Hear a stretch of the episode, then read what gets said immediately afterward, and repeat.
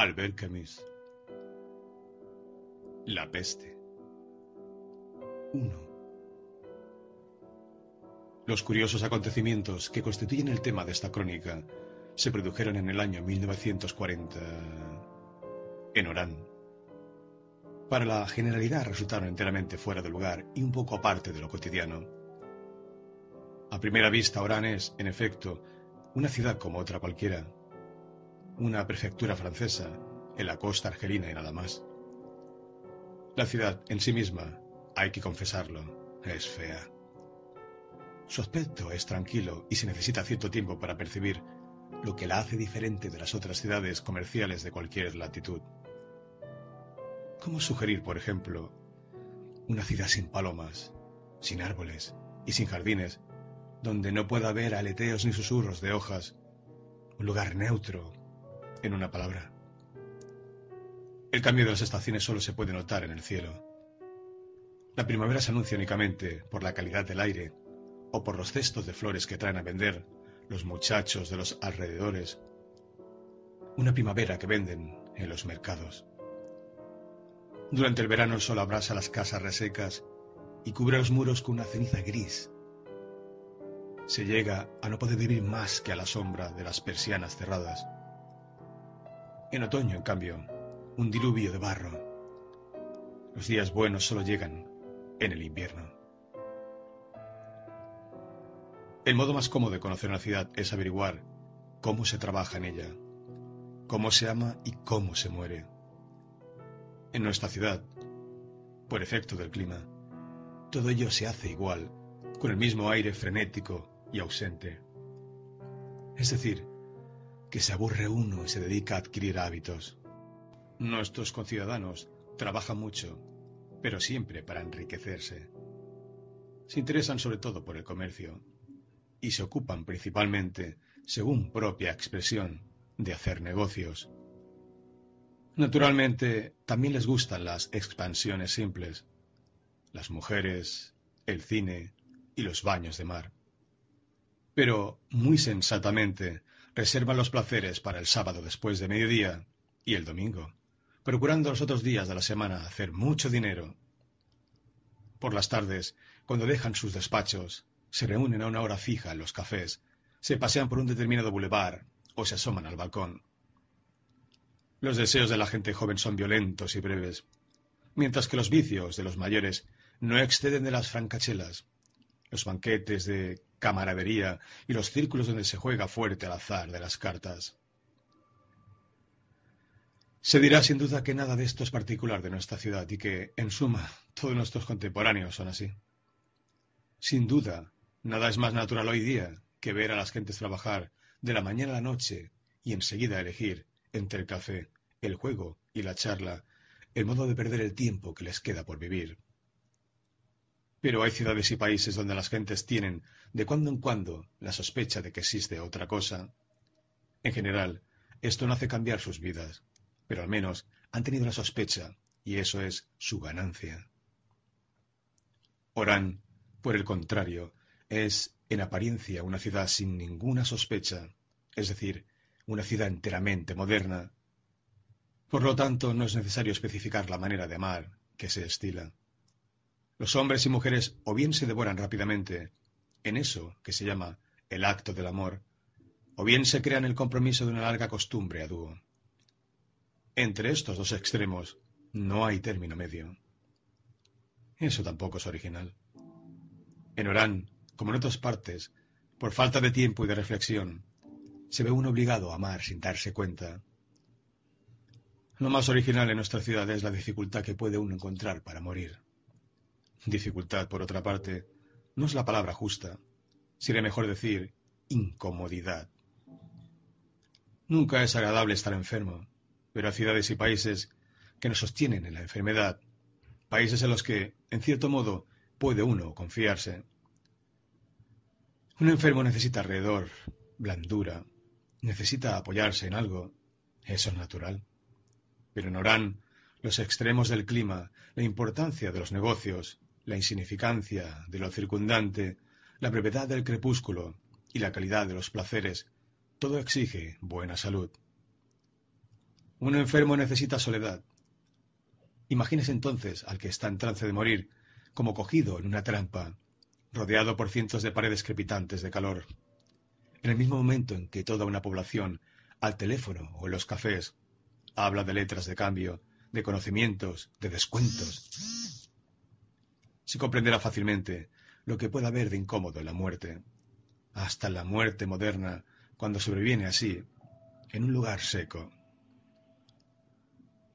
Estas pocas indicaciones dan, probablemente, una idea suficiente de nuestra ciudad. Por lo demás, no hay por qué exagerar.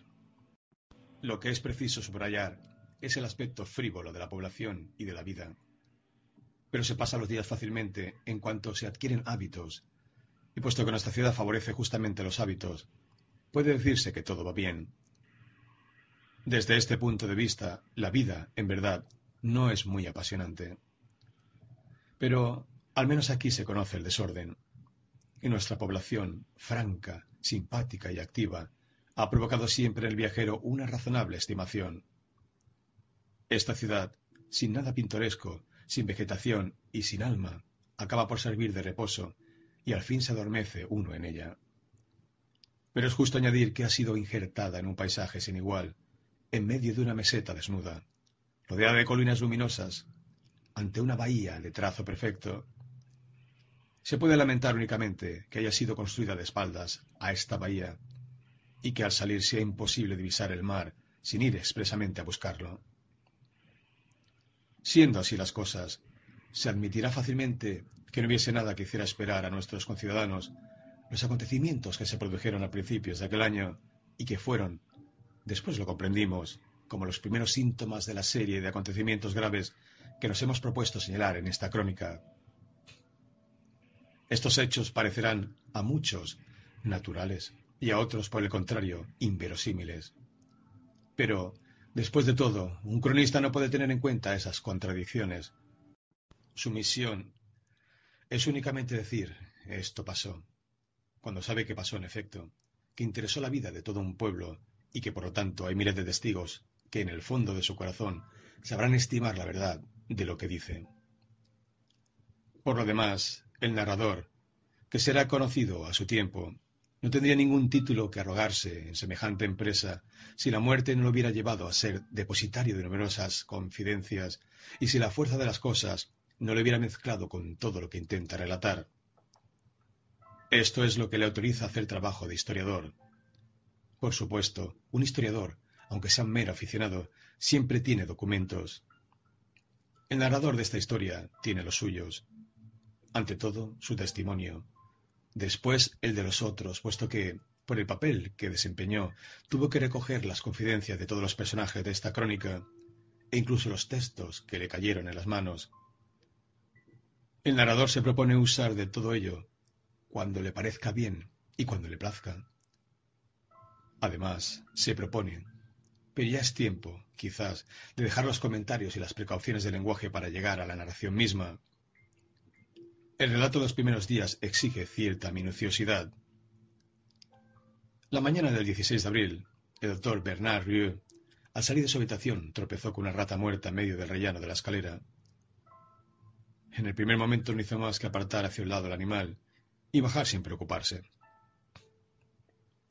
Pero cuando llegó a la calle, se le ocurrió la idea de que aquella rata no debía quedar allí, y volvió sobre sus pasos para advertir al portero. Ante la reacción del viejo Michel, vio más claro lo que su hallazgo tenía de insólito. La presencia de aquella rata muerta le había parecido únicamente extraña, mientras que para el portero constituía un verdadero escándalo. La posición del portero era categórica. En la casa no había ratas. El doctor tuvo que afirmarle que había una en el descansillo del primer piso, aparentemente muerta. La convicción de Michel quedó intacta. En la casa no había ratas. Por lo tanto, alguien tenía que haberla traído de afuera. Así pues, se trataba de una broma. Aquella misma tarde, Bernard Rieu estaba en el pasillo del inmueble, buscando sus llaves antes de subir a su piso cuando vio surgir del fondo oscuro del corredor una rata de gran tamaño que, con el pelaje mojado, andaba torpemente. El animal se detuvo, pareció buscar el equilibrio, echó a correr hacia el doctor, se detuvo otra vez, dio una vuelta sobre sí misma, lanzando un pequeño grito, y cayó al fin, echando sangre por el hocico entreabierto. El doctor la contempló un momento y subió a su casa. No era la rata en lo que pensaba. Aquella sangre arrojada le llevaba de nuevo a su preocupación. Su mujer, enferma desde hacía un año, iba a partir al día siguiente para un lugar de montaña. Le encontró acostada en su cuarto, como la tenía mandado. Así se preparaba para el esfuerzo del viaje. Le sonrió. Me siento muy bien, le dijo. El doctor miró aquel rostro vuelto hacia él, a la luz de la lámpara de cabecera. Para Rieu, esa cara, a pesar de sus treinta años y del sello de la enfermedad, era siempre la de la juventud, a causa, posiblemente, de la sonrisa que disipaba todo el resto. Duerme si puedes, le dijo. La enfermera vendrá a las once y os llevaré al tren a las doce. La besó en la frente ligeramente húmeda. La sonrisa le acompañó hasta la puerta. Al día siguiente, el 17 de abril, a las ocho, el portero detuvo al doctor cuando salía, para decirle que algún bromista de mal género había puesto tres ratas muertas en medio del corredor. Debían haberlas cogido con trampas muy fuertes, porque estaban llenas de sangre. El portero había permanecido largo rato a la puerta, con las ratas colgando por las patas, a la espera de que los culpables se delatasen con alguna burla. Pero no pasó nada. Joyeux, intrigado, se decidió a comenzar sus vistas por los barrios extremos, donde habitaban sus clientes más pobres. Las basuras se recogían por allí tarde, y el auto, a lo largo de las calles rectas y polvorientas de aquel barrio, rozaba las latas de detritos dejadas al borde de las aceras. En una calle llegó a contar una docena de ratas tiradas sobre los restos de las legumbres y trapos sucios. Encontró a su primer enfermo en la cama. En una habitación que daba a la calle y que le servía al mismo tiempo de alcoba y de comedor. Era un viejo español de rostro duro y estragado. Tenía junto a él, sobre la colcha, dos cazuelas llenas de garbanzos. En el momento que llegaba el doctor, el enfermo, medio incorporado en su lecho, se echaba hacia atrás esforzándose en su respiración pedregosa de viejo asmático. Su mujer trajo una palangana. Doctor, dijo, mientras le ponían la inyección. ¿Ha visto usted cómo salen? Sí, dijo la mujer. El vecino ha recogido tres. Salen muchas. Se las ven todos los basureros. Es el hambre. Rieu comprobó enseguida que todo el barrio hablaba de las ratas. Cuando terminó sus visitas se volvió a casa. Arriba hay un telegrama para usted, le dijo el viejo Michel. El doctor le preguntó si había visto más ratas. Ah, no, dijo el portero. Estoy al acecho y esos cochinos no se atreven. El telegrama anunciaba a Rieux la llegada de su madre el día siguiente. Venía a ocuparse del hogar mientras durase la ausencia de la enferma. Cuando el doctor entró en su casa, la enfermera había llegado ya. Hoy vio a su mujer levantada, en traje de viaje, con colorete en las mejillas. Le sonrió. Está bien, le dijo, muy bien. Poco después, en la estación, la instaló en el vagón Lit. Ella se quedó mirando al compartimento. Todo esto es muy caro para nosotros, ¿no? Es necesario, dijo Rieu.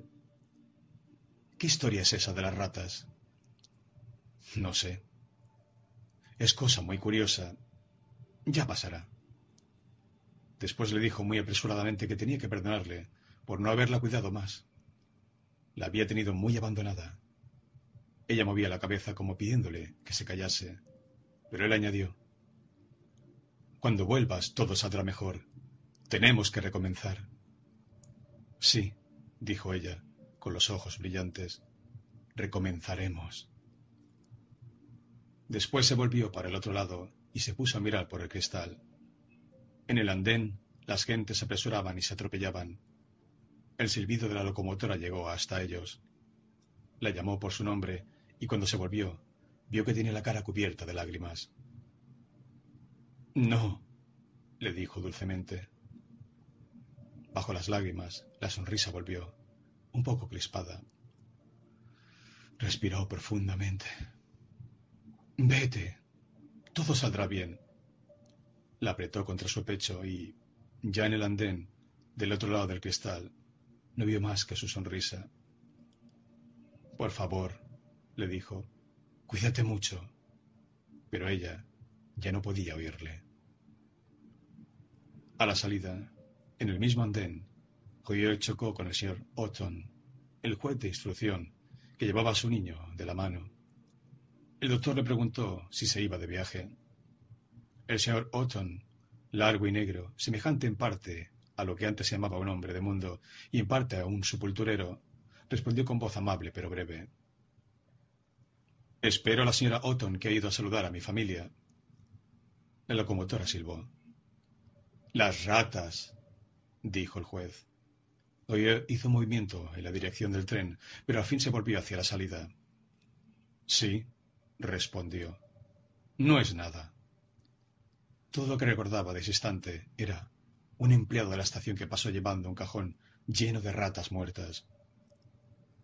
Por la tarde de ese mismo día, al comienzo de la consulta, Rieu recibió a un joven que le había dicho que había venido ya por la mañana y que era periodista.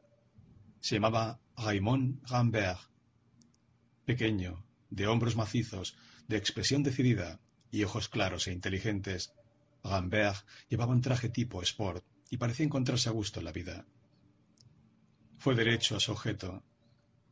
Estaba haciendo una información para un gran periódico de París sobre las condiciones de vida de los árabes y quería datos sobre su estado sanitario. Oriol le dijo que el estado no era bueno, pero quiso saber, antes de ir más lejos, si el periodista podía decir la verdad. Evidentemente, dijo el otro. Quiero decir que si puede usted manifestar una total reprobación Total. No es preciso decirlo, pero yo creo que para una reprobación total no habría fundamento. Con suavidad, Oyó le dijo que, en efecto, no habría fundamento para una reprobación semejante, pero que al hacerle esa pregunta solo había querido saber si el testimonio de Rambert podía o no ser sin reservas. Yo no admito más que testimonio sin reservas, así que no sustentaré el suyo con mis informaciones. Ese es el lenguaje de Saint-Just, dijo el periodista sonriendo. Rieu, sin cambiar de tono, dijo que él no sabía nada de eso, pero que su lenguaje era el de un hombre cansado del mundo en que vivía y, sin embargo, inclinado hacia sus semejantes y decidido, por su parte, a rechazar la injusticia y las concesiones. Rambert, hundiendo el cuello entre los hombros, miraba al doctor. Creo que lo comprendo, dijo al fin, levantándose. El doctor lo acompañó hasta la puerta. Le agradezco a usted que tome así las cosas. Rambert pareció impacientarse. Sí, dijo. Yo le comprendo. Perdone usted esta molestia.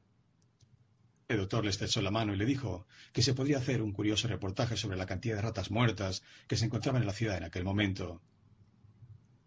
Ah, exclamó Rambert, eso me interesa. A las cinco, al salir a hacer nuevas visitas, el doctor se cruzó en la escalera con un hombre más bien joven de silueta pesada, de rostro recio y demacrado, atravesado por espesas cejas. Yo lo había encontrado otras veces en casa de los bailarines españoles que vivían en el último piso. Jean Tarou estaba fumando con aplicación un cigarrillo mientras contemplaba las últimas convulsiones de una rata que expiraba a sus pies, en un escalón. Levantó sobre el doctor la mirada tranquila y un poco insistente de sus ojos grises. Le dijo buenos días y añadió que esta aparición de las ratas era cosa curiosa. Sí, dijo Hughes, pero ya va terminando por ser irritante. En cierto sentido, doctor, solo en cierto sentido. No habíamos visto nunca nada semejante, esto es todo. Pero yo lo encuentro interesante, sí positivamente interesante. Tagú se pasó la mano por el pelo, echándoselo hacia atrás. Miró otra vez la rata, ya inmóvil. Después sonrió a Rieu. Y sobre todo, doctor, esto es asunto del portero. Justamente el doctor encontró al portero delante de la casa, adosado al muro junto a la entrada, con una expresión de cansancio en su rostro, de ordinario congestionado. Sí, ya lo sé, dijo el viejo Michel a Rieu, que le señalaba el nuevo hallazgo. Se las encuentra ahora de dos en dos o de tres en tres, pero lo mismo pasa en las otras casas.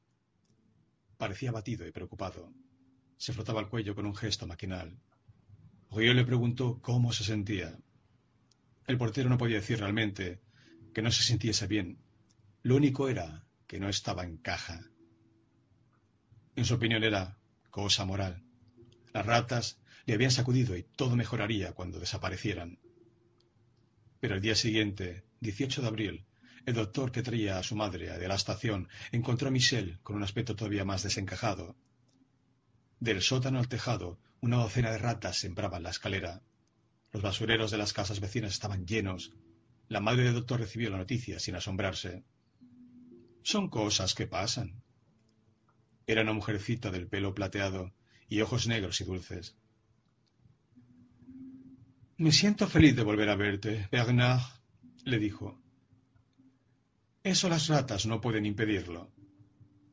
Él asintió. Verdad es que con ella todo parecía siempre fácil. Hoy telefoneó al Servicio Municipal de Desratización, a cuyo director conocía. ¿Había oído hablar de aquellas ratas que salían a morir en gran número al aire libre?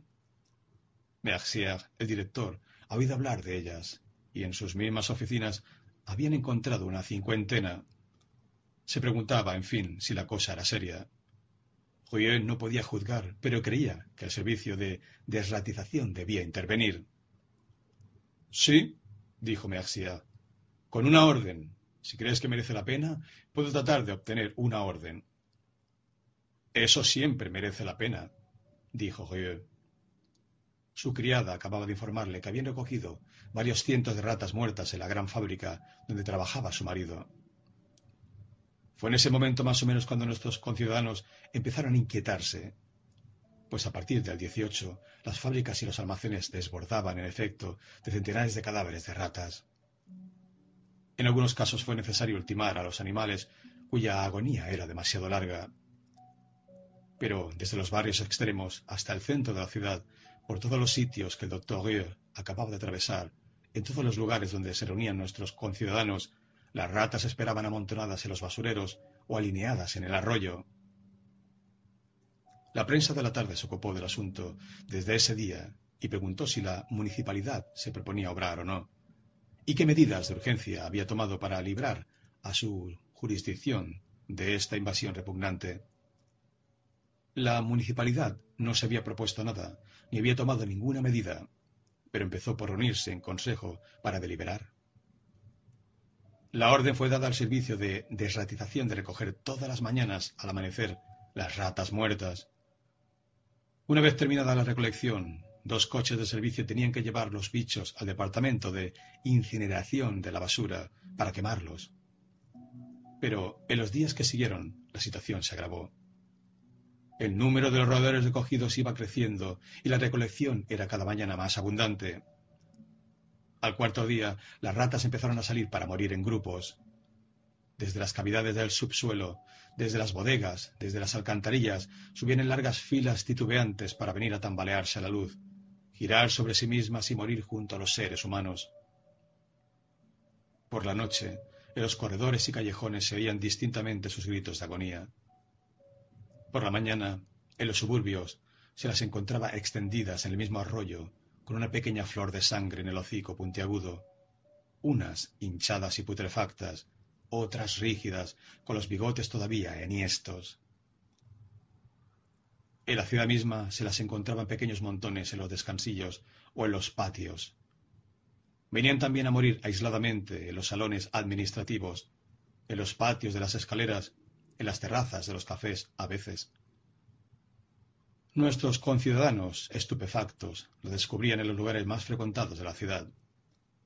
Ensuciaban la plaza de armas, los bulevares, el paseo de Front de Mer, limpieza de animales muertos, Al amanecer, la ciudad va encontrándolos poco a poco a cada vez más numerosos durante el día. En las aceras había sucedido a más de un paseante nocturno, sentí bajo el pie la masa elástica de un cadáver aún reciente. Se hubiera dicho que la tierra misma, donde estaban plantadas nuestras casas, se purgaba así de su carga de humores, que dejaba subir a la superficie los forúnculos y linfas que la minaban interiormente. Puede imaginarse la estupefacción de nuestra pequeña ciudad, tan tranquila hasta entonces y conmocionada en pocos días, como un hombre de buena salud cuya sangre empezase de pronto a revolverse. Las cosas fueron tan lejos que la agencia Ransdoc, informes, investigaciones, documentación completa sobre cualquier asunto, anunció en su misión radiofónica de informaciones gratuitas 6.231 ratas recogidas y quemadas en el solo transcurso del día 25. Esta cifra que daba una idea justa del espectáculo cotidiano que la ciudad tenía ante sus ojos acrecentó la confusión. Hasta ese momento nadie se había quejado más que como de un accidente un poco repugnante, ahora ya se daban cuenta de que este fenómeno, cuya amplitud no se podía precisar, cuyo origen no se podía descubrir, empezaba a ser amenazador. Solo el viejo español asmático seguía frotándose las manos y repitiendo ¡Salen! ¡Salen! con una alegría senil. El 28 de abril, Ranstock anunció una cosecha de cerca de ocho mil ratas y la ansiedad llegó a su colmo. Se pedían medidas radicales, se acusaba a las autoridades y algunas gentes que tenían casas junto al mar hablaban de retirarse a ellas. Pero al día siguiente, la agencia anunció que el fenómeno había cesado bruscamente y que el servicio de desratización no había recogido más que una cantidad insignificante de ratas muertas. La ciudad respiró.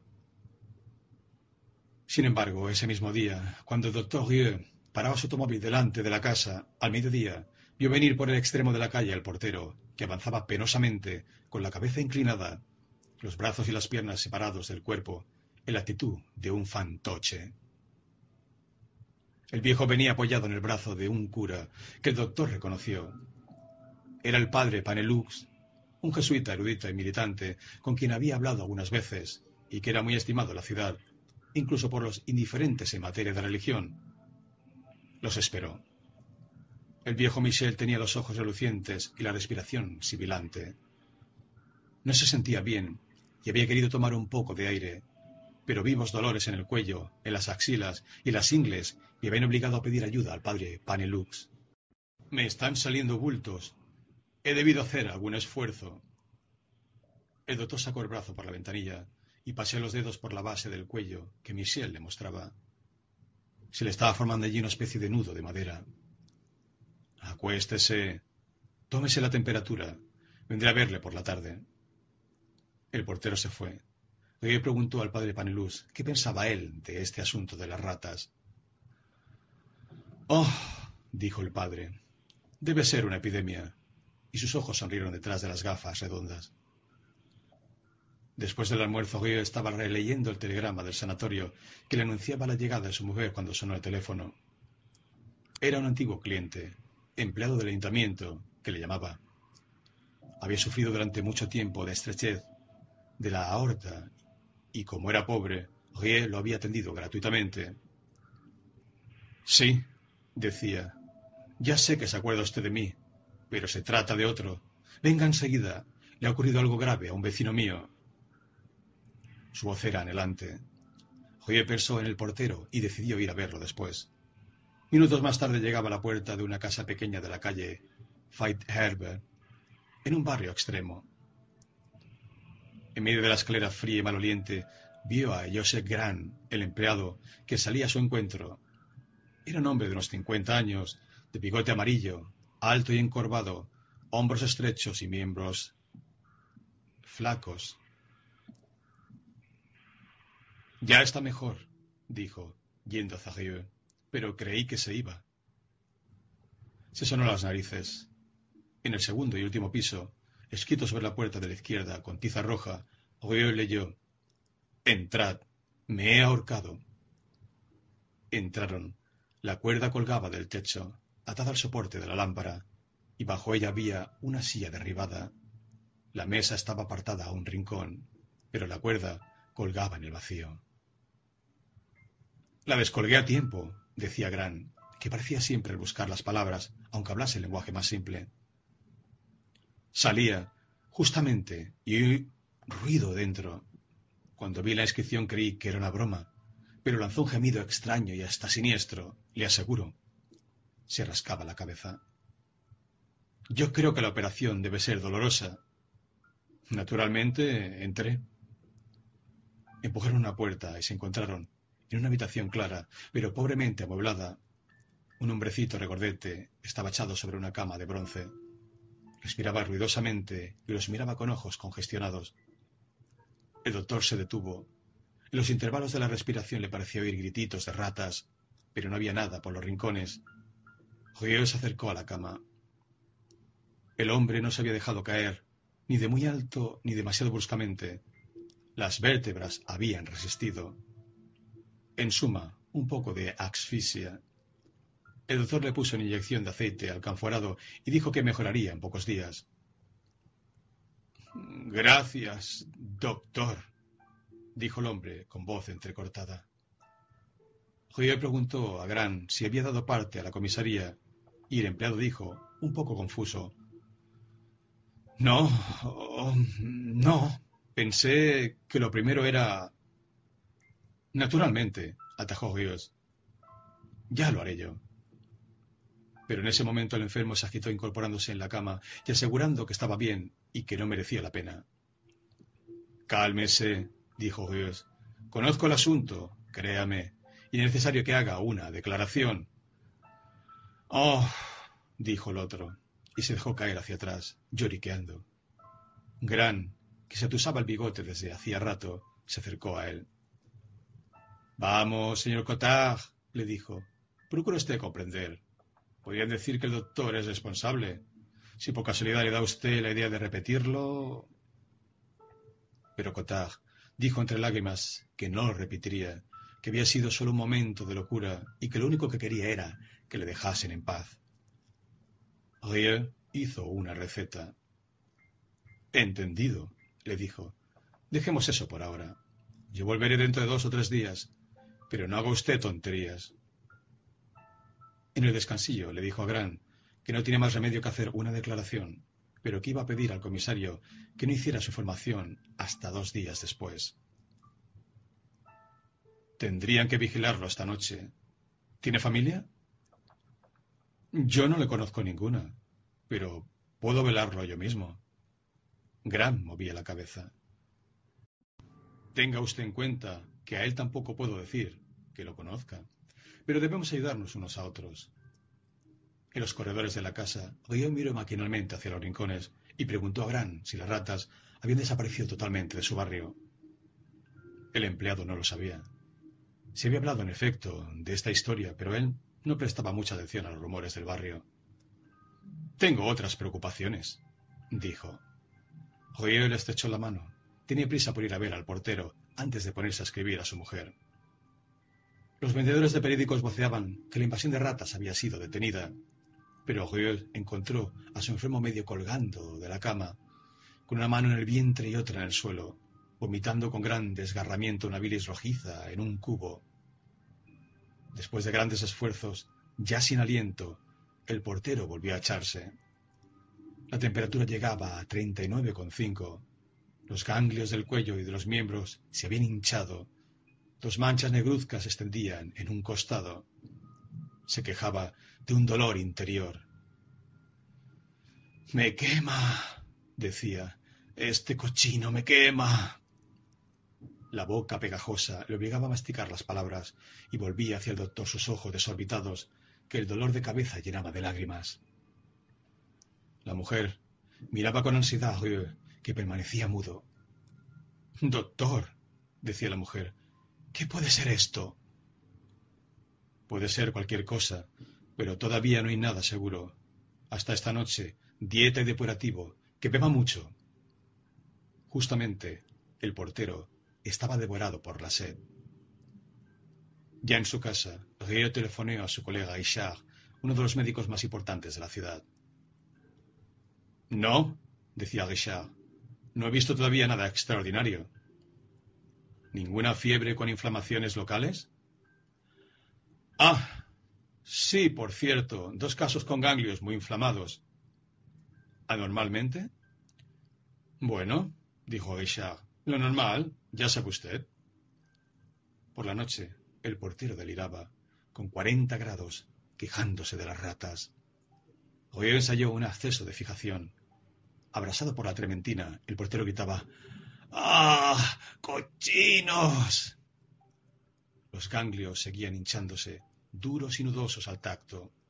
La mujer estaba enloquecida. Vélele usted, le dijo el médico, y llámeme si fuese preciso.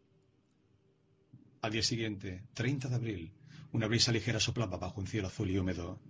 Traía un olor a flores que llegaba de los arrabales más lejanos. Los ruidos de la mañana en las calles parecían más vivos, más alegres que de ordinario. En toda nuestra ciudad desembarazada de la sorda aprensión en que había vivido durante una semana. Ese día era, al fin, el día de la primavera. Hoy mismo, animado por una carta tranquilizadora de su mujer, bajaba a casa del portero con ligereza. Y en efecto, por la mañana la fiebre había descendido a treinta y ocho grados. El enfermo sonreía en su cama. Va mejor, ¿no es cierto, doctor? dijo la mujer. Hay que esperar un poco todavía. Pero a mediodía la fiebre subió de golpe a cuarenta. El enfermo deliraba sin parar y los vómitos recomenzaron. Los ganglios del cuello estaban doloridos y el portero quería tener la cabeza lo más lejos posible del cuerpo. La mujer estaba sentada a los pies de la cama y por encima de la colcha sujetaba con sus manos los pies del enfermo. Miraba a Rieu. Escúchame, le dijo él. Es necesario aislarle y proceder a un tratamiento de excepción. Voy a telefonear al hospital y lo transportaremos en una ambulancia. Dos horas después, en la ambulancia, el doctor y la mujer se inclinaban sobre el enfermo. De su boca tapizada de fungosidades se escapaban fragmentos de palabras. Las ratas. decía. Verdoso, los labios cerúleos, los párpados caídos, el aliento irregular y débil, todo él como claveteado por los ganglios, hecho un rebujón en el fondo de la camilla, como si quisiera que se cerrase sobre él, o como si algo le llamase sin tregua desde el fondo de la tierra. El portero se ahogaba bajo una presión invisible. La mujer lloraba. ¿No hay esperanza, doctor? Ha muerto, dijo Rios. La muerte del portero, puede decirse, marcó el fin de este periodo lleno de signos desconcertantes y el comienzo de otro, relativamente más difícil, en el que la sorpresa de los primeros tiempos se transformó poco a poco en pánico. Nuestros conciudadanos ahora se daban cuenta, no habían pensado nunca que nuestra ciudad pudiera ser un lugar particularmente indicado para que las ratas saliesen a morir al sol, ni para que los porteros perecieran de enfermedades extrañas. Desde ese punto de vista, en suma, estaban en un error y sus ideas exigían ser revisadas. Si todo hubiera quedado en eso, las costumbres habrían seguido prevaleciendo. Pero otros, entre nuestros conciudadanos, y que no eran precisamente porteros ni pobres, tuvieron que seguir la ruta que había abierto Michel. Fue a partir de ese momento cuando el miedo y con él la reflexión empezaron. Sin embargo, antes de entrar en detalles sobre esos nuevos acontecimientos, el narrador cree de utilidad dar la opinión de otro testigo sobre el periodo que acaba de ser descrito. Jean Tarou, que ya encontramos al comienzo de esta narración, se había establecido en Oran semanas antes y habitaba desde entonces en un gran hotel del centro. Aparentemente su situación era lo bastante desahogada como para vivir de sus rentas. Pero, ¿acaso porque la ciudad se había acostumbrado a él poco a poco, nadie podía decir de dónde venía ni por qué estaba allí? se le encontraba en todos los lugares públicos. Desde el comienzo de la primavera se le había visto mucho las playas, nadando con manifiesto placer. Afable, siempre sonriente, parecía ser amigo de todos los placeres normales, sin ser esclavo de ellos. En fin, el único hábito que se le conocía era la frecuentación asidua de los bailarines españoles, harto numerosos en nuestra ciudad. Sus apuntes, en todo caso, constituyen también una especie de crónica de ese periodo difícil. Pero son una crónica muy particular que parece obedecer a un plan preconcebido de insignificancia. A primera vista se podría creer que Tahu se las ingeniaba para contemplar las cosas y los seres con los gemelos al revés. En medio de la confusión general, se esmeraba, en suma, en convertirse en historiador de las cosas que no tenían historia. Se puede lamentar sin duda ese plan y sospechar que procede de cierta sequedad de corazón. Pero no por ello sus apuntes dejan de ofrecer para una crónica de este periodo multitud de detalles secundarios que tienen su importancia y cuya extravagancia inclusive impedirá que se juzgue a la ligera a este interesante personaje. Las primeras notas tomadas por Jean datan de su llegada a Orán. Demuestran desde el principio una curiosa satisfacción por el hecho de encontrarse en una ciudad tan fea por sí misma se encuentra en ellas la descripción detallada de los leones de bronce que adornan el ayuntamiento, consideraciones benévolas sobre la ausencia de árboles, sobre las casas deplorables y el trazado absurdo de la ciudad. Tahou pone también en sus notas diálogos oídos en los tranvías y en las calles, sin añadir comentario, salvo un poco más tarde a una de esas conversaciones concernientes a un tal Camps. Tahou había asistido a una conversación entre dos cobradores de tranvías Tú conociste a Camps, decía uno. ¿Camps? ¿Uno alto con bigote negro? Ese. Estaba las agujas. Ah, sí. Bueno, pues se ha muerto. Ah, ¿y cuándo? Después de lo de las ratas. Mira. ¿Y qué es lo que ha tenido? No sé, unas fiebres. Además, no era fuerte. Ha tenido accesos en los ovacos no lo ha resistido. Y sin embargo, parecía igual que todo el mundo. No, era débil de pecho y tocaba en el orfeón, siempre soplando en un cornetín. Eso acaba a cualquiera. Ah, concluyó el segundo. Cuando se está enfermo no se debe soplar en un cornetín.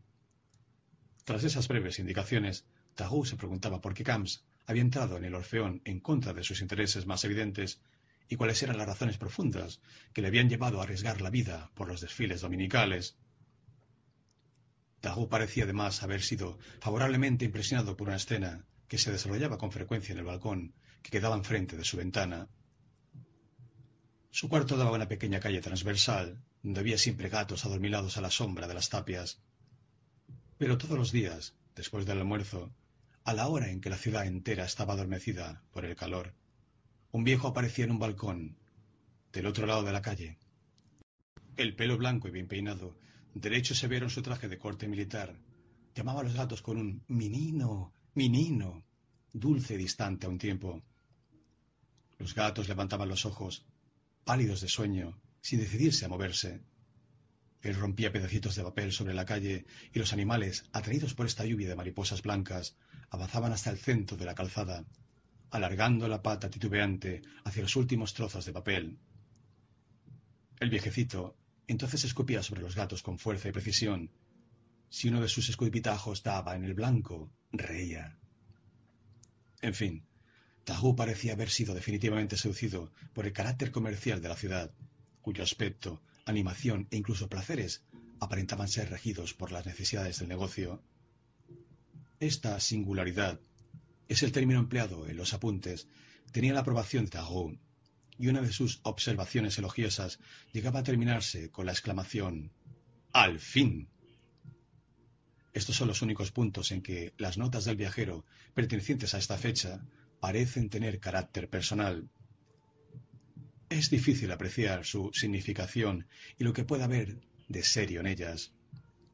Es así como, después de haber relatado que el hallazgo de una rata muerta había llevado al cajero del hotel a cometer un error en su cuenta, Tahoe había añadido con una letra menos clara que de ordinario, pregunta, ¿qué hacer para no perder el tiempo? Respuesta, sentirlo en toda su lentitud.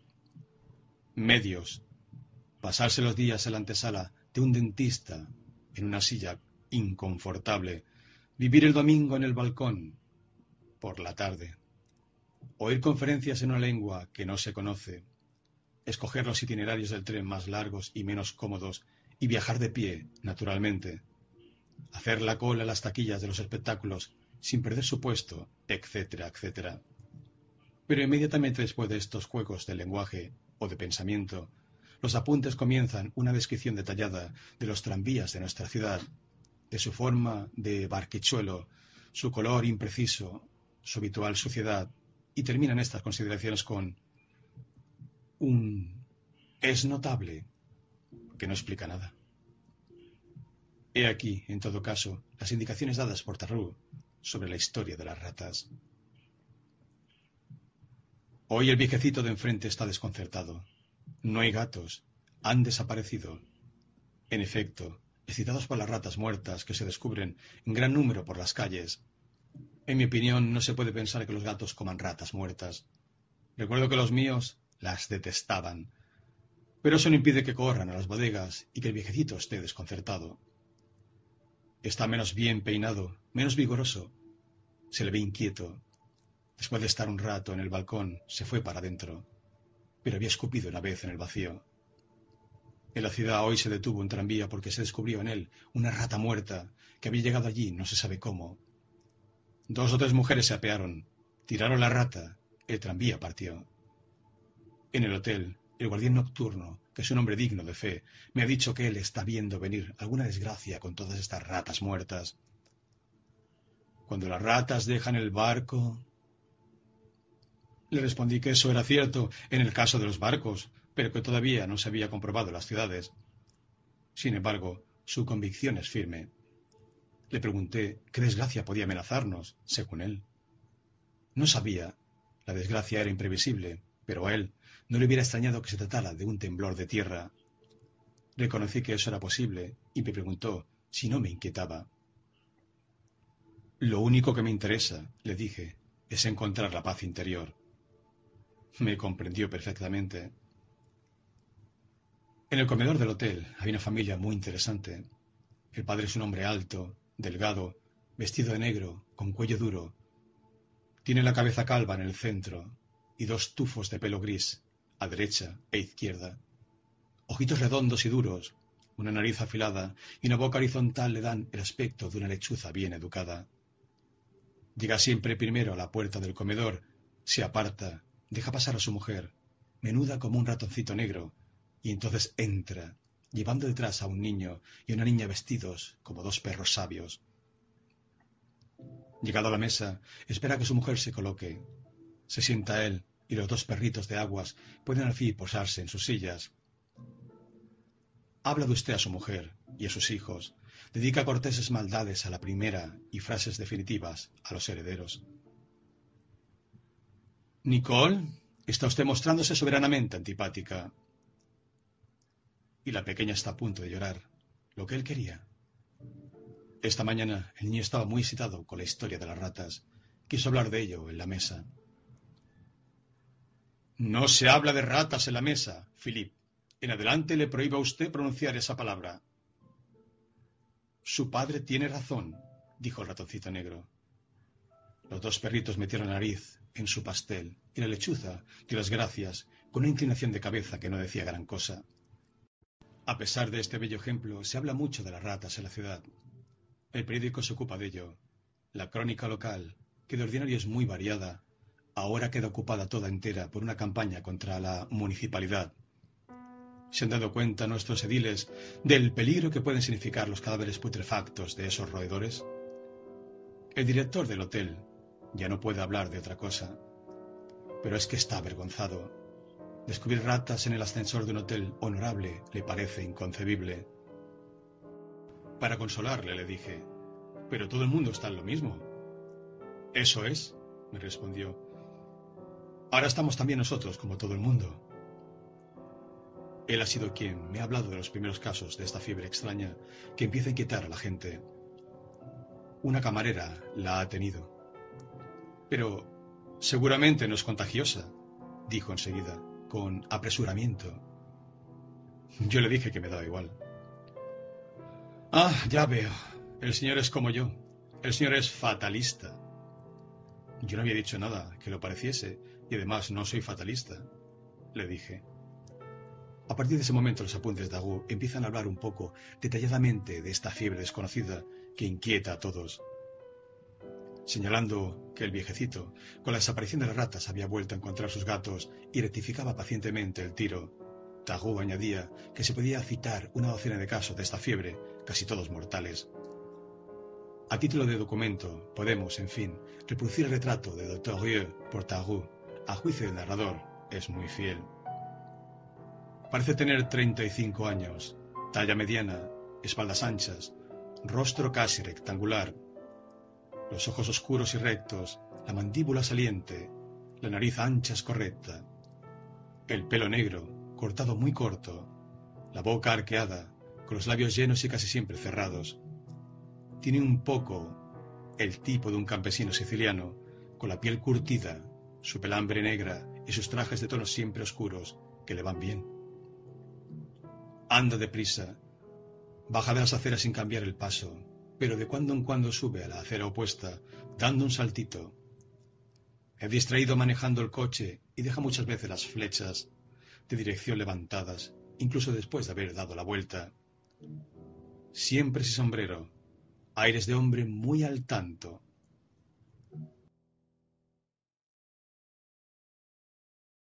Las cifras de Tarot eran exactas, pero Torieux sabía algo de eso. Una vez aislado el cuerpo del portero, había telefoneado a Richard para consultarle sobre esas fiebres inguinales. Yo no lo comprendo, había dicho Richard. Dos muertos, uno en cuarenta y ocho horas, otro en tres días. Yo había dejado a uno de ellos por la mañana con todos los indicios de la convalecencia. Avíseme si tiene usted otros casos, dijo Rieu. Llamó a algunos otros médicos. La encuesta le dio una veintena de casos semejantes en pocos días. Casi todos habían sido mortales. Pidió entonces a Richard, que era secretario del sindicato de médicos de Oran, que decidiese el aislamiento de los nuevos enfermos. No puedo hacerlo, dijo Richard. Harían falta medidas de la prefectura. Además, ¿quién asegura usted que hay peligro de contagio? Nadie me lo asegura, pero los síntomas son inquietantes. Richard, sin embargo, creía que él no estaba calificado. Todo lo que podía hacer era hablar al prefecto. Pero mientras hablaba, se perdía el tiempo. Al día siguiente de la muerte del portero, grandes brumas cubrieron el cielo. Lluvias torrenciales y breves cayeron sobre la ciudad. Un calor tormentoso siguió aquellos bruscos chaparrones. El mar incluso había perdido su azul profundo y bajo el cielo brumoso tomaba reflejos de plata o de acero, dolorosos para la vista. El calor húmedo de la primavera hacía desear el ardor del verano. En la ciudad, construida en forma de caracol sobre la meseta, apenas abierta hacia el mar, una pesadez tibia reinaba. En medio de sus largos muros enjalvegados, por entre sus calles con escaparates polvorientos, en los tranvías de un amarillo sucio, se sentía uno como prisionero del cielo.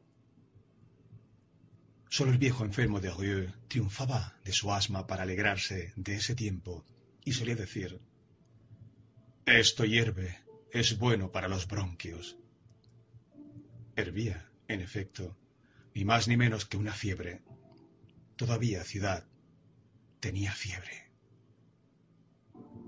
Esta era, al menos, la impresión que perseguía el doctor Rieu la mañana en que iba hacia la calle Fight Herbe para asistir a la información sobre la tentativa de suicidio de Cotard. Pero esta impresión le parecía irrazonada. La atribuía al enervamiento y a las preocupaciones de que estaba lleno y creía que necesitaba poner un poco de orden en sus ideas. Cuando llegó, el comisario no estaba allí todavía. Gran esperaba en el rellano de la escalera y decidieron entrar primero en su cuarto dejando la puerta abierta. El empleado del ayuntamiento ocupaba dos piezas amuebladas muy sumariamente. Se observaba solo un estante de madera blanca con dos o tres diccionarios y un encerado donde se podían leer, medio borradas, las palabras Avenidas Floridas, según Gran. Cotar había pasado bien la noche, pero se había despertado por la mañana con dolor de cabeza e incapaz de la menor reacción. Gran parecía cansado y nervioso. Se paseaba de un lado para otro, abriendo y cerrando una gran carpeta llena de hojas manuscritas. Contó al doctor que él conocía poco a Cotard, pero que le suponía un pequeño capital.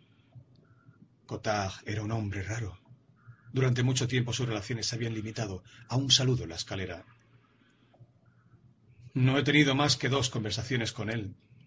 Hace unos días dejé caer en el descansillo una caja de tizas que traía. Eran tizas rojas y azules. En ese momento salí a Cotard y me ayudó a recogerlas. Me preguntó para qué eran esas tizas de diferentes colores. Gran le había explicado entonces que estaba repasando un poco de latín. No había vuelto a estudiarlo desde el liceo. Sí, dijo el doctor. Me han asegurado que es útil para conocer mejor el sentido de las palabras francesas. Así pues, escribía las palabras latinas en el encerado. Copiaba con la tiza azul la parte de las palabras que cambia, según las declinaciones y las conjunciones, y con la tiza roja la que no cambia nunca. No sé si Cotajo prendió bien, pero me pidió una tiza roja. Me sorprendió un poco, pero después de todo, yo no podía adivinar que iba a servirle para su proyecto. me preguntó cuál había sido el tema de la segunda conversación. Pero en ese momento llegó el comisario acompañado de su secretario y quiso primero oír la declaración de Gran. El doctor observó que Gran, cuando hablaba de Cotard, le llamaba siempre el desesperado. Incluso en un momento empleó la expresión resolución fatal. Discutieron sobre el motivo del suicidio y Gran se mostró siempre escrupuloso en el empleo de los términos. Hubo que detenerse sobre las palabras contrariedades íntimas. El comisario preguntó si no había habido nada en la actitud de Cotard que hiciese sospechar lo que él llamaba su determinación. Ayer llamó a mi puerta, dijo Gran, para pedirme fósforos. Le di mi caja. Se excusó diciendo que entre vecinos. Después me aseguró que me devolvería la caja. Le dije que se quedase con ella. El comisario preguntó al empleado si Cotard no le había parecido raro. Mm, me pareció raro verlo, como deseoso de entablar conversación, pero yo estaba trabajando. Gran se volvió hacia Rieu y añadió con aire intimidado. Un trabajo personal. El comisario quiso ver al enfermo, pero Rieu creyó mejor prepararle primero. Cuando entró en la habitación, Cotard, vestido solamente con un pijama de franela grisácea, estaba incorporado en la cama y vuelto hacia la puerta con expresión de ansiedad. Es la policía, ¿no? Sí, dijo Rieu. No se agite usted. Dos o tres formalidades y lo dejarán en paz.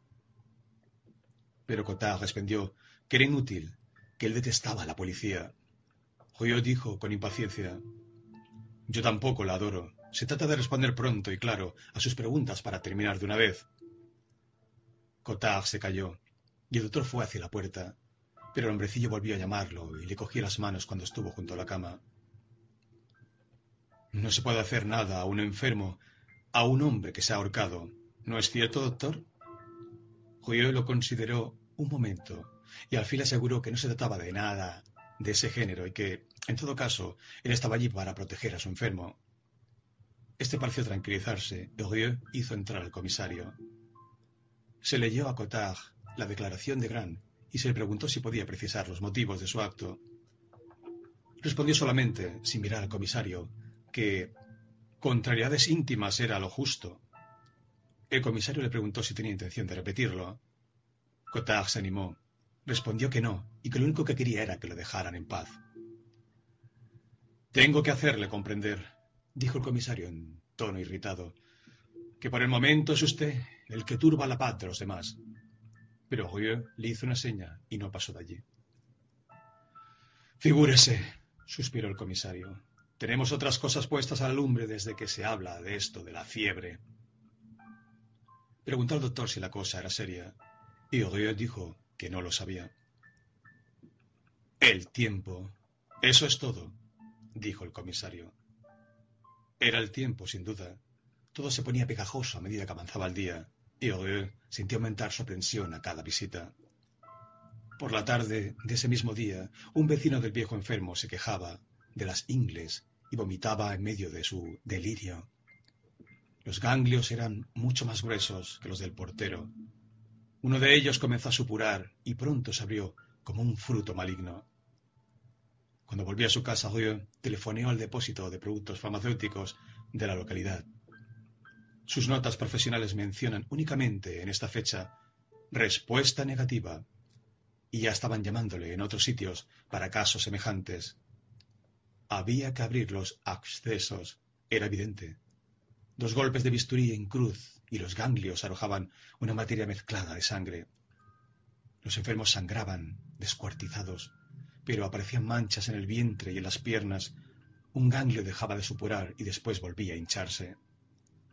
La mayor parte de las veces el enfermo moría en medio de un olor espantoso. La prensa, tan habladora en el asunto de las ratas, no decía nada. Porque las ratas mueren en la calle y los hombres en sus cuartos y los periódicos solo se ocupan de la calle. Pero la prefectura y la municipalidad empezaron a preguntarse qué había que hacer. Mientras que cada médico no tuvo conocimiento más que de dos o tres casos, nadie pensó moverse. Al fin, bastó que a alguno se le ocurriese hacer la suma. La suma era aterradora.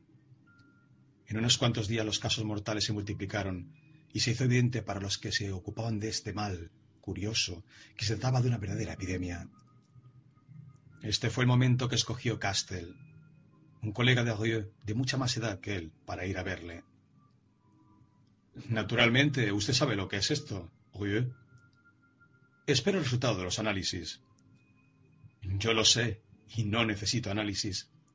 He hecho parte de mi carrera en China y he visto algunos casos en París, hace unos veintitantos años.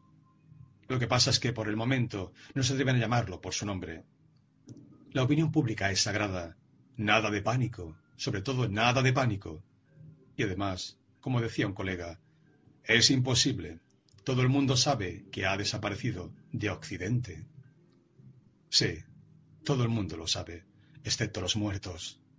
Vamos, Rieu, usted sabe también como yo lo que es. Rieu reflexionaba. Por la ventana de su despacho miraba el borde pedregoso del acantilado que encerraba a lo lejos la bahía. El cielo, aunque azul, tiene un resplandor mortecino que se iba apagando a medida que avanzaba la tarde. Sí, Castel, dijo Rieu, es casi increíble, pero parece que es la peste. Castel se levantó y fue hacia la puerta. Ya sabe usted lo que van a responderme. Ha desaparecido de los países templados desde hace años. ¿Qué quiere decir desaparecer? respondió Rieu alzando los hombros. Sí, y no olvide usted que todavía en París, hace unos veinte años. Bueno, esperemos que hoy no sea más grave que entonces, pero es verdaderamente increíble. La palabra peste acababa de ser pronunciada por primera vez. En este punto de la narración, que deja a Bernard Rieu detrás de una ventana, se permitirá al narrador que justifique la incertidumbre y la sorpresa del doctor, puesto que, con pequeños matices, su reacción fue la misma que la de la mayor parte de nuestros conciudadanos. Las plagas, en efecto, son una cosa común, pero es difícil creer en las plagas cuando las ve uno caer sobre su cabeza. Ha habido en el mundo tantas pestes como guerras, y sin embargo, pestes y guerras cogen a las gentes siempre desprevenidas. El doctor Rieu estaba desprevenido, como lo estaban nuestros ciudadanos, y por esto hay que comprender sus dudas. Por esto hay que comprender también que se callara, indeciso entre la inquietud y la confianza. Cuando estalla una guerra, las gentes se dicen, esto no puede durar, es demasiado estúpido. Y sin duda, una guerra es evidentemente demasiado estúpida, pero eso no impide que dure. La estupidez insiste siempre. Uno se daría cuenta de ello si uno no pensara siempre en sí mismo. Nuestros conciudadanos, a este respecto, eran como todo el mundo. Pensaban ellos mismos. Dicho de otro modo, eran humanidad. No creían en las plagas. La plaga no está hecha a la medida del hombre, por lo tanto, el hombre se dice que la plaga es irreal, es un mal sueño que tiene que pasar. Pero no siempre pasa. Y de mal sueño en mal sueño son los hombres los que pasan, y los humanistas en primer lugar, porque no han tomado precauciones. Nuestros conciudadanos no eran más culpables que otros. Se olvidaban de ser modestos, eso es todo, y pensaban que todavía todo era posible para ellos. lo cual daba por supuesto que las plagas eran imposibles. Continuaban haciendo negocios, planeando viajes y teniendo opiniones. ¿Cómo hubiera podido pensar en la peste, que suprime el porvenir, los desplazamientos y las discusiones? Se creían libres y nadie será libre mientras haya plagas. Incluso después de haber reconocido el doctor Rieu delante de su amigo que un montón de enfermos dispersos por todas las partes acababa de morir inesperadamente de la peste, el peligro seguía siendo irreal para él. Simplemente, cuando se es médico, se tiene formada una idea de lo que es el dolor y la imaginación no falta. Mirando por la ventana su ciudad, que no había cambiado, apenas si el doctor sentía nacer en él ese ligero descorazonamiento ante el porvenir que se llama inquietud. Procuraba reunir en su memoria todo lo que sabía sobre esta enfermedad Ciertas cifras flotaban en su recuerdo y se decía que la treintena de grandes pestes que la historia ha conocido había causado cerca de 100 millones de muertos. Pero, ¿qué son 100 millones de muertos? Cuando se ha hecho la guerra, apenas sabe ya nadie lo que es un muerto. Y además, un hombre muerto solamente tiene peso cuando le ha visto uno muerto. Cien millones de cadáveres sembrados a través de la historia no son más que humo en la imaginación.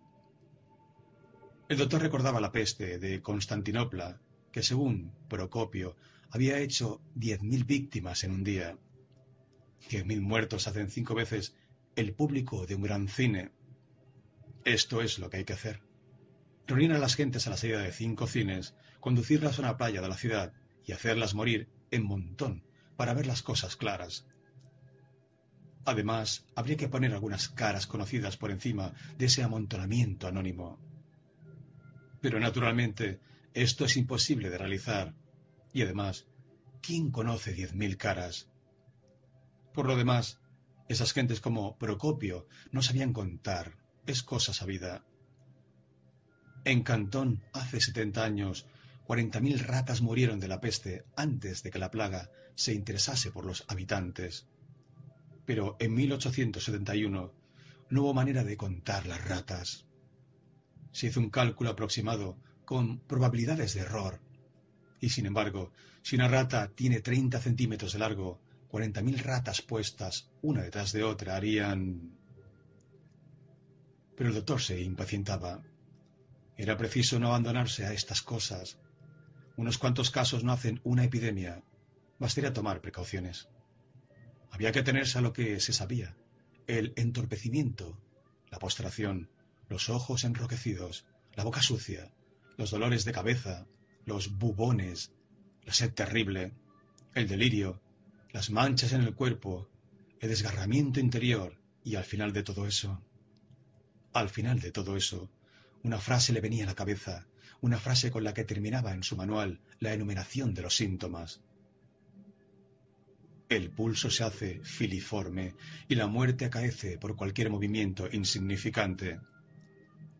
Sí, al final de todo esto, se estaba como pendiente de un hilo, y las tres cuartas partes de la gente, tal era la cifra exacta, eran lo bastante impacientes para hacer ese movimiento que les precipitaba. El doctor seguía mirando por la ventana. De un lado del cristal el fresco cielo de la primavera y del otro lado la palabra que todavía resonaba en la habitación, la peste. La palabra no contenía solo lo que la ciencia quería poner en ella, sino una larga serie de imágenes extraordinarias que no concordaban con esta ciudad amarilla y gris, moderadamente animada a aquella hora, más zumbadora que ruidosa. Feliz, en suma, si es posible que algo sea feliz y apagado. Una tranquilidad tan pacífica y tan indiferente negaba casi sin esfuerzo las antiguas imágenes de la plaga. Atenas apestaba y abandonada por los pájaros. Las ciudades chinas cuajadas de agonizantes silenciosos, los presidiarios de Marsella apilando en los hoyos los cuerpos que caían, la construcción en Provenza del gran muro que debía detener el viento furioso de la peste, Jaffa y sus odiosos mendigos, los lechos húmedos y podidos pegados a la tierra removida del hospital de Constantinopla, los enfermos sacados con ganchos, el carnaval de los médicos enmascarados durante la peste negra, las cópulas de los vivos en los cementerios de Milán, las carretas de muertos en el Londres aterrado, y las noches y días henchidos por todas partes del grito interminable de los hombres. No, todo esto no era todavía suficientemente fuerte para matar la paz de ese día. Del otro lado del cristal, el timbre de un tranvía invisible resonaba de pronto y refutaba en un segundo la crueldad del dolor. Solo el mar, al final del mortecino marco de las casas, atestiguaba todo lo que hay de inquietante y sin posible reposo en el mundo. Y el doctor Rieu, que miraba el golfo, pensaba en aquellas piras de que habla Lucrecio, que los atenienses heridos por la enfermedad levantaban delante del mar. Llevaban durante la noche a los muertos, pero faltaba sitio, y los vivos luchaban a golpes con las antorchas para depositar las piras a los que les habían sido queridos, sosteniendo batallas sangrientas antes de abandonar los cadáveres. Se podía imaginar las hogueras enrojecidas ante el agua tranquila y sombría, los combates de antorchas en medio de la noche crepitante, de centellas y de espesos vapores ponzoñosos subiendo hacia el cielo expectante. Se podía temer. Pero ese vértigo no se sostenía ante la razón. Era cierto que la palabra peste había sido pronunciada. Era cierto que en aquel mismo minuto la plaga sacudía y arrojaba por tierra a una o dos víctimas. Pero, ¿y qué? Podía detenerse. Lo que había que hacer era reconocer claramente lo que debía ser reconocido, espantar al fin las sombras inútiles y tomar las medidas convenientes. Enseguida la peste se detendría, porque la peste o no se la imagina o se la imagina falsamente. Si se detuviese, y esto era lo más probable, todo iría bien. En el caso contrario se sabía lo que era, y si no había medio de arreglarse para vencerla primero, se la vencería después. El doctor abrió la ventana y el ruido de la ciudad se agigantó de pronto. De un taller vecino subía el silbido breve e insistente de una sierra mecánica. Joyo espantó todas estas ideas. Allí estaba lo cierto, en el trabajo de todos los días. El resto estaba pendiente de hilos y movimientos insignificantes. No había que detenerse en ello. Lo esencial era hacer bien su oficio. El doctor estaba en este punto de sus reflexiones cuando le anunciaron a Joseph Grant. Aunque era empleado del ayuntamiento y desempeñaba tareas muy diversas, se le ocupaba periódicamente en el servicio de estadísticas del gobierno civil. Así pues, estaba obligado a hacer las sumas de las defunciones y, naturalmente, servicial, había accedido a llevar él mismo una copia de sus resultados a casa de Rieu. El doctor vio entrar a Grant con su vecino Cotard. El empleado blandió una hoja de papel. Las cifras suben, doctor, anunció. Once muertos en cuarenta y ocho horas. Oyó saludó a Cotard y le preguntó cómo se encontraba. Gran explicó que Cotard había puesto empeño en venir a dar las gracias al doctor y a, excusarse por las molestias que le había ocasionado. Pero Rieu miraba la hoja de la estadística. Bueno, dijo Rieu, es posible que haya que decidirse a llamar a esta enfermedad por su nombre. Hasta el presente hemos estado dándole vueltas. Pero vengan ustedes conmigo. Tengo que ir al laboratorio. Sí, sí, dijo Gran, bajando la escalera del doctor. Hay que llamar a las cosas por su nombre. Pero, ¿cuál es su nombre? No puedo decírselo, y por otra parte, no le serviría para nada saberlo. Ya ve usted, sonrió el empleado. No es tan fácil. Se dirigieron a la plaza de armas. Cotard iba callado. Las calles empezaban a llenarse de gente. El crepúsculo fugitivo de nuestro país retrocedía ya ante la noche y las primeras estrellas aparecían en el horizonte, todavía neto. Unos segundos más tarde, las luces de las calles, en lo alto, oscurecieron todo el cielo al encenderse, y el ruido de las conversaciones pareció subir de tono. Perdóneme, dijo Gran al llegar al ángulo de la plaza, pero tengo que tomar el tranvía. Mis noches son sagradas. Como dicen en mi país, no hay que dejar para mañana. Rieu había notado cierta manía que tenía Gran. Nació en Montelimar. de invocar las locuciones de su país y añadirles fórmulas triviales que no eran de ningún sitio, como un tiempo de ensueño o un alumbrado mágico. Ah, dijo Cotard, no se le puede sacar de su casa después de la cena. Judío preguntó a Cotard si trabajaba en el ayuntamiento. Gran respondió que no, trabajaba para sí mismo. Ah, dijo Judío, por hablar. ¿Y avanza mucho? Después de los años que trabajo en ello, forzosamente, aunque en cierto sentido no hay gran progreso. Pero, en resumen, ¿de qué se trata? dijo el doctor, parándose. Gran farfulló algo, ajustándose el sombrero redondo sobre sus grandes orejas. Y Rieu comprendió muy vagamente que se trataba de algo sobre el desarrollo de una personalidad, pero el empleado los dejó tomando el boulevard de la Marne, bajo los focos, con un pasito apresurado. En la puerta del laboratorio, Cotard dijo al doctor que quería hablar con él para pedirle un consejo. Rieu que no dejaba de tocar en su bolsillo la hoja de las estadísticas, le invitó a ir a su consultorio más tarde. Luego, cambiando de opinión, le dijo que él tenía que ir al día siguiente a su barrio y que pasaría por su casa después de almorzar. Cuando dejó a Cotard, el doctor se dio cuenta de que seguía pensando en Gran. Lo imaginaba medio de una peste, y no de aquella, que sin duda no iba a ser seria, sino en medio de una de las grandes pestes de la historia. Es del género de hombres que quedan a salvo en estos casos. Se acordaba de haber leído que la peste respetaba las constituciones débiles y destruía las vigorosas. Y al seguir pensando en ello, el doctor llegó a la conclusión de que en el empleado había un cierto aire de misterio. A primera vista, en efecto, Joseph Grant no era más que el pequeño empleado de ayuntamiento que su aspecto delataba alto, flaco, flotaban sus trajes que escogía siempre demasiado grandes, haciéndose la ilusión de que así le durarían más.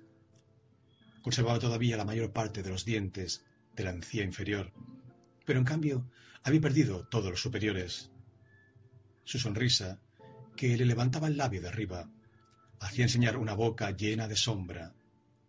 Si se añade a este retrato un modo de andar de seminarista, un arte especial de rozar los muros y de deslizarse por entre las puertas, un olor a sótano y a humo, con todos los modales distintivos de la insignificancia, se reconocerá que sólo se le podía imaginar delante de una mesa de escritorio aplicado a revisar las tarifas de las casas de baños de la ciudad o a reunir para algún joven escribiente los elementos de una información concerniente a la nueva ley sobre la recolección de las basuras caseras.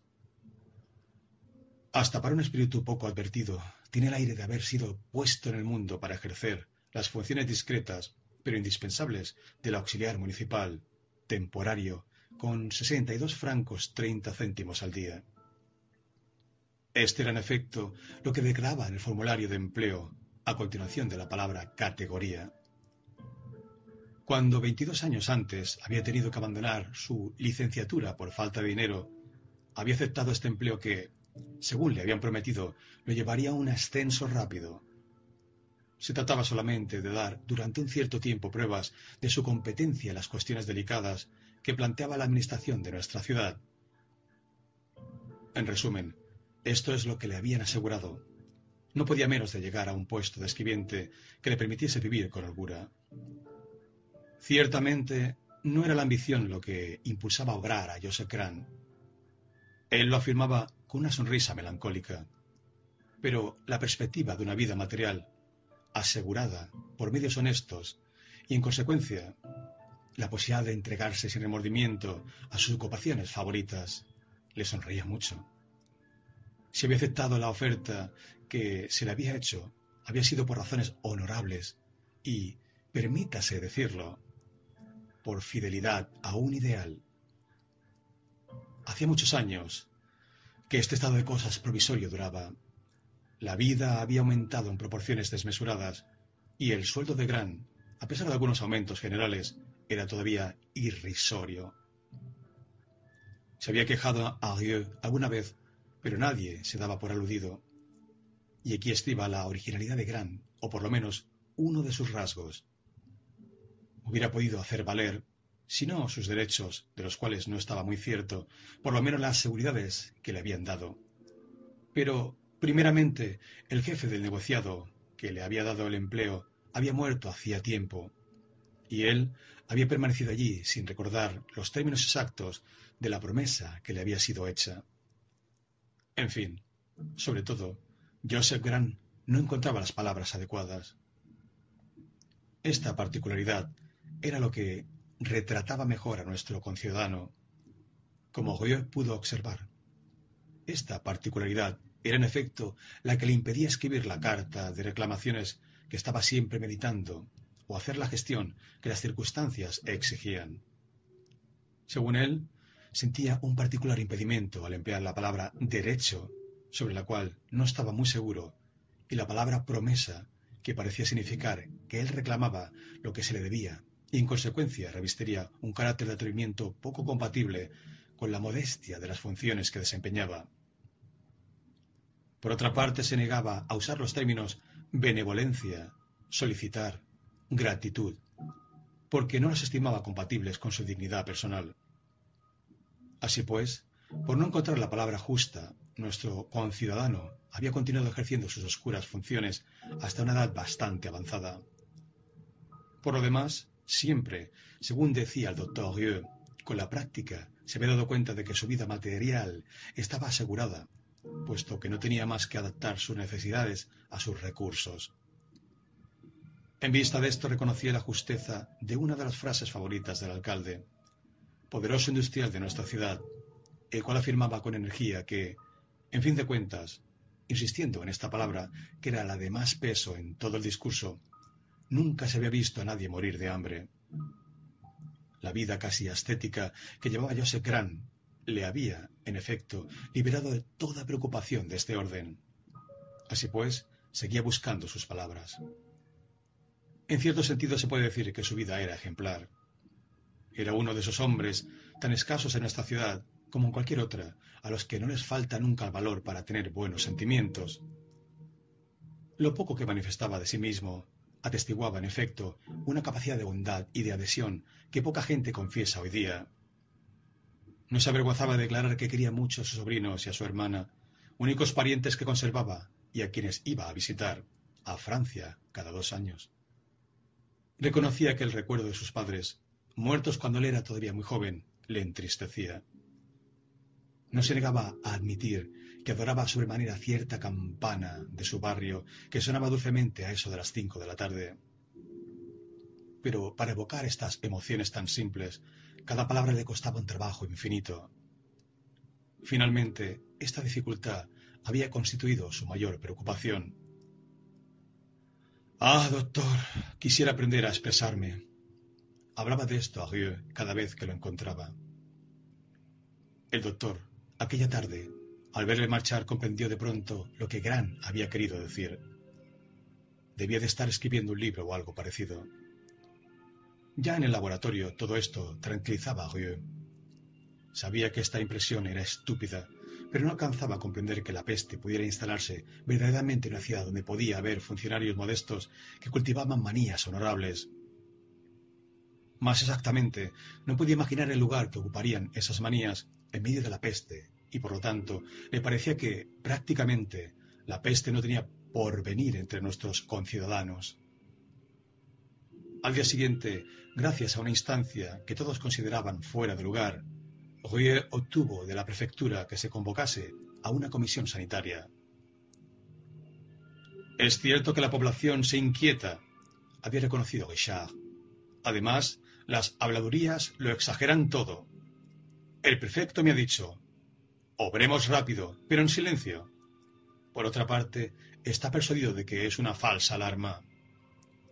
Bernard se fue con su coche a la prefectura. ¿Sabe usted? le dijo el prefecto, que el departamento no tiene suero? Ya lo sé, he telefoneado al depósito. El director ha caído de las nubes. Hay que hacerlo traer de París. Tengo la esperanza de que no sea cosa muy larga. Ya he telegrafiado, respondió Guillaume. El prefecto estuvo amable, pero nervioso. Comencemos por el principio, señores, dijo. ¿Debo resumir la situación? Richard creía que esto no era necesario. Los médicos conocían la situación. La cuestión era solamente saber las medidas que había que tomar. La cuestión, dijo brutalmente el viejo Castell, es saber si se trata o no de la peste.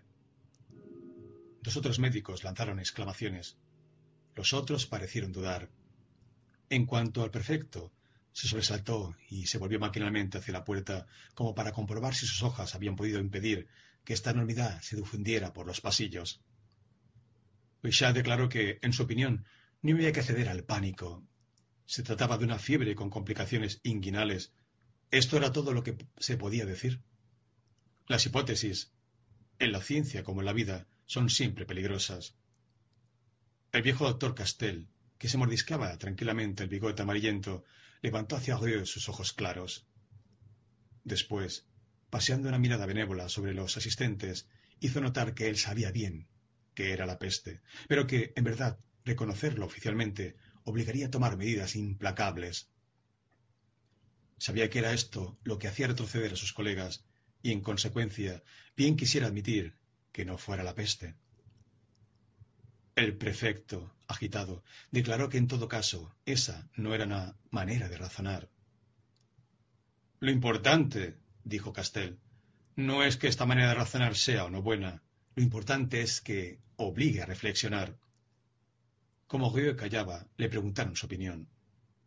Se trata de una fiebre de carácter tifoideo, pero acompañada de bubones y de vómitos. He podido verificar análisis en los que el laboratorio cree reconocer el microbio rechoncho de la peste. Para ser exacto, hay que añadir, sin embargo, que ciertas modalidades específicas del microbio no coinciden con la descripción clásica. Richard subrayó que esto autorizaba las dudas y que había que esperar por lo menos el resultado estadístico de la serie de análisis comenzada hacía días.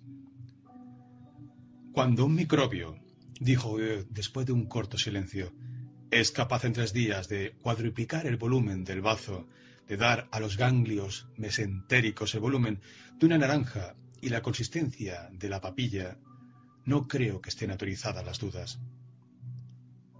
Richard creía que no había que ver las cosas demasiado negras y que el contagio, por otra parte, no estaba comprobado puesto que los parientes de sus enfermos estaban aún indemnes. Pero otros han muerto, hizo observar Rieu. Y he sabido que el contagio no es nunca absoluto, pues si lo fuera, tendríamos una multiplicación matemática infinita y un despoblamiento fulminante. No se trata de ver las cosas negras, se trata de tomar precauciones. Richard resumía la situación haciendo notar que para detener esta enfermedad, si no se detenía por sí misma, había que aplicar las graves medidas de profilaxis previstas por la ley que para hacer esto habría que reconocer oficialmente que se trataba de la peste, que la certeza no era absoluta todavía y que en consecuencia ello exigía reflexión. La cuestión, insistía Rieu, no es saber si las medidas previstas por la ley son graves, sino si son necesarias para impedir que muera la mitad de la población. El resto es asunto de la Administración, y justamente nuestras instituciones han nombrado un prefecto para arreglar estas cosas. Sin duda, dijo el prefecto. Pero yo necesito que reconozcan que se trata de una epidemia de peste. Si no lo reconocemos, dijo Rieu, nos exponemos igualmente a que mate a la mitad de la población. Richard intervino con cierta nerviosidad. La verdad es que nuestro colega cree en la peste. Su descripción del síndrome lo prueba. Rieu respondió que él no había descrito un síndrome, había descrito lo que había visto. Y lo que había visto eran los bubones, las manchas, las fiebres delirantes, fatales en 48 horas. ¿Se atrevería el doctor Richard a tomar la responsabilidad de afirmar que la epidemia iba a detenerse sin medidas profilácticas rigurosas? Richard titubeó y miró a Rieu. Sinceramente, dígame usted lo que piensa. ¿Tiene usted la seguridad de que se trata de la peste? Plantea usted mal el problema, no es una cuestión de vocabulario, es una cuestión de tiempo. Su opinión, dijo el prefecto, Sería entonces que, incluso si no se tratase de la peste, las medidas profilácticas indicadas en tiempo de peste se deberían aplicar. Si es absolutamente necesario que yo tenga una opinión, en efecto, esa es. Los médicos se consultaron unos a otros y Richard acabó por decir Entonces es necesario que tomemos la responsabilidad de obrar como si la enfermedad fuera una peste. La fórmula fue calurosamente aprobada. ¿Es esta su opinión, querido colega? La fórmula me es indiferente, dijo Rieu. Digamos solamente que no debemos obrar como si la mitad de la población no estuviese amenazada de muerte, porque entonces lo estará. En medio de la irritación general, Rieu se fue. Pero después, en el arrabal que olía a frituras y a orinas, le imploraba una mujer, gritando como el perro caulla a la muerte, con las ingles ensangrentadas. Al día siguiente de la conferencia, la fiebre dio un pequeño salto. Llegó a aparecer en los periódicos, pero bajo una forma benigna, puesto que se contentaron con hacer algunas alusiones. En todo caso, al otro día, Oye pudo leer pequeños carteles blancos que la prefectura había hecho pegar rápidamente en las esquinas más discretas de la ciudad. Era difícil tomar este anuncio como prueba de que las autoridades miraban la situación cara a cara. Las medidas no eran draconianas y parecían haber sacrificado mucho el deseo de no inquietar a la población pública. El exordio anunciaba, en efecto, que unos cuantos casos de cierta fiebre maligna, de la que todavía no se podía decir si era contagiosa, habían hecho su aparición en la ciudad de Orán. Estos casos no eran aún bastante característicos para resultar realmente alarmantes y nadie dudaba que la población sabía conservar su sangre fría. Sin embargo, y con un propósito de prudencia que debía ser comprendido por todo el mundo, el prefecto tomaba algunas medidas preventivas. En consecuencia, el prefecto no dudaba un instante de la adhesión con el que el vecindario colaboraría en su esfuerzo personal. El cartel anunciaba después medidas de conjunto entre ellas una desratización científica por inyección de gases tóxicos en las alcantarillas y una vigilancia estrecha de los alimentos en contacto con el agua. Recomendaba a los habitantes la limpieza más extremada e invitaba, en fin, a los que tuvieran parásitos a presentarse en los dispensarios municipales. Además, las familias deberían declarar los casos diagnosticados por el médico y consentir que sus enfermos fueran aislados en las salas especiales del hospital. Estas salas, por otra parte, estaban equipadas para cuidar a los enfermos en un mínimo de tiempo posible y con el máximo de probabilidades de curación. Algunos artículos suplementarios sometían a la desinfección obligatoria el cuarto del enfermo y el vehículo de transporte. En cuanto al resto, se limitaban a recomendar a los que rodeaban al enfermo que se sometieran a una vigilancia sanitaria. El doctor Rieu se volvió bruscamente después de leer el cartel y tomó el camino de su consultorio. Josep Gran, que lo esperaba, levantó otra vez los brazos al verle entrar. Sí, dijo Rieu, ya sé, las cifras suben. La víspera, una docena de enfermos había sucumbido en la ciudad. El doctor dijo a Gran que le vería probablemente por la tarde porque iba a hacer una visita a Cotard. Bien hecho, dijo Gran. Le da usted mucho bien porque lo encuentro cambiado. ¿En qué? ¿Se ha vuelto muy cortés? Antes no lo era.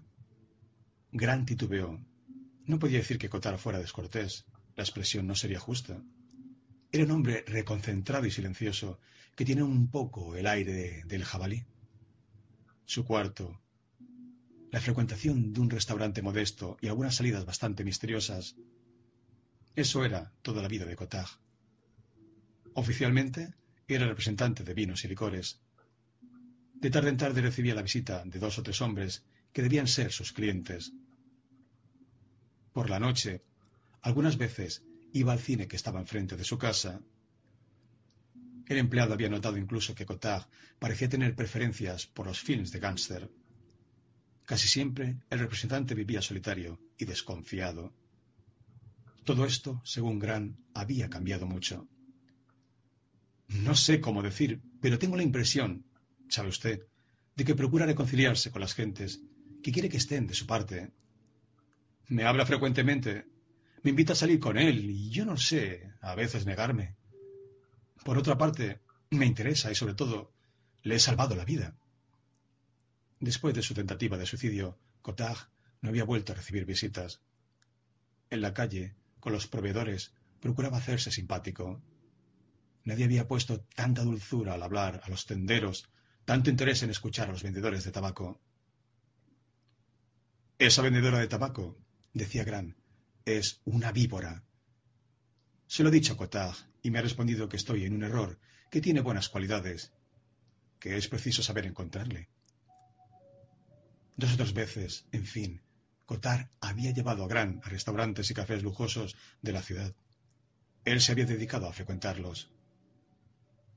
Se está bien aquí, decía, y además se está en buena compañía. Gran había notado las atenciones especiales del personal para con el representante y había comprendido la razón observando las propinas excesivas que aquel dejaba. Cotard parecía muy sensible a las amabilidades con que le pagaban. Un día en que el encargado le había acompañado a la puerta y ayudado a ponerse el abrigo, Cotard había dicho a Gran, es un buen muchacho, podría ser testigo. ¿Testigo de qué? Cotard había titubeado. En fin, de que yo no soy una mala persona. Por otra parte, tenía ataques de mal humor. Un día en que Entendero se había mostrado menos amable, había vuelto a su casa en un estado de furor desmedido. Está con los otros, este canalla, repetía. ¿Qué otros? Todos los otros. Gran había incluso asistido a una escena curiosa con la vendedora de tabaco. En medio de una conversación, la vendedora había hablado de un proceso reciente que había hecho mucho ruido en Argel. Se trataba de un joven empleado que había matado a un árabe en una playa. Si metiera en la cárcel a toda esa chusma, había dicho la vendedora, la gente decente respiraría. Pero había tenido que interrumpirse en vista de la agitación súbita de Cotard, que se había echado a la calle sin decir una palabra. Gran y la vendedora habían quedado boquiabiertos. Todavía podía Gran señalar a Rieu otros cambios en el carácter de Cotard. Este último había sido siempre de opiniones muy liberales. Su frase favorita, los grandes se comen siempre a los pequeños, lo probaba. Pero desde hacía cierto tiempo no compraba más que el periódico moderado de Orán, y era inevitable sospechar que incluso ponía cierta ostentación en leerlo en los sitios públicos, Igualmente, días después de levantarse, viendo que Gran iba al correo, le rogó que le pusiera un giro de cien francos que enviaba todos los meses a una hermana que vivía lejos. Pero en el momento en que Gran salía le dijo Envíe doscientos francos. Será una sorpresa agradable. Siempre cree que yo no pienso jamás en ella, pero verdad es que la quiero mucho. En fin, un día había tenido con Gran una conversación curiosa. Gran se había visto obligado a responder a las preguntas de Cotard, que estaba intrigado por el trabajo a que él se dedicaba por las noches. Bueno, le había dicho Cotard, usted hace un libro. Un libro, si quiere usted, pero la cosa es más complicada. Ah, había exclamado Cotard, bien quisiera yo hacer otro tanto. Gran había mostrado sorpresa y Cotard había balbuceado que ser artista debía de solucionar muchas cosas. ¿Por qué? había preguntado Gran. Bueno, pues porque un artista tiene más derechos. Eso todo el mundo lo sabe. Se le toleran muchas cosas. Vamos, dijo Gea a Gran. Era la mañana en que habían aparecido los carteles. La historia de las ratas le ha trastornado como a otros tantos. ¿O acaso tiene miedo de la fiebre? Gran respondió. No lo creo, doctor. Si quiere usted saber mi opinión, el auto de la desratización pasó bajo la ventana con un ruido de escape atronador. Oye esperó que fuera posible hacerse entender y después le preguntó su opinión distraídamente. El otro lo miró con seriedad.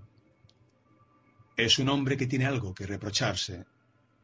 El doctor levantó los hombros. Como decía el comisario, eran otras cosas que estaban puestas a la lumbre. Después de almorzar, Rie tuvo una conferencia con Castell. Los sueros no llegaban. Por otra parte, preguntaba Rios. ¿Podrían servirnos? Este vacilo es extraño. Oh, dijo Castel, no soy de su opinión. Estos animales tienen siempre un aspecto original, pero en el fondo todos son los mismos.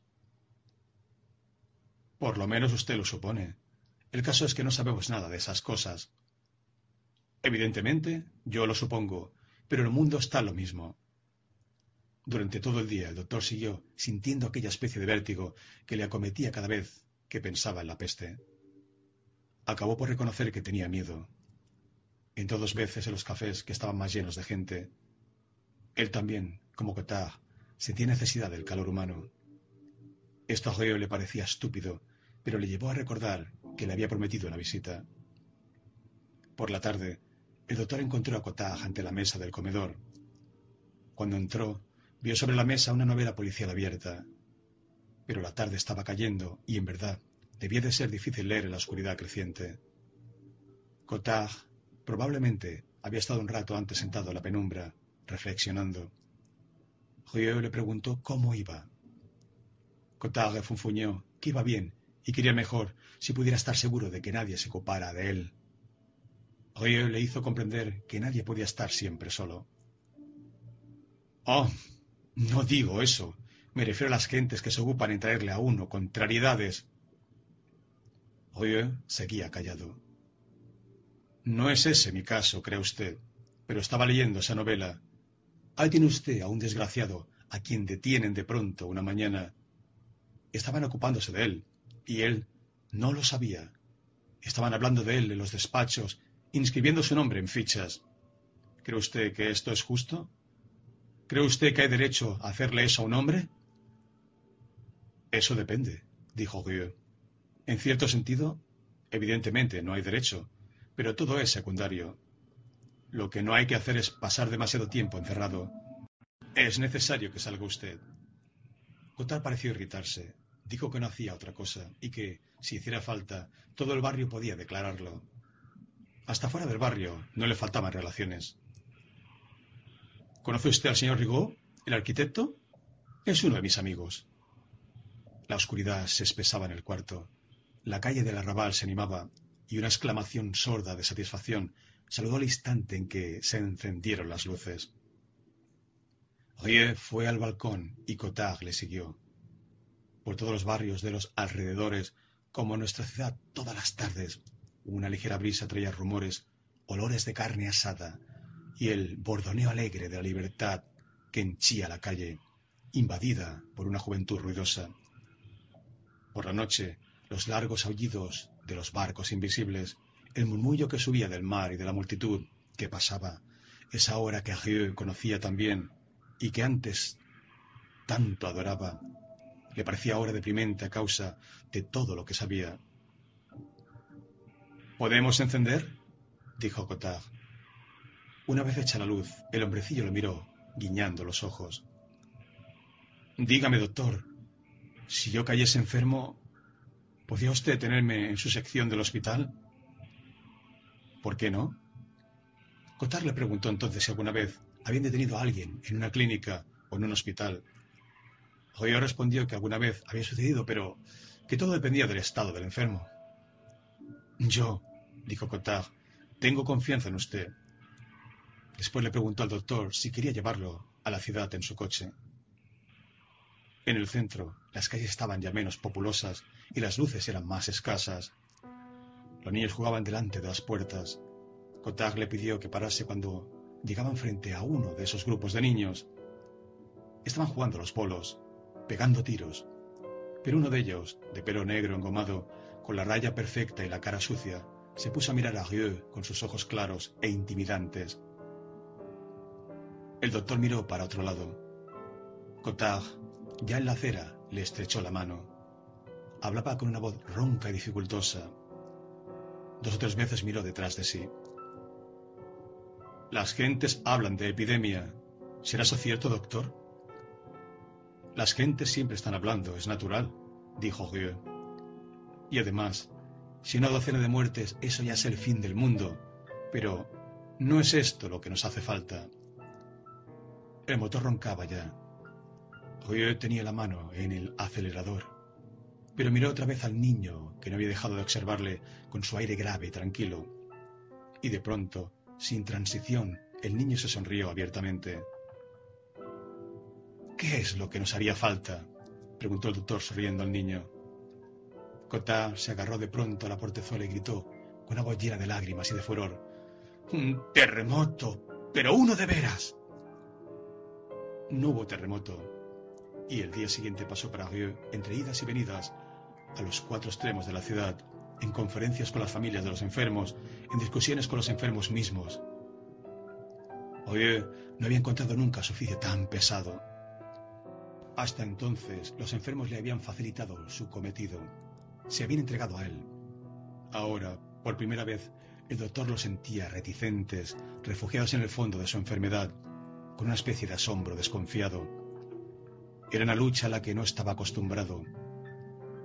Y ya cerca de las diez, paró el coche delante de la casa del viejo asmático, que era el último que visitaba.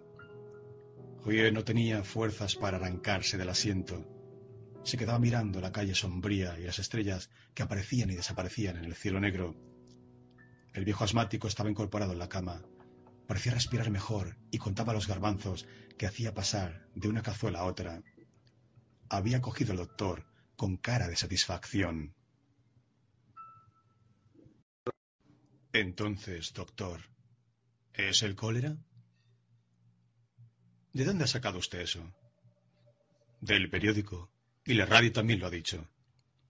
Pues no, no es el cólera. En todo caso, ¿eh? Caen muchos. No crea usted nada, dijo el doctor. Había examinado al viejo y ahora se encontraba sentado en medio de aquel comedor miserable. Sí, tenía miedo. Sabía que en el barrio mismo una docena de enfermos esperaban al día siguiente retorciéndose con los bubones Solo en dos o tres casos había observado alguna mejoría al sacarlos. Pero, para la mayor parte, el final era el hospital, y él sabía lo que el hospital quiere decir para los pobres. No quiero que les sirva para sus experimentos, le había dicho la mujer de uno de sus enfermos. Pero no servía para experimentos, se moría y nada más. Las medidas tomadas eran insuficientes. Eso estaba bien claro. En cuanto a las salas especialmente equipadas, él sabía lo que eran dos pabellones de donde había desalojado apresuradamente a otros enfermos. Habían puesto burlete en las ventanas. Los habían rodeado con un cordón sanitario.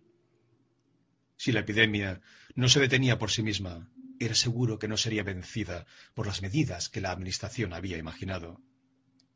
Sin embargo, por la noche, los comunicados oficiales seguían optimistas. Al día siguiente, la agencia Ransdorf anunciaba que las medidas de la prefectura habían sido acogidas con serenidad y que ya había una treintena de enfermos declarados. Castell había telefoneado a Rieu. ¿Cuántas camas tienen los pabellones? Ochenta. ¿Hay más de treinta enfermos en la ciudad? Hay los que tienen miedo y los que no lo tienen. Pero los más numerosos son los que todavía no han tenido tiempo de tenerlo. ¿Están vigilados los entierros? No. El teléfono de Richard diciéndole que hacía falta medidas completas, no frases, y que había que levantar contra la epidemia una verdadera barrera o no hacer nada. ¿Y entonces? Me ha respondido que él no tenía autoridad. En mi opinión, esto va a crecer. En efecto, en tres días, los dos pabellones estuvieron llenos. Richard creía saber que iban a desalojar una escuela e improvisar un hospital auxiliar. Rieu esperaba las vacunas y abría los bubones. Castel volvía a sus viejos libros y pasaba largas horas en la biblioteca. Las ratas han muerto de la peste o de algo parecido y han puesto en circulación miles y miles de pulgas que transmitirán la infección en proporción geométrica si no se la detiene a tiempo. Rieu seguía callado. El tiempo pareció estacionarse. El sol sorbía los charcos de los últimos chaparrones. Había hermosos cielos azules desbordantes, de luz dorada. Había zumbido de aviones entre el calor que comenzaba. Todo en la estación invitaba a la serenidad. Sin embargo, en cuatro días la fiebre dio cuatro saltos sorprendentes. Dieciséis muertos, veinticuatro, veintiocho y treinta y dos. El cuarto día se anunció la apertura del hospital auxiliar en una escuela de párvulos. Nuestros ciudadanos, que hasta entonces habían seguido encubriendo con broma su inquietud, parecían en la calle más abatidos y más silenciosos. Hoy decidió telefonear al prefecto. Las medidas son insuficientes. Tengo aquí las cifras, dijo el prefecto. En efecto, son inquietantes. Son más que inquietantes, son claras. Voy a pedir órdenes al gobierno. Hoy colgó el tubo ante Castel. Órdenes. Lo que haría falta es imaginación. ¿Y los sueros? Llegarán esta semana. La prefectura, por mediación de Richard, pidió a Rie un informe para enviarlo a la capital de la colonia solicitando órdenes. Rie hizo una descripción clínica con cifras. Aquel mismo día se contaron cuarenta muertos. El prefecto tomó sobre sí, como él decía, la responsabilidad de extremar desde el día siguiente las medidas prescriptas. La declaración obligatoria y el aislamiento fueron mantenidos. Las casas de los enfermos debían ser cerradas y desinfectadas. Los familiares sometidos a una cuarentena de seguridad. Los entierros organizados por la ciudad en las condiciones que veremos. Un día después llegaron los sueros por avión. Eran suficientes para los casos que había en tratamiento pero eran insuficientes si la epidemia se extendía. Al telegrama de Rieu respondieron que el stock se había agotado y que estaban empezando nuevas fabricaciones. Durante ese tiempo, y de todos los arrabales próximos, la primavera llegaba a los mercados. Miles de rosas se marchillaban en las cestas de los vendedores. A lo largo de las aceras, y un olor almibarado flotaba por toda la ciudad. Aparentemente no había cambiado nada. Los tranvías estaban siempre llenos al comienzo y al final del día y sucios durante todo el resto. Tagú observaba al viejecito y el viejecito escupía a los gatos. Gran se encerraba todas las noches en su casa con su misterioso trabajo. Cotard andaba dando vueltas y el señor Otton, el juez de instrucción, seguía conduciendo a sus bichos. El viejo asmático trasegaba sus garbanzos y a veces se veía al periodista Lambert con su aire tranquilo y expectante. Por las noches, la misma multitud llenaba las calles y crecían las colas a las puertas de los cines. Además, la epidemia parecía retroceder. Durante unos días no se contó más que una decena de muertos. Después, de golpe, subió como una flecha. El día en que el número de muertos alcanzó otra vez a la treintena, Riel se quedó mirando el parte oficial que el prefecto le alargaba, diciendo Ten miedo. El parte contenía Declaren el estado de peste, cierren la ciudad. 2. A partir de ese momento, se puede decir que la peste fue nuestro único asunto. Hasta entonces, a pesar de la sorpresa y la inquietud que habían causado aquellos acontecimientos singulares, cada uno de nuestros conciudadanos había continuado sus ocupaciones como había podido en su puesto habitual. Y sin duda esto debía continuar. Pero una vez cerradas las puertas, se dieron cuenta de que estaban, y el narrador también, cogidos a la misma red y que había que arreglárselas. Así fue que, por ejemplo, un sentimiento tan individual como es el de la separación de un ser querido se convirtió de pronto, desde las primeras semanas, mezclado a aquel miedo, en el sufrimiento principal de todo un pueblo durante aquel largo exilio. Una de las consecuencias más notables de la clausura de las puertas fue, en efecto, la súbita separación en que quedaron algunos seres que no estaban preparados para ello. Madres e hijos, esposos, amantes que habían creído aceptar días antes una separación temporal, que se habían abrazado en la estación sin más que dos o tres recomendaciones, seguros de volverse a ver pocos días o pocas semanas más tarde, sumidos en la estúpida confianza humana, apenas distraídos por la partida de sus preocupaciones habituales, se vieron de pronto separados, sin recursos, impedidos de reunirse o de comunicarse. Pues la clausura se había efectuado horas antes de publicarse la orden de la prefectura, y naturalmente era imposible tomar en consideración los casos particulares. Se puede decir que esta invasión brutal de la enfermedad tuvo como primer efecto el obligar a nuestros conciudadanos a obrar como si no tuvieran sentimientos individuales. Desde las primeras horas del día en que la orden entró en vigor, la prefectura fue asaltada por una multitud de demandantes que por teléfono o ante los funcionarios exponían situaciones, todas igualmente interesantes y al mismo tiempo igualmente imposibles de examinar.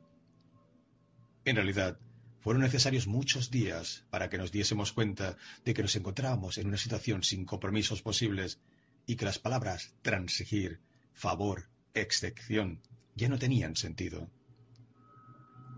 Hasta la pequeña satisfacción de escribir nos fue negada. Por una parte, la ciudad no estaba ligada al resto del país por los medios de comunicación habituales, y por otra, una nueva disposición prohibió toda correspondencia para evitar que las cartas pudieran ser vehículo de infección. Al principio, hubo privilegiados que pudieron entenderse las puertas de la ciudad con algunos centinelas de los puestos de guardia, quienes consintieron en hacer pasar mensajes al exterior. Esto era todavía los primeros días de la epidemia, y los guardias encontraban natural ceder a los movimientos de compasión. Pero al poco tiempo, cuando los mismos guardias estuvieron bien persuadidos de la gravedad de la situación, se negaron a cargar con responsabilidades cuyo alcance no podían prever. Las comunicaciones telefónicas interurbanas, autorizadas al principio, ocasionaron tales trastornos en las cabinas públicas y en las líneas que fueron totalmente suspendidas durante unos días y, después, severamente limitadas a lo que se llamaba casos de urgencia, tales como una muerte, un nacimiento o un matrimonio. Los telegramas llegaron a ser nuestro único recurso. Seres ligados por la inteligencia, por el corazón o por la carne, fueron reducidos a buscar los signos de esta antigua comunión en las mayúsculas de un despacho de diez palabras. Y como las fórmulas que se pueden emplear en un telegrama se agotan pronto, largas vidas en común o dolorosas pasiones se resumieron rápidamente en un intercambio periódico de fórmulas establecidas tales como Sigo bien, cuídate, cariños. Algunos se obstinaban en escribir e imaginaban sin cesar combinaciones para comunicarse con el exterior que siempre terminaban por resultar ilusorias. Sin embargo, aunque algunos de los medios que habíamos ideado diesen resultado, nunca supimos nada porque no recibimos respuesta.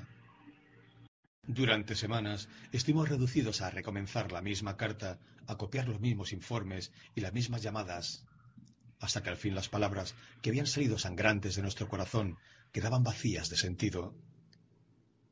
Entonces escribíamos maquinalmente haciendo por dar, mediante frases muertas, signos de nuestra difícil vida. Y para terminar, a este monólogo estéril y obstinado, a esta conversación árida con un muro, nos parecía preferible la llamada convencional del telégrafo. Al cabo de unos cuantos días, cuando llegó a ser evidente que no conseguiría nadie salir de la ciudad, tuvimos la idea de preguntar si la vuelta de los que estaban fuera sería autorizada. Después de unos días de reflexión, la prefectura respondió afirmativamente, pero señaló muy bien que los repatriados no podían en ningún caso volver a irse y que si eran libres de entrar, no lo serían de salir. Entonces algunas familias, por lo demás escasas, tomaron la situación a la ligera y poniendo por encima de toda prudencia el deseo de volver a ver a sus parientes, invitaron a estos a aprovechar la ocasión. Pero pronto los que eran prisioneros de la peste comprendieron el peligro en que ponían a los suyos y se resignaron a sufrir la separación. En el momento más grave de la epidemia, no se vio más que un caso en que los sentimientos humanos fueron más fuertes que el miedo a la muerte entre torturas. No fue, como se podría esperar, dos amantes que la pasión arrojase uno hacia el otro por encima del sufrimiento. Se trataba del viejo Castell y de su mujer, casados hacía muchos años. La señora Castell, unos días antes de la epidemia, había ido a la ciudad próxima. No eran una de esas parejas que ofrecen al mundo la imagen de una felicidad ejemplar, Y el narrador está a punto de decir que lo más probable era que esos esposos, hasta aquel momento, no tuvieran una gran seguridad de estar satisfechos de su unión. Pero esta separación brutal y prolongada los había llevado a comprender que no podían vivir alejados el uno del otro. Y, una vez que esta verdad era sacada a la luz, la peste les resultaba poca cosa. Esta fue una excepción. En la mayoría de los casos, la separación, era evidente, no debía terminar más que con la epidemia. Y para todos nosotros, el sentimiento que llenaba nuestra vida y que también queríamos conocer. Los oraneses, ya lo hemos dicho, tienen pasiones muy simples. Iba tomando una fisonomía nueva. Maridos y amantes que tenían una confianza plena en sus compañeros se encontraban celosos. Hombres que se creían frívolos en amor se volvían constantes. Hijos que habían vivido junto a su madre sin mirarla apenas ponían toda su inquietud y su nostalgia en algún trazo de su rostro que vivaba su recuerdo. Esta separación brutal, sin límites, sin futuro previsible, nos dejaba desconcertados, incapaces de reaccionar contra el recuerdo de esta presencia todavía tan próxima y ya tan lejana que ocupaba ahora nuestros días. De hecho, sufríamos doblemente, primero por nuestro sufrimiento y además por el que imaginábamos en los ausentes, hijo, esposa o amante. En otras circunstancias, por lo demás, nuestros conciudadanos siempre habrían encontrado una solución en una vida más exterior y más activa. Pero la peste los dejaba, al mismo tiempo, ociosos, reducidos a dar vueltas a la ciudad mortecina y entregados un día tras otro a los juegos decepcionantes del recuerdo, puesto que, en sus paseos sin meta, se habían obligados a hacer todos los días el mismo camino, que, en una ciudad tan pequeña, casi siempre era aquel que en otra época habían recorrido con el ausente. Así pues, lo primero que la peste trajo a nuestros conciudadanos fue el exilio, y el cronista está persuadido de que puede escribir aquí en nombre de todo lo que él mismo experimentó entonces, puesto que lo experimentó al mismo tiempo que otros muchos de nuestros conciudadanos, pues era ciertamente un sentimiento de exilio aquel vacío que llevábamos dentro de nosotros, aquella emoción precisa, el deseo irrazonado de volver hacia atrás o al contrario, de apresurar la marcha del tiempo. Eran dos flechas abrasadoras en la memoria, algunas veces nos abandonábamos a la imaginación y nos poníamos a esperar que sonara el timbre o que se oyera un paso familiar en la escalera. Y si en esos momentos llegábamos a olvidar que los trenes estaban inmovilizados, si nos arreglábamos para quedarnos en casa a la hora en que normalmente un viajero que viniera en el expreso de la tarde pudiera llegar a nuestro barrio, ciertamente este juego no podía durar. Al fin había siempre un momento en que nos dábamos cuenta de que los trenes no llegaban. Entonces comprendíamos que nuestra separación tenía que durar y que no nos quedaba más remedio que reconciliarnos con el tiempo. Entonces aceptábamos nuestra condición de prisioneros, quedábamos reducidos a nuestro pasado, y si algunos tenían la tentación de vivir en el futuro, tienen que renunciar muy pronto, al menos en la medida de lo posible, sufriendo finalmente las heridas que la imaginación inflige a los que se confían a ella. En especial, todos nuestros conciudadanos se privaron pronto, incluso en público, de la costumbre que habían adquirido de hacer suposiciones sobre la duración de su aislamiento. ¿Por qué?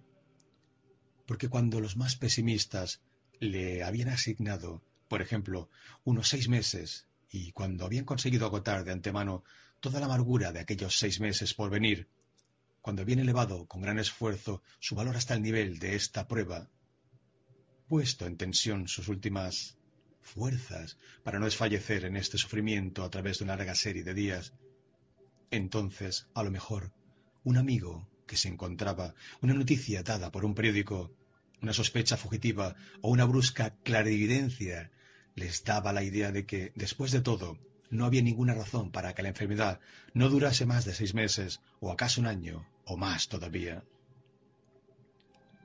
En ese momento, el derrumbamiento de su valor y de su voluntad era tan brusco que llegaba a parecerles que ya no podrían nunca salir de ese abismo. En consecuencia, se atuvieron a no pensar jamás en el término de su esclavitud, a no vivir vueltos hacia el porvenir, a conservar siempre, por decirlo así, los ojos bajos. Naturalmente, esta prudencia, esta astucia con el dolor, que consistía en cerrar la guardia para rehuir el combate, era mal recompensada. Evitaban sin duda ese derrumbamiento tan temido, pero se privaban de olvidar algunos momentos la peste con las imágenes de un venidero encuentro. Y así, encallados a mitad de camino, entre esos abismos y esas costumbres, fluctuaban más bien que vivían, abandonados a recuerdos estériles, durante días sin norte, sombras errantes que sólo hubieran podido tomar fuerzas decidiéndose a arraigar en la tierra su dolor. El sufrimiento profundo que experimentaban era el de todos los prisioneros y el de todos los exiliados. El sufrimiento de vivir con un recuerdo inútil. Ese pasado mismo en el que pensaban continuamente solo tenía el sabor de la nostalgia. Hubieran querido poder añadirle todo lo que sentían, no haber hecho cuando podían hacerlo con aquel o aquellas que esperaban, igualmente mezclaban a todas las circunstancias relativamente dichosas de sus vidas de prisioneros la imagen del ausente, no pudiendo satisfacerse con lo que en la realidad vivían. Impacientados por el presente, enemigos del pasado y privados del porvenir, éramos semejantes a aquellos que la justicia o el odio de los hombres tienen entre rejas. Al fin, el único medio de escapar a este insoportable vagar era hacer marchar los trenes con la imaginación y llenar las horas con las vibraciones de un timbre que, sin embargo, permanecía obstinadamente silencioso. Pero si esto era el exilio, para la mayoría era el exilio en su casa. Y aunque el cronista no haya conocido el exilio más que, como todo el mundo, no debe olvidar a aquellos, como el pedista Gambert y otros, para los cuales las penas de la separación se agrandaban por el hecho de que, habiendo sido sorprendidos por la peste en medio de su viaje, se encontraban alejados del ser que querían y de su país. En medio del exilio general, estos eran los más exiliados, pues el tiempo suscitaba en ellos, como en todos los demás, la angustia que es la propia, sufrían también la presión del espacio y se estrellaban continuamente contra las paredes que aislaban aquel refugio apestado de su patria perdida. A cualquier hora del día se los podía ver errando por la ciudad polvorienta, evocando en silencio las noches que sólo ellos conocían y las mañanas de su país. Alimentaban entonces su mal con signos imponderables, con mensajes desconcertantes. Un vuelo de golondrinas, el rosa del atardecer, o esos rayos caprichosos que el sol abandona a veces en las calles desiertas. El mundo exterior, que siempre puede salvarnos de todo, no querían verlo.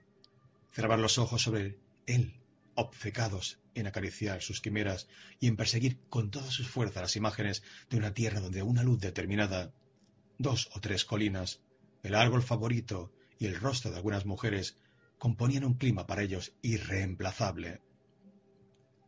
Para ocuparnos, en fin, de los amantes, que son los que más interesan y ante los que el cronista está mejor situado para hablar, los amantes se atormentaban todavía con otras angustias, entre las cuales hay que señalar el remordimiento.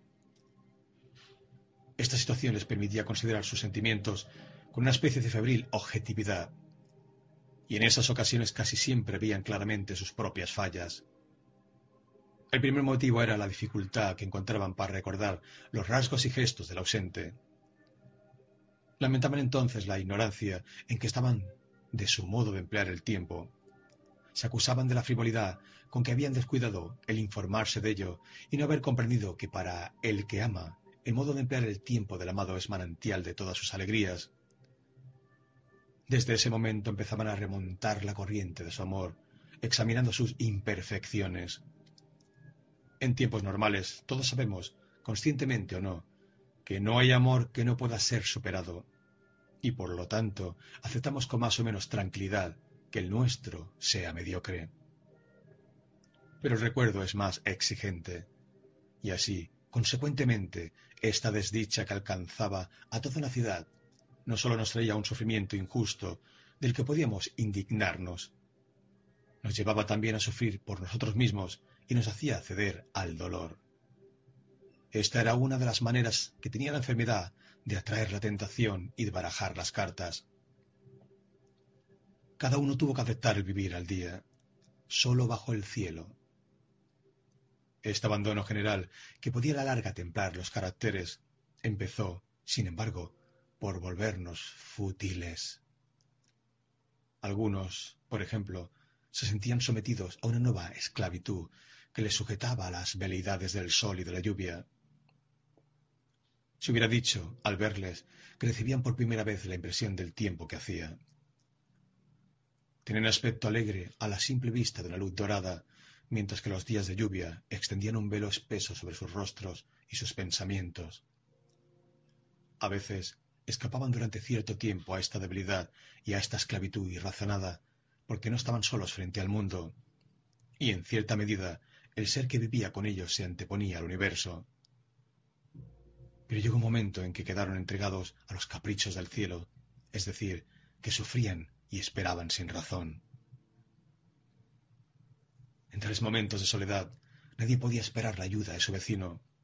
Cada uno seguía solo con su preocupación. Si alguien por casualidad intentaba hacer confidencias o decir algo de sus sufrimientos, la respuesta que recibía le hería casi siempre.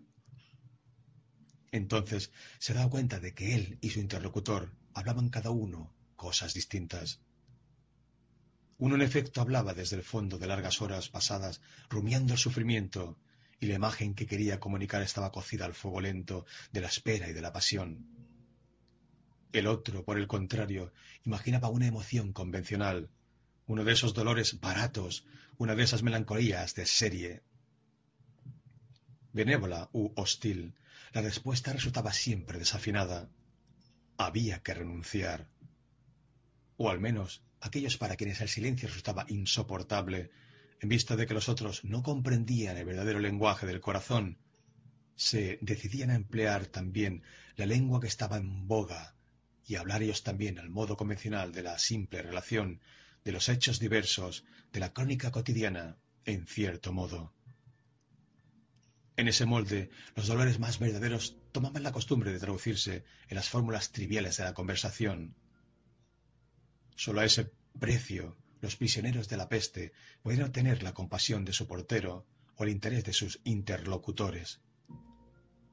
Sin embargo, y esto lo más importante, por dolorosas que fuesen estas angustias, por duro que fuera llevar ese vacío en el corazón, se puede afirmar que los exiliados de ese primer período de la peste fueron seres privilegiados, en el momento mismo en que todo el mundo comenzaba a aterrorizarse, su pensamiento estaba enteramente dirigido hacia el ser que esperaban.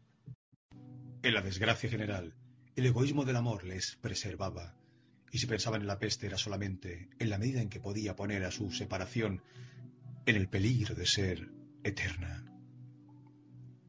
Llevaba, así, al corazón mismo de la epidemia una distracción saludable que se podía tomar por sangre fría. Su desesperación le salvaba del pánico. Su desdicha tenía algo bueno. Por ejemplo, si alguno de ellos era arrebatado por la enfermedad, lo era sin tener tiempo de poner atención en ello. Sacado de esta larga conversación interior que sostenía con una sombra, era arrojado sin transición al más espeso silencio de la tierra. No había tenido tiempo de nada.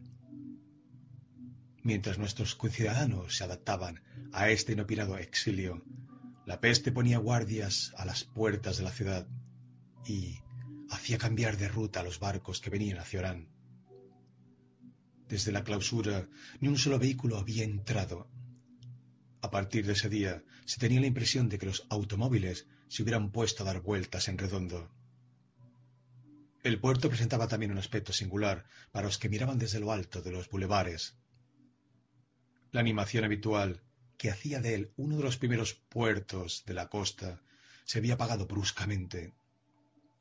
Todavía se podían ver algunos navíos que hacían cuarentena, pero los muelles, las grandes grúas desarmadas, las vagonetas volcadas de costado, las grandes filas de toneles o de fardos testimoniaban que el comercio también había muerto de la peste. A pesar de estos espectáculos desacostumbrados, a nuestros conciudadanos les costaba trabajo comprender lo que les pasaba. Había sentimientos generales como la separación o el miedo, pero se seguía también poniendo en primer lugar las preocupaciones personales. Nadie había aceptado todavía la enfermedad. En su mayor parte eran sensibles sobre todo a lo que trastornaba sus costumbres o dañaba sus intereses. Estaban malhumorados o irritados, y estos no son sentimientos que puedan oponerse a la peste. La primera reacción fue, por ejemplo, criticar la organización. La respuesta del prefecto ante las críticas de las que la prensa se hacía eco. ¿No se podría atender a un atenuamiento de las medidas adoptadas? Fue sumamente imprevista. Hasta aquí, ni los periódicos ni la agencia Ransdok había recibido comunicación oficial de las estadísticas de la enfermedad. El prefecto se las comunicó a la agencia día por día rogándole que las anunciase semanalmente. Ni en eso siquiera la reacción del público fue inmediata. El anuncio de que durante la tercera semana la peste había hecho 302 muertos no llegaba a hablar a la imaginación. Por una parte, todos, acaso, no habían muerto de la peste, y por otra, nadie sabía en la ciudad cuánta era la gente que moría por semana. La ciudad tenía 200.000 habitantes y se ignoraba si esta proporción de defunciones era normal. Es frecuente descuidar la precisión en las informaciones a pesar del interés evidente que tienen. Al público le faltaba un punto de comparación. Solo a la larga, comprobando el aumento de defunciones, la opinión tuvo conciencia de la verdad. La quinta semana dio 321 muertos y la sexta 345. El aumento era elocuente, pero no lo bastante para que nuestros conciudadanos dejasen de guardar, en medio de su inquietud, la impresión de que se trataba de un accidente, sin duda enojoso, pero después de todo temporal. Así pues, continuaron circulando por las calles y sentándose en las terrazas de los cafés. En conjunto no eran cobardes. Abundaban más las bromas que las lamentaciones y ponían cara de aceptar con buen humor los inconvenientes, evidentemente pasajeros. Las apariencias estaban salvadas. Hacia fines de mes, sin embargo, y poco más o menos durante la semana de rogativas, de la que se tratará más tarde, hubo transformaciones graves que modificaron el aspecto de la ciudad. Primeramente, el prefecto tomó medidas concernientes a la circulación de los vehículos y al aprovisionamiento. El aprovisionamiento fue limitado y la nafta racionada. Se prescribieron incluso economías de electricidad. Solo los productos indispensables llegaban por carretera o por aire a Orán. Así que se vio disminuir la circulación progresivamente hasta llegar a ser poco más o menos nula. Las tiendas de lujo cerraron de un día para otro, o bien algunas de ellas llenaron los escaparates de letreros negativos mientras las filas de compradores estacionaban en sus puertas. Orán tomó un aspecto singular. El número de peatones se hizo más considerable e incluso a las horas desocupadas. Mucha gente reducida a la inacción por el cierre de los comercios y de ciertos despachos llenaba las calles y los cafés. Por el momento nadie se sentía cesante, sino de vacaciones. Orán daba entonces, a eso de las tres de la tarde, por ejemplo, y bajo un cielo hermoso, la impresión engañadora de una ciudad de fiesta, donde hubiesen detenido la circulación y cerrado los comercios para permitir el desenvolvimiento de una manifestación pública y cuyos habitantes hubieran invadido las calles participando de los festejos. Naturalmente, los cines se aprovecharon de esta ociosidad general e hicieron gran negocio pero los circuitos que las películas realizaban en el departamento eran interrumpidos. Al cabo de dos semanas, los empresarios se vieron obligados a intercambiar los programas y después de cierto tiempo, los cines terminaron por proyectar siempre el mismo filme. Sin embargo, las entradas no disminuyeron. Los cafés, en fin, gracias a las reservas considerables acumuladas en una ciudad donde el comercio de vinos y alcoholes ocupa el primer lugar, pudieron igualmente alimentar a sus clientes. A decir verdad, se bebía mucho. Por haber anunciado un café que el vino puro mata al microbio, la idea ya natural en el público de que el alcohol preserva de las enfermedades infecciosas se firmó en la opinión de todos. Por las noches, a eso de las dos, un número considerable de borrachos, expulsado de los cafés, llenaba las calles expansionándose con ocurrencias optimistas. Pero todos estos cambios eran, en un sentido, tan extraordinarios y se habían ejecutado tan rápidamente que no era fácil considerarlos normales ni duraderos. El resultado fue que seguíamos poniendo en primer término nuestros sentimientos personales. Al salir del hospital, dos días después que habían sido cerradas las puertas, el doctor Rieu se encontró con Cotard, que levantó hacia él el rostro mismo de la satisfacción. Rieu lo felicitó por su aspecto. Sí, todo va bien, dijo el hombrecillo. Dígame, doctor, esta bendita peste, ¿eh? Parece que empieza a ponerse seria. El doctor lo admitió. Y el otro corroboró con una especie de jovialidad. No hay ninguna razón para que se detenga. Por ahora, todo va a estar patas arriba. Anduvieron un rato juntos.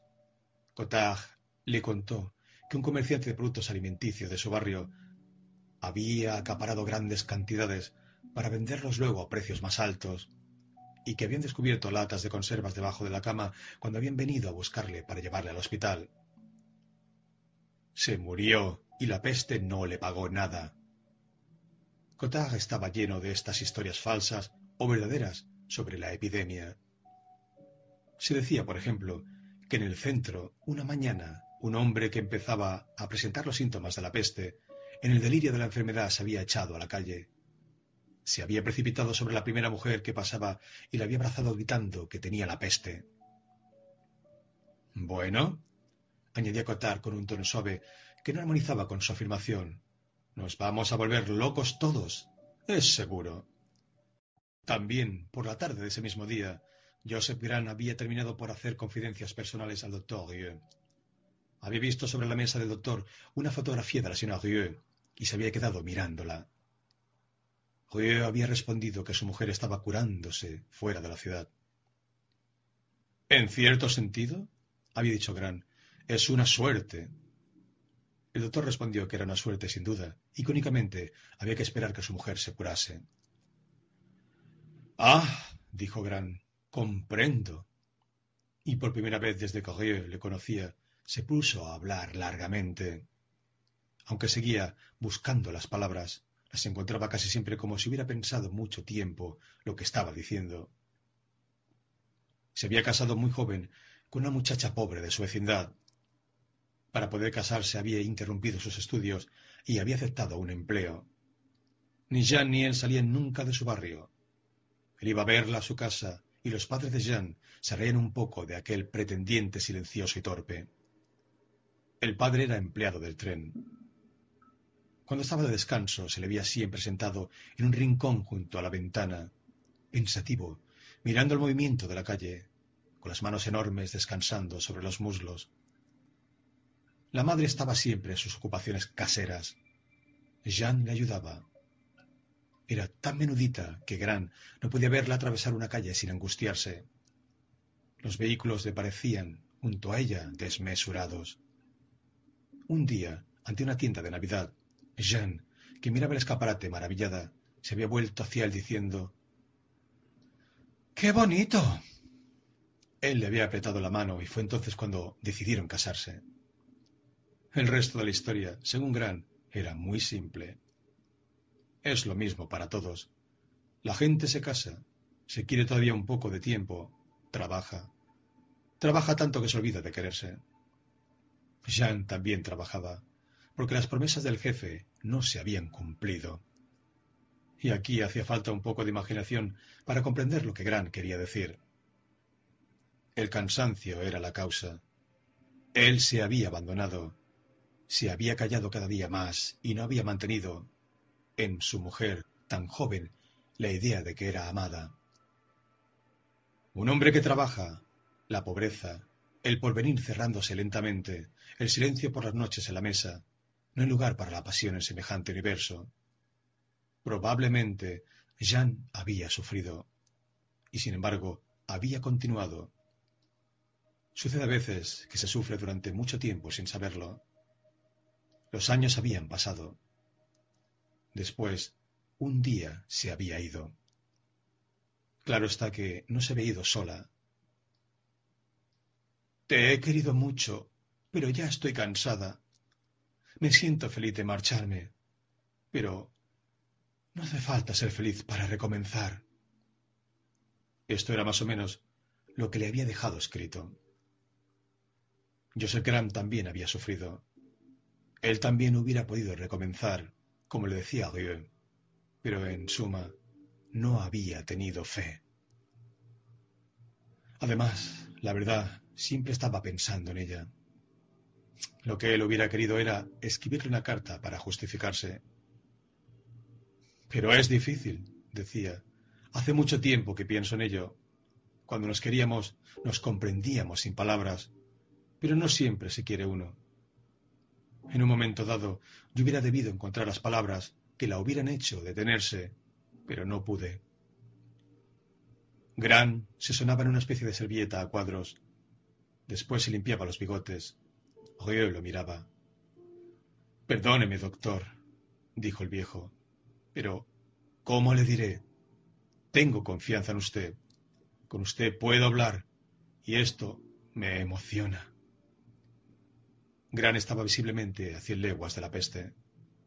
Por la noche oyó telegrafió a su mujer diciéndole que la ciudad estaba cerrada, que él se encontraba bien, que ella debía seguir cuidándose y que él pensaba en ella. Tres semanas después de la clausura, Rey encontró a la salida del hospital a un joven que le esperaba. Supongo, le dijo éste, que me reconoce usted.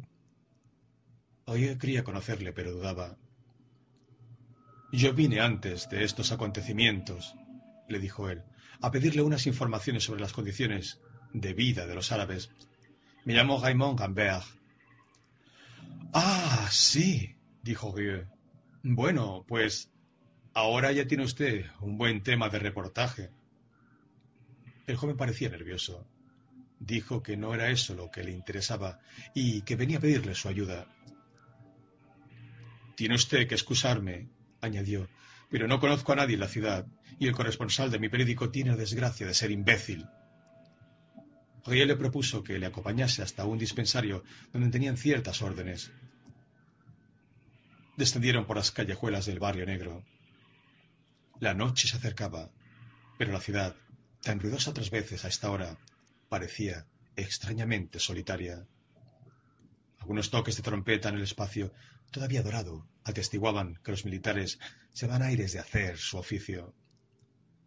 Durante todo el tiempo, a lo largo de las calles escarpadas, entre los muros azules, ocre y violeta de las casas moras, Ambert fue hablando muy agitado, había dejado a su mujer en París. A decir verdad, no era su mujer, pero como si lo fuese. Le había telegrafiado cuando la clausura de la ciudad. Primero, había pensado que se trataría de un hecho provisional y había procurado solamente estar en correspondencia con ella. Sus colegas de Orán le habían dicho que no podían hacer nada. El correo le había rechazado. Un secretario de la prefectura se le había reído en las narices. Había terminado después de una espera de dos horas, haciendo cola para poder poner un telegrama que decía Todo va bien, hasta pronto. Pero por la mañana, al levantarse, le había venido la idea bruscamente de que, después de todo, no se sabía cuánto tiempo podía durar aquello. Había decidido marcharse. Como tiene recomendaciones, en su oficio siempre hay facilidades, había podido acercarse al director de la oficina de la prefectura y le había dicho que él no tenía por qué quedarse, que se encontraba allí por accidente y que era justo que le permitieran marcharse, incluso si una vez fuera le hacían sufrir una cuarentena. El director le había respondido que lo comprendía muy bien, pero que no podía hacer excepciones, que vería, pero que, en suma, la situación era grave y que no se podía decidir nada. Pero, en fin, respondió Gambert. Yo soy extraño a esta ciudad. Sin duda, pero después de todo, tenemos la esperanza de que la epidemia no dure mucho. Para terminar, el director había intentado consolar a Gambert, haciéndole observar que podía encontrar en Orán materiales para un reportaje interesante que, bien considerado, no había acontecimiento que no tuviese su lado bueno. Gambert alzaba los hombros. Llegaron al centro de la ciudad. Esto es estúpido, doctor. Comprenda usted. Yo no he venido al mundo para hacer reportajes. A lo mejor he venido solo para vivir con una mujer. ¿Es que no está permitido? Dijo que, en todo caso, eso parecía razonable. Por los bulevares del centro no había la multitud acostumbrada. Unos cuantos pasajeros se apresuraban hacia sus domicilios lejanos. Ninguno sonreía. Hoy pensaba que era el resultado del anuncio de Dock que había salido aquel día. Veinticuatro horas después, nuestros conciudadanos volverían a tener esperanzas, pero en el mismo día las cifras estaban aún demasiado frescas en la memoria. Es que, dijo Gambert inopinadamente, ella y yo nos hemos conocido hace poco y nos entendemos muy bien. Rien no dijo nada. Lo estoy aburriendo a usted, dijo Gambea. Quería preguntarle únicamente si podría hacerme usted un certificado donde se asegurase que no tengo esa maldita enfermedad. Yo creo que eso podría servirme. Joya sintió con la cabeza y se agachó a levantar a un niño que había tropezado con sus piernas. Siguieron y llegaron a la plaza de armas. Las ramas de los ficus y palmeras colgaban inmóviles, grises de polvo, alrededor de una estatua de la República polvorienta y sucia. Ariel pegó en el suelo con un pie primero y luego con otro para despedir la capa blanquecina que los cubría. Miraba a Gambert, el sombrero un poco echado hacia atrás, el cuello de la camisa desabrochado bajo la corbata, mal afeitado. El periodista tenía un aire obstinado y mohino. ¿Está usted seguro de que le comprendo? dijo al fin Joyeux. Pero sus razonamientos no sirven. Yo no puedo hacerle ese certificado porque, de hecho, ignoro si tiene o no la enfermedad y porque hasta en el caso de saberlo, yo no puedo certificar que entre el minuto en que usted sale de mi despacho y el minuto en que entra usted a la prefectura no esté ya infectado. Y además... Además, dijo Gambert, incluso si le diese ese certificado, no le serviría de nada. ¿Por qué? Porque hay en esta ciudad miles de hombres que están en ese caso y que sin embargo no se les puede dejar salir. Pero, ¿si ellos no tienen la peste? No es una razón suficiente. Esta historia es estúpida, ya lo sé, pero nos concierne a todos. Hay que tomarla tal cual es. Pero yo no soy de aquí. A partir de ahora, por desgracia, será usted de aquí, como todo el mundo. Gambea se enardecía. Es una cuestión de humanidad, se lo juro. Es posible que no se dé cuenta de lo que significa una separación como esta para dos personas que se entienden. No respondió nada durante un rato. Después dijo que quería darse muy bien cuenta. Deseaba con todas sus fuerzas que Gambert se reuniese con su mujer y que todos los que se querían pudieran estar juntos. Pero había leyes, había órdenes y había peste. Su misión personal era hacer lo que fuese necesario.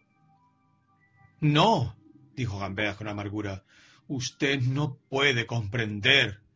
Habla usted en el lenguaje de la razón. Usted vive la abstracción. El doctor levantó los ojos hacia la República y dijo que él no sabía si estaba hablando el lenguaje de la razón, pero que lo que hablaba era el lenguaje de la evidencia y que no era forzosamente lo mismo. El periodista se ajustó la corbata. Entonces, ¿esto significa que hace falta que yo me las arregle? Pues bueno, añadió con acento de desafío, dejaré esta ciudad. El doctor dijo que eso también lo comprendía, pero que no era asunto suyo. Sí lo es, dijo Gambert con una explosión súbita. He venido a verle porque me habían dicho que usted había intervenido mucho en las decisiones que se habían tomado y entonces pensé que por un caso al menos podría ustedes hacer algo de lo que ha contribuido a que se haga. Pero esto no le interesa. Usted no ha pensado en nadie. Usted no ha tenido en cuenta a los que están separados. Hoy reconoció que en cierto sentido era verdad. No había querido tenerlo en cuenta. Ah, ya sé, dijo Gambert. Va usted hablarme del servicio público, pero el bienestar público se hace con la felicidad de cada uno. Bueno, dijo el doctor, que parecía salir de una distracción. Es eso y es otra cosa. No hay que juzgar, pero usted hace mal en enfadarse. Si logra usted resolver este asunto, yo me alegraré mucho, pero simplemente hay cosas que mi profesión me prohíbe. Sí, hago mal en enfadarme, y le he hecho a usted perder demasiado tiempo con todo esto. Rieu le rogó que le tuviera al corriente de sus gestiones y que no le guardase rencor. Había seguramente un plano en el que podían coincidir. Gambert pareció de pronto perplejo. Lo creo, dijo después de un silencio. Lo creo a pesar mío y a pesar de todo lo que acaba usted de decirme. Titubeó. Pero no puedo aprobarle. Se echó el sombrero a la cara y partió con paso rápido. Oye, lo vi entrar en el hotel donde habitaba Jean Tarot. Después de un rato el doctor movió la cabeza. Gambert tenía razón en su impaciencia por la felicidad, pero ¿tenía razón en acusarle? Usted vive la abstracción. Eran realmente la abstracción aquellos días pasados en el hospital, donde la peste comía a dos carrillos, llegando a quinientos en número medio de muertos por semana. Sí, en la desgracia había una parte de abstracción y de irrealidad. Pero cuando la abstracción se pone a matarle a uno, es preciso que uno se ocupe de la abstracción. Rieu sabía únicamente que esto no era lo más fácil. No era lo más fácil, por ejemplo, dirigir ese hospital auxiliar. Había ya tres que tenía a su cargo. Había hecho preparar, al lado de la sala de consultas, una habitación para recibir a los enfermos. El sucio hundido formaba un lago de agua cresilada en el centro del cual había un islote de ladrillos. El enfermo era transportado a la isla, se le desnudaba rápidamente y sus ropas caían al agua. Lavado, seco, cubierto con la camisa rugosa del hospital, pasaba manos de Rieu. Después lo transportaban a una de las salas. Había habido que utilizar los salones de recreo de una escuela que contenía actualmente 500 camas que casi en su totalidad estaban ocupadas. Después del ingreso de la mañana que dirigía él mismo, después de estar vacunados los enfermos y sacados los bubones, Joyer comprobaba de nuevo las estadísticas y volvía a su consulta de la tarde. A última hora hacía sus visitas y volvía ya de noche. La noche anterior, la madre del doctor había observado que le temblaban las manos mientras leía un telegrama de su mujer. Sí, decía él, pero con perseverancia lograré estar menos nervioso. Era fuerte y resistente, y en realidad todavía no estaba cansado. Pero las visitas, por ejemplo, se le iban haciendo insoportables.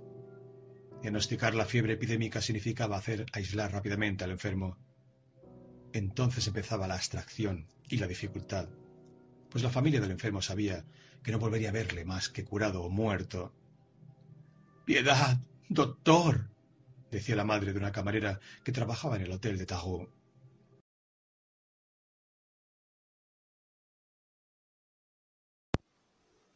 ¿Qué significa esto? Seguro que él tenía piedad. Pero esto no significaba nada. Había que telefonear. Pronto se oía la sirena de la ambulancia. Los vecinos al principio abrían sus ventanas y miraban. Más tarde las cerraban precipitadamente.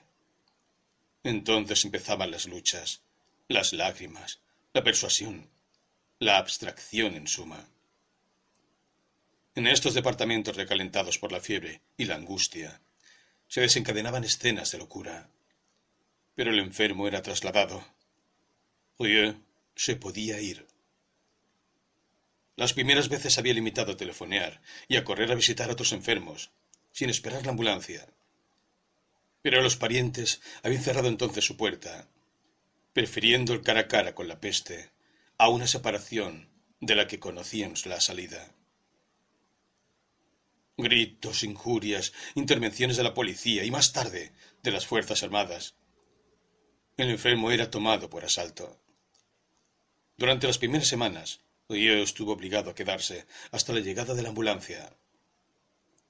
Después, cuando cada médico era acompañado en sus visitas por un inspector voluntario, Río pudo correr de un enfermo a otro. Pero en los inicios, todas las noches eran como esta noche, cuando entró en la casa de Madame Lorette, en un pequeño apartamento decorado con abanicos y flores artificiales, y fue recibido por su madre que le dijo con una sonrisa mal disimulada Espero que no sea la fiebre de la que todo el mundo habla. Y él, levantando sábana y camisa, contemplaba en silencio las manchas rojas sobre el vientre y los muslos, la hinchazón de los ganglios. La madre miraba entre las piernas de su hija y gritaba sin poderse dominar. Todas las noches había madres que aullaban así, con un aire abstraído ante los vientres que mostraban todos los signos mortales. Todas las noches, brazos agarraban a los de Rieu. Palabras inútiles, promesas y llanto se entremezclaban. Todas las noches sirenas de ambulancias desencadenaban crisis tan vanas que cualquier dolor. Y al final de este largo recorrido de noches, siempre parecidas, Rieu Tan solo podía esperar nada más que una larga serie de escenas similares, indefinidamente renovadas. Sí, la peste, como abstracción, era monótona. Solo una cosa tal vez cambiaba, y era Dios mismo. Lo notaba esta noche, al pie del monumento a la República, consciente solo de la difícil indiferencia que empezaba a llenarle mirando siempre la puerta del hotel por donde Rambert había desaparecido. Al final de estas exigentes semanas, después de todos los crepúsculos donde la ciudad se arrojaba a la calle para dar una vuelta, Oye comprendía que solo tenía que defenderse contra la piedad. Uno se cansa de la piedad cuando la piedad es inútil. Y la sensación de este corazón encerrado lentamente sobre sí mismo, el doctor encontraba el único alivio en estas jornadas abrumadoras. Sabía que facilitaría su tarea. Era por lo que se regocijaba. Hasta que su madre le recibió a las dos de la madrugada, quejándose de la mirada vacía con que la miraba. Encontraba fatal precisamente el único cariño que Oe podía entonces recibir. Para luchar contra la abstracción, hay que parecérselo un poco, pero ¿cómo podía ser tan sensible como Gambert? La abstracción para Gambert era todo lo que se oponía a su felicidad. Y la verdad era que Aguillot sabía que el periodista tenía razón en cierto sentido. Pero sabía también que llega un momento en que la abstracción se muestra más fuerte que la felicidad, y que entonces, y sólo entonces, hay que tenerla en cuenta. Es lo que le debió de pasar a Gambea, y el doctor pudo enseñarle los detalles por las confidencias que Gambea le hizo después. Pudo así seguir sobre un nuevo plano esta especie de lucha desolada entre la felicidad de cada hombre y las abstracciones de la peste, que constituía toda la vida de nuestra ciudad durante un largo período. 3.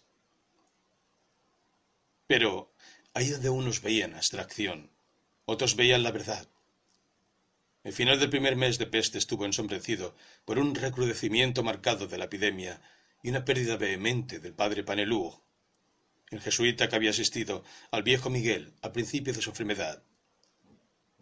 El padre Panelú se había distinguido ya por sus frecuentes colaboraciones en el Boletín de la Sociedad Geográfica de Orán, donde sus reconstituciones epigráficas tenían autoridad. Pero él se había ganado una audiencia más importante que la de un especialista, dando una serie de conferencias sobre el individualismo moderno. se había erigido caluroso defensor de un cristianismo exigente, tan alejado del liberalismo moderno como del oscurantismo de siglos pasados. En esta ocasión no había ahorrado decir duras verdades a su auditorio. De aquí su reputación. Así que hacia finales de este mes, las autoridades eclesiásticas decidieron luchar contra la peste con sus propios medios, organizando una semana de rezos colectivos. Estas manifestaciones de la vida pública debían terminar el domingo, en una misa solemne bajo la invocación de San Roque, el santo patrón de la peste. En cierta ocasión se le había pedido al padre Panelú de tomar la palabra. Después de unos quince días, éste se había apartado de sus trabajos sobre San Agustín y la iglesia africana, que le habían conseguido una plaza aparte de su orden. Con una naturaleza fogosa y apasionada, había aceptado con resolución la misión que se le encargaba. Tiempo antes de esta prédica, ya se hablaba en la ciudad y marcó, de alguna manera, una fecha importante en la historia de este periodo. La semana fue seguida por numeroso público. No era que en tiempos normales los habitantes de Orán fuesen particularmente piadosos. El domingo por la mañana, por ejemplo, los baños de mar dieron una concurrencia importante a la misa. No era de todos modos que una súbita conversión les hubiese iluminado. Pero, por una parte, la ciudad cerrada y el puerto prohibido los baños no eran posibles, y por la otra se encontraban en un estado espiritual muy particular, donde, sin haber admitido en el fondo de ellos mismos los acontecimientos sorprendentes que les golpeaban, sentían muy evidentemente que alguna cosa había cambiado. Muchos, mientras, esperaban siempre que la epidemia se pararía y que serían devueltos a sus familias. En consecuencia, ellos no se sentían obligados a nada. La peste solo era para ellos más que una visita desagradable que debía irse un día, ya que un día había llegado. Asustados pero no desesperados. Aún no había llegado el momento en que la peste se les aparecería como su misma forma de vida y que olvidaría la existencia que hasta ese momento hubiesen podido llevar. En resumen, estaban a la espera. Aparte de la religión, como de otros problemas, la peste les había dado una fortaleza de espíritu singular, tan alejado de la indiferencia como de la pasión, y que bien se podía definir con la palabra objetividad. La mayoría de los que siguieron la semana de rezos habrían hecho, por ejemplo, el mismo propósito que uno de los fieles tuvo ante el doctor de todas maneras, esto no nos puede hacer daño. Tao, él mismo, después de haber anotado en sus cuadernos que los chinos, en el mismo caso, fueron a tocar la pandereta ante el genio de la peste, consignaba que era absolutamente imposible de saber si, en realidad, la pandereta era más eficaz que las medidas profilácticas. Solo añadía que, para zanjar la cuestión, hubiese tenido que ser informado de la existencia de un genio de la peste, y que nuestra ignorancia, en este sentido, esterilizaba todas las opiniones que se pudiesen tener. La catedral de nuestra ciudad, en cualquier caso, fue poco a poco siendo llenada por los fieles toda la semana. Los primeros días muchos habitantes se quedaban todavía en los jardines de palmeras y de granados que se extendían ante el porche, para escuchar la maria de invocaciones y de plegarias que se escuchaban hasta en las calles. Poco a poco, con el ejemplo, los mismos oyentes se decidieron a entrar y a mezclar su tímida voz al responso de la asistencia. Y el domingo, un pueblo considerable invadió la nave, desbordando hasta el atrio y los últimos escalones. Después de las vísperas, el cielo se ensombreció y la lluvia caía a cántaros. Los que estaban fuera abrieron sus paraguas. Un olor a incienso y de ropa mojada flotaba la catedral cuando el padre Panelú subió al púlpito. Era de talla mediana, pero tripudo. Cuando se apoyó sobre el borde del púlpito, apretando la barandilla con sus gruesas manos, no se vio de él más que una forma espesa y negra superpuesta por las dos manchas de sus rubicundas mejillas, bajo sus gafas de acero. Tenía una voz fuerte, apasionada, que llegaba lejos, y cuando atacó a los asistentes con una sola frase vehemente y dura. Hermanos, estáis en desgracia, hermanos. La habéis merecido. Un rumor recorrió a todos los asistentes hasta el atrio. Lógicamente, lo que siguió no pareció unirse a este exordio patético. Fue el discurso que siguió que hizo comprender a nuestros conciudadanos que, mediante un procedimiento oratorio hábil, el padre había dicho en una sola frase, como si asesta un golpe, el tema de su prédica entera. Panelú, después de esta frase, en efecto, citó el texto del Éxodo relativo a la peste en Egipto y dijo, La primera vez que este azote apareció en la historia fue para golpear a los enemigos de Dios. El faraón se oponía a los designios eternos y la peste le hizo caer de rodillas. Desde el principio de toda la historia, el azote de Dios pone a sus pies a los orgullosos y a los ciegos. Meditad esto y caed de rodillas. La lluvia reciaba fuera, y esta última frase, pronunciada en medio de un absoluto silencio, se volvió más profunda por la crepitación de la lluvia contra los vitrales. Resonó con tal magnitud que algunos oyentes, después de un segundo de duda, se dejaron caer desde su silla hasta el reclinatorio. Otros creyeron que había que seguir su ejemplo, y poco a poco, sin otro ruido que el crujido de algunas sillas, todo el auditorio se arrodilló. Panelú se puso en pie, respiró profundamente y retornó en un tono cada vez más acentuado.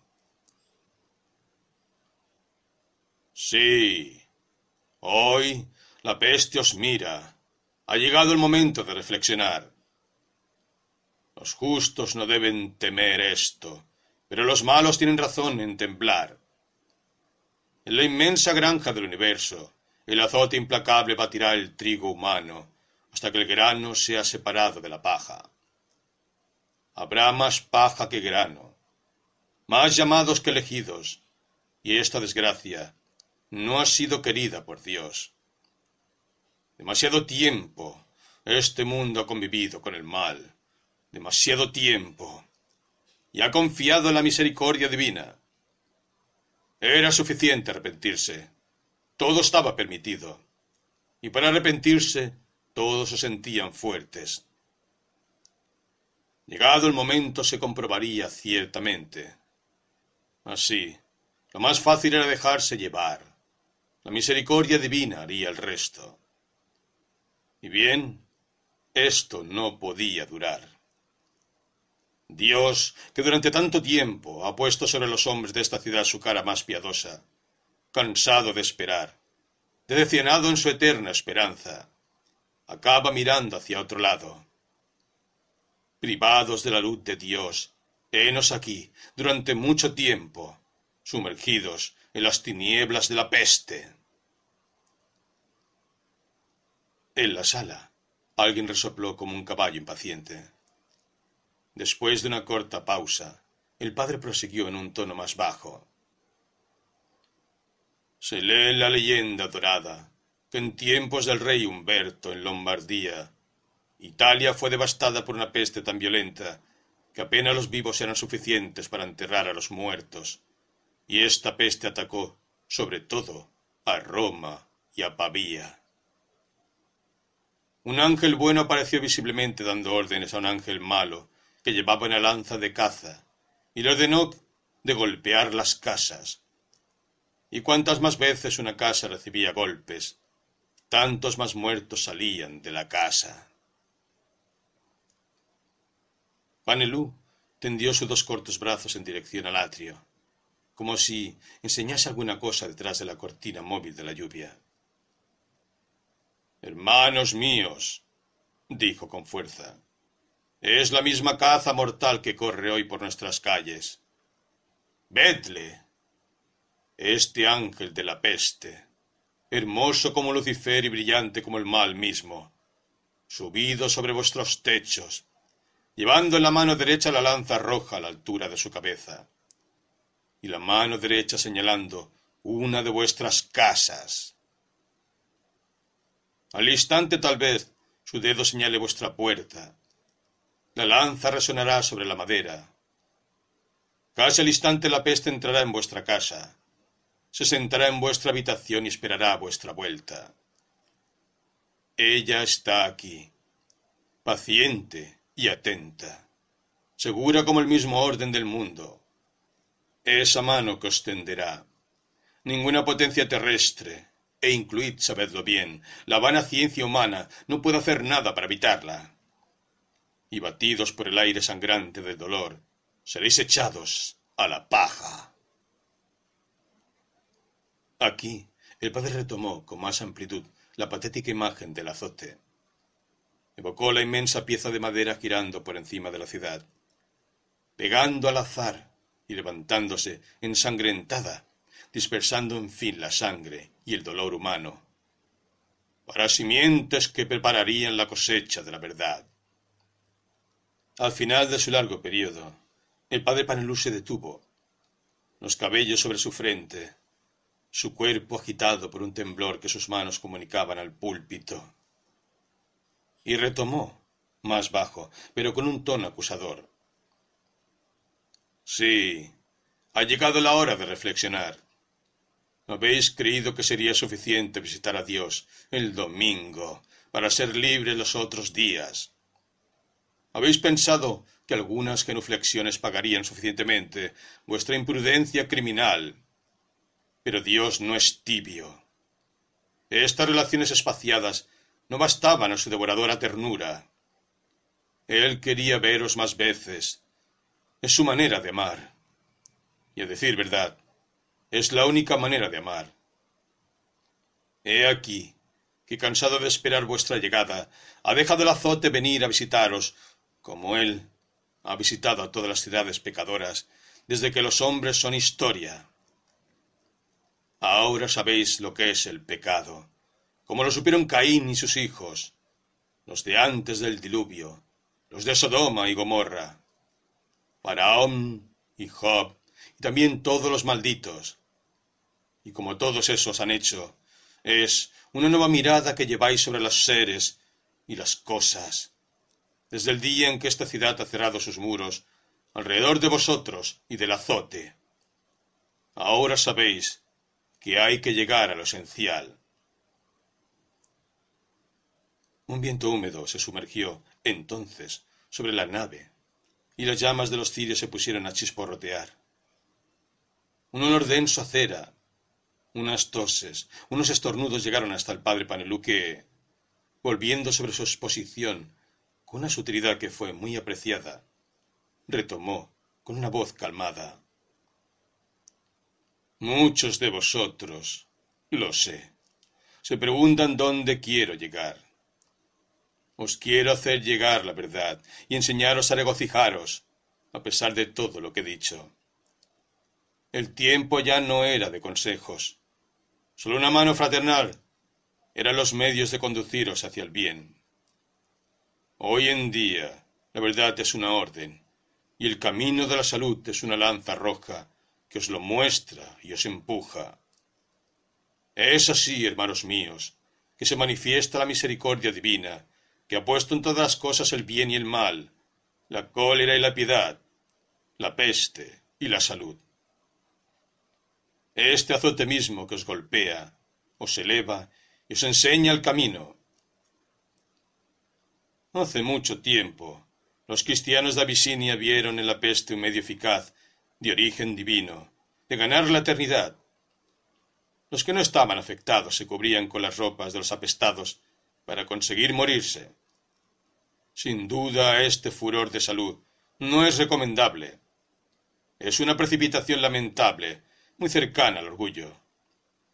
No hay que ser más presuroso que Dios y todo el que pretende acelerar el orden inmutable que Él ha establecido de una vez por todas, conduce a la herejía. Pero cuando menos este ejemplo nos deja su lección. Nuestros espíritus más clarividentes afirman sólo que esta brillantez exquisita de eternidad que yace en el fondo de todo sufrimiento.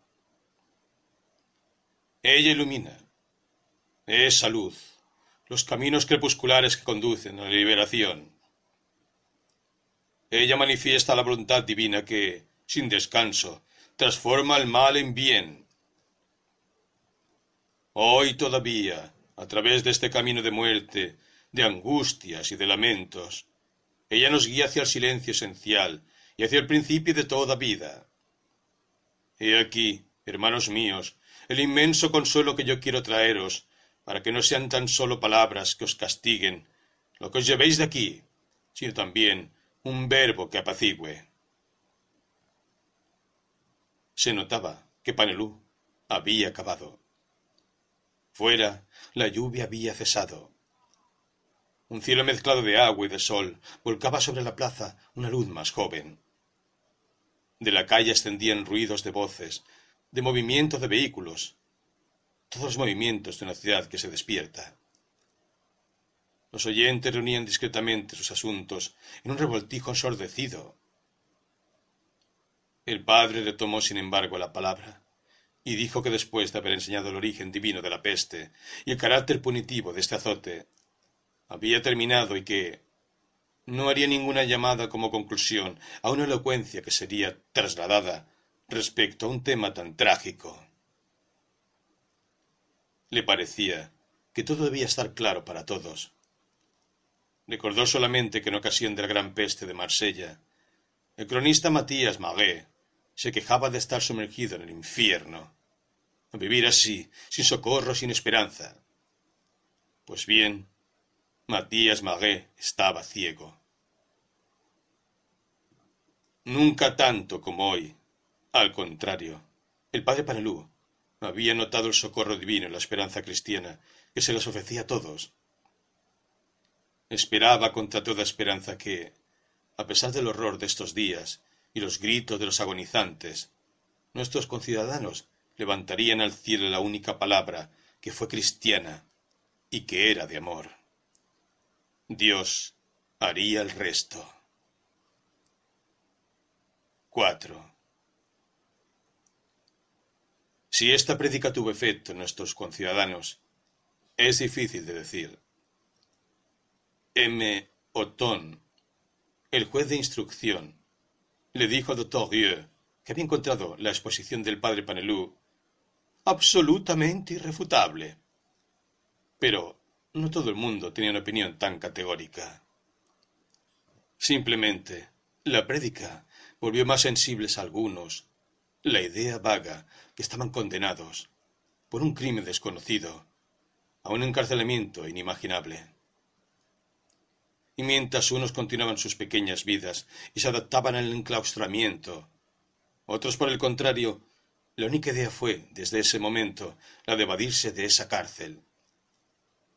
Al principio, la gente había aceptado estar cerrados al exterior, como habrían aceptado cualquier molestia temporal que sólo atañesen algunas de sus costumbres habituales. Pero, de pronto, conscientes de una especie de secuestro, bajo la capa del cielo donde el verano empezaba a chisporrotear, ellos notaban confusamente que esta reclusión amenazaba toda su vida. Y al llegar la noche, la energía que ellos hallaban con el frescor les lanzaba a veces a actos desesperados. Al principio, y que sea o no por el efecto de una coincidencia, fue a partir de ese domingo que hubo en nuestra ciudad una especie de miedo bastante general y bastante profunda, que hacía sospechar que nuestros conciudadanos empezaban de verdad a tomar conciencia de su situación. Desde este punto de vista, el clima en que vivíamos en nuestra ciudad se modificó un poco. Pero, la verdad, el cambio estaba en el clima y los corazones. He aquí la cuestión. Pocos días antes del sermón, Rieu, que comentaba este hecho con Gran, mientras se dirigían hacia los barrios, tropezaron con un hombre que se tambaleaba ante ellos, sin intentar avanzar. En ese momento, los faroles de nuestra ciudad, que cada vez se encendían más tarde, se encendieron bruscamente. La alta lámpara colocada justo detrás de nuestros paseantes iluminó de pronto al hombre, que se reía en silencio, con los ojos cerrados. En su cara blanquecina distendida por una hilaridad muda. El sudor manaba grandes gotas. Ellos pasaron. Es un loco, dijo Gran. Rieu, que acababa de tomarle del brazo para conducirle, notó que el empleado temblaba de nervios. Pronto no habrá más que locos entre nuestros muros, dijo Rieu. A causa de la fatiga, tenía la garganta seca. Bebamos algo. En el pequeño café donde entraron, y que solo estaba iluminado por una lámpara encima del mostrador, la gente hablaba en voz baja, sin razón aparente, con el aire espeso y rojizo. En el mostrador, Gran, con la sorpresa del doctor, pidió alcohol, que se bebió de un trago, diciendo que era fuerte. Después quiso salir. Fuera, a Río le pareció que la noche estaba llena de gemidos. En alguna parte, en el cielo negro, por encima de los faroles, un silbido sordo le recordó el invisible azote que impregnaba sin parar el aire caliente. Por suerte, por suerte, dijo Gran. Sí, dijo. Es una ventaja. Y decidido a no escuchar el silbido, preguntó a Gran si estaba contento con su trabajo. Bien, creo que estoy en el buen camino. ¿Tiene aún para mucho tiempo? Gran pareció animarse, y el calor del alcohol se traspasó su voz. No lo sé, pero la cuestión no es esa, doctor. No es esa la cuestión, no. En la oscuridad, Río adivinó que agitaba sus brazos. Parecía pensar decir alguna cosa, que llegó de pronto, con volubilidad. Lo que yo quiero, vea, doctor, es que el día en que el manuscrito llegue a casa del editor, éste se levante, después de haberlo leído y les diga a sus colaboradores, Señores, chapó. Esta brusca declaración sorprendió a Rieu. Le pareció que su compañero hacía el gesto de descubrirse, llevando su mano a la cabeza y colocando su brazo en la horizontal. Allá arriba, el silbido extraño parecía recobrar más fuerza. Sí, decía Gran, es necesario que sea perfecto. Aunque poco avezado del uso de la literatura, Rieu tenía sin embargo la impresión de que las cosas no pasaban tan fácilmente y que, por ejemplo, los editores en sus despachos debían ir descubiertos. Pero la verdad es que nunca se sabía, y prefirió callarse. A su pesar, prestaba oídos a los rumores misteriosos de la peste. Se acercaban al barrio de Gran, y como estaba algo elevado, una ligera brisa les refrescaba y limpiaba al mismo tiempo la ciudad de todos sus ruidos. Gran continuaba hablando, y Rie no cogía todo lo que le decía el buen hombre. Solo comprendió que la obra en cuestión tenía ya muchas páginas, pero que el trabajo que le tomaba a su autor para conducirla a la perfección era muy doloroso. Tardes, semanas enteras con una palabra y algunas una simple conjunción. Aquí, Gran se detuvo y cogió al doctor por un botón de su abrigo. Las palabras salían trastabillando por su boca mal provista. Compréndame, doctor. En rigor es bastante fácil elegir entre pero e y. Ya es más difícil optar entre y y después. La dificultad aumenta entre entonces y después. Pero seguramente lo que es más fácil es saber si hay que poner Y o no hace falta. Eh, sí, dijo Dieu. Le comprendo. Y se puso de nuevo a andar. El otro pareció confuso y llegó de nuevo a su nivel. Eh, discúlpeme, farfulló. No sé qué me pasa esta noche. Río le palmeó suavemente en el hombro y le dijo que deseaba ayudarle y que su historia le interesaba mucho. Gran pareció serenarse un poco y llegados ante su casa, después de haber dudado, le ofreció al doctor si quería subir un momento. Rie aceptó. En el comedor, Gran le invitó a sentarse ante una mesa llena de papeles cubiertos de rectificaciones sobre una escritura microscópica. Sí, es esto, dijo Gran al doctor, que le interrogaba con una mirada. ¿Quiere usted beber alguna cosa? Tengo un poco de vino. Rien dijo que no. Miraba las hojas de papel. Eh, no, mire, dijo Gran. Es mi primera frase. Me duele mucho. Me duele mucho. Él también contemplaba las hojas, y su mano pareció poderosamente atraída por una de ellas, que alzó en transparencia ante la bombilla sin pantalla. La hoja temblaba en su mano. Rieu se percibió que la frente del empleado estaba húmeda. Eh, siéntese, dijo él, y léamela. El otro le miró y sonrió con una especie de gratitud. Eh, sí, dijo él. Creo que tengo necesidad. Esperó un poco, mirando siempre la hoja. Después se sentó. Río escuchaba al mismo tiempo una especie de zumbido confuso que, en la ciudad, parecía corresponder a los silbidos del azote. Hubo, en ese momento preciso, una percepción extraordinariamente aguda de esa ciudad que se extendía a sus pies, del mundo cerrado de que ella formaba parte, y de los terribles aullidos que se ahogaban en la noche. La voz de Gran se elevó sordamente. En una bella mañana del mes de mayo, una elegante amazona paseaba sobre un soberbio alazán las avenidas floridas del bosque de Bolonia. El silencio se impuso y con él el indistinto rumor de la ciudad sufriente. Gran había dejado la hoja y continuaba mirándola.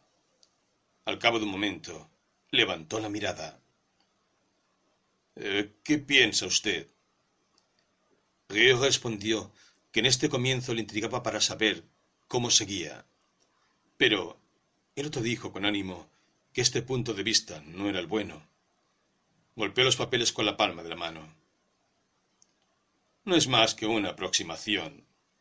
Cuando llegue a ver perfectamente el cuadro que tengo en mi imaginación, cuando mi frase tenga el paso mismo de este paseo al trote, uno, dos, tres, uno, dos, tres, entonces el resto será más fácil y sobre todo la ilusión será tal, desde el principio, que será posible decir chapo. Pero para eso había mucho pan para cocer. No consentiría jamás entregar esa frase tal cual a un editor, pues, a pesar del contento que le daba a veces, se daba cuenta que ella no explicaba del todo la realidad y que, en cierta medida, tenía una facilidad de tono que la asemejaba de lejos, pero que se parecía a un cliché. Era al menos lo que quería decir cuando se veía a los hombres correr bajo las ventanas. Oye se levantó. Usted verá lo que haré, dijo Gran. Y, vuelta hacia la ventana, añadió, cuando se acabe todo esto. Pero los ruidos de pasos precipitados proseguían. Rie bajaba y dos hombres pasaron ante él cuando estuvo en la calle. Aparentemente iban hacia las puertas de la ciudad. Algunos de nuestros conciudadanos, en efecto, perdían la cabeza entre el calor y la peste y se dejaban llevar por la violencia, y habían probado de burlar la vigilancia de los cancerberos para huir de la ciudad. 5. Otros, como Gambert, probaban también de huir de esta atmósfera de naciente pánico, pero con más obstinación y metas, pero sin éxito. Gambert había continuado sus pasos oficiales. Según decía, Siempre había pensado que la obstinación acaba por triunfar del todo. Y, desde un cierto punto de vista, era su oficio ser ingenioso. Había pues visitado a una gran cantidad de funcionarios y de gente de la que no se discutía normalmente la competencia. Pero en este caso, esta competencia no le servía de nada. Eran, la mayor parte de las veces, hombres que tenían ideas precisas y bien clasificadas sobre todo las que concernían a la banca o a la exportación, o a los agrios, o incluso al comercio de vinos, que poseen indiscutibles conocimientos de los problemas contenciosos o de seguros, sin contar con sólidos diplomas y una buena voluntad evidente. E incluso, lo que era más chocante en todos, era la buena voluntad. Pero, en asuntos de peste, sus conocimientos eran casi nulos. Ante cada uno de ellos, sin embargo, y cada vez que había sido posible, Lambert había defendido su causa. El fondo de su argumentación consistía siempre en decir que él era extranjero en nuestra ciudad y que por consiguiente su caso debía ser especialmente examinado. En general, sus interlocutores del periodista admitían con agrado este punto, pero les contestaban normalmente que ese era el caso de un cierto número de personas y que, por lo tanto, no era tan particular como imaginaba. A lo que Gambert podía contestar que esto no cambiaba nada al fondo de su argumentación, y le respondían que esto cambiaba alguna cosa en las dificultades administrativas que se oponían a toda medida de favor, arriesgándose a crear lo que se llamaba, con expresión de gran repugnancia, un precedente. Según la clasificación que Gambert propuso al doctor Rieu, esta clase de razonamientos constituían el grupo de los formalistas. A su lado se podían encontrar los bien hablantes, los que aseguraban al peticionario que nada de todo esto podía durar y que, pródigos en buenos consejos, cuando se les pedían decisiones, consolaban a Gambert decidiendo que se trataba solo de una molestia momentánea. También estaban los importantes, que rogaban a su visitante que dejase una nota resumiendo su caso y que le informarían sobre lo que decidiesen en su caso. Los fútiles, que le proponían pases de alojamiento o direcciones de pensiones económicas. Los metódicos, que le hacían rellenar una ficha y la clasificaban después. Los desbordados, que levantaban los brazos. Y los importunados, que desviaban la mirada. Habían también los tradicionales, con mucho los más numerosos, que indicaban a Gambea otro despacho o un nuevo paso a dar. El periodista se había agotado haciendo visitas y se había hecho una idea justa de lo que podía ser una alcaldía o una prefectura, a fuerza de esperar sobre una banqueta de Moleskine, ante grandes anuncios invitando a suscribir bonos del tesoro, exentos de impuestos, o alistarse la armada colonial, a fuerza de entrar en los despachos donde las caras eran tan fáciles de beber como el clasificador por cable y los pisos de dossiers. La ventaja, como Gambert le decía a Rieu, con deje de amargura, era que todo esto le ocultaba la verdadera situación. Los progresos de la peste se le escapaban. Sin contar que los días se pasaban tan deprisa y la situación que se encontraba la ciudad entera, se puede decir que cada día pasado acercaba a cada hombre a condición de que no se muriese al final de sus límites. Tenía que reconocer que este punto era cierto, pero que se trataba, sin embargo, de una verdad demasiado general. En un momento dado, Rambert concibió esperanzas. Había recibido de la prefectura un cuestionario de datos, en blanco, que le rogaban rellenar exactamente. El cuestionario se preocupaba por su identidad, su situación familiar, sus recursos, antiguos y actuales, y lo que se llamaba su currículum vitae. Le dio la impresión que se trataba de una encuesta destinada a volver a censar los casos de las personas susceptibles de ser devueltas a su residencia habitual. Algunos datos confusos, recogidos en un despacho, le confirmaron esta impresión. Pero después de algunos pasos precisos, acabó por encontrar el servicio al que había enviado el cuestionario, y le dijeron entonces que estos datos habían sido recogidos, por si acaso. ¿Por si acaso qué? preguntó Gambert. Le precisaron entonces que sería en el caso en que cayese enfermo de la peste y muriese, con el fin de poder, por una parte, avisar a la familia y de otra, saber si había que imputar los gastos del hospital a cuenta de la ciudad, o si se podía cobrar de su familia. Evidentemente esto probaba que no estaba del todo alejado de lo que esperaba, ocupándose la ciudad de ellos. Pero Esto no era un consuelo. Lo que era más notable, y Rambert se percató, era la manera en que, en lo peor de la catástrofe, un despacho podía continuar sus tareas y tomar iniciativas de otros tiempos, a menudo con el conocimiento de las más altas autoridades, con el único motivo que estaba hecho para esta tarea. El periodo que siguió fue para Lambert a la vez el más fácil y el más difícil. Fue un periodo de entumecimiento. Había visitado todos los despachos, hecho todas las instancias. Las salidas por este sistema habían sido infructuosas. Entonces, erraba de café en café. Se sentaba, por la mañana, en una terraza, ante un vaso de cerveza tibia. Leía un periódico con la esperanza, por encontrar algún signo de un final próximo de la enfermedad.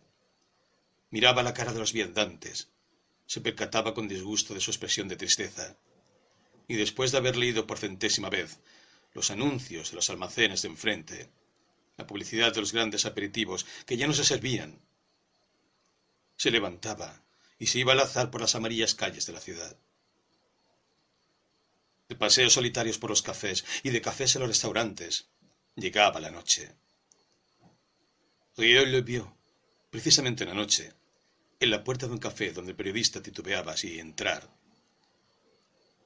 Parecía decidirse y se fue a sentar en el fondo del salón. Era esa hora en que, en los cafés, por orden superior, se atrasaba al máximo posible el momento de encender la luz. El crepúsculo invadía la sala como un agua gris. El rosado del cielo, poniéndose, se reflejaba en los cristales, y los mármoles de las mesas relucían débilmente en la oscuridad inicial. En medio de la sala desierta, Cambert parecía una sombra perdida, y que era la hora de abandonarse. Pero era también el momento en que todos los prisioneros de esta ciudad notaban el suyo y había que hacer alguna cosa para apresurar su liberación. Rieu se volvió.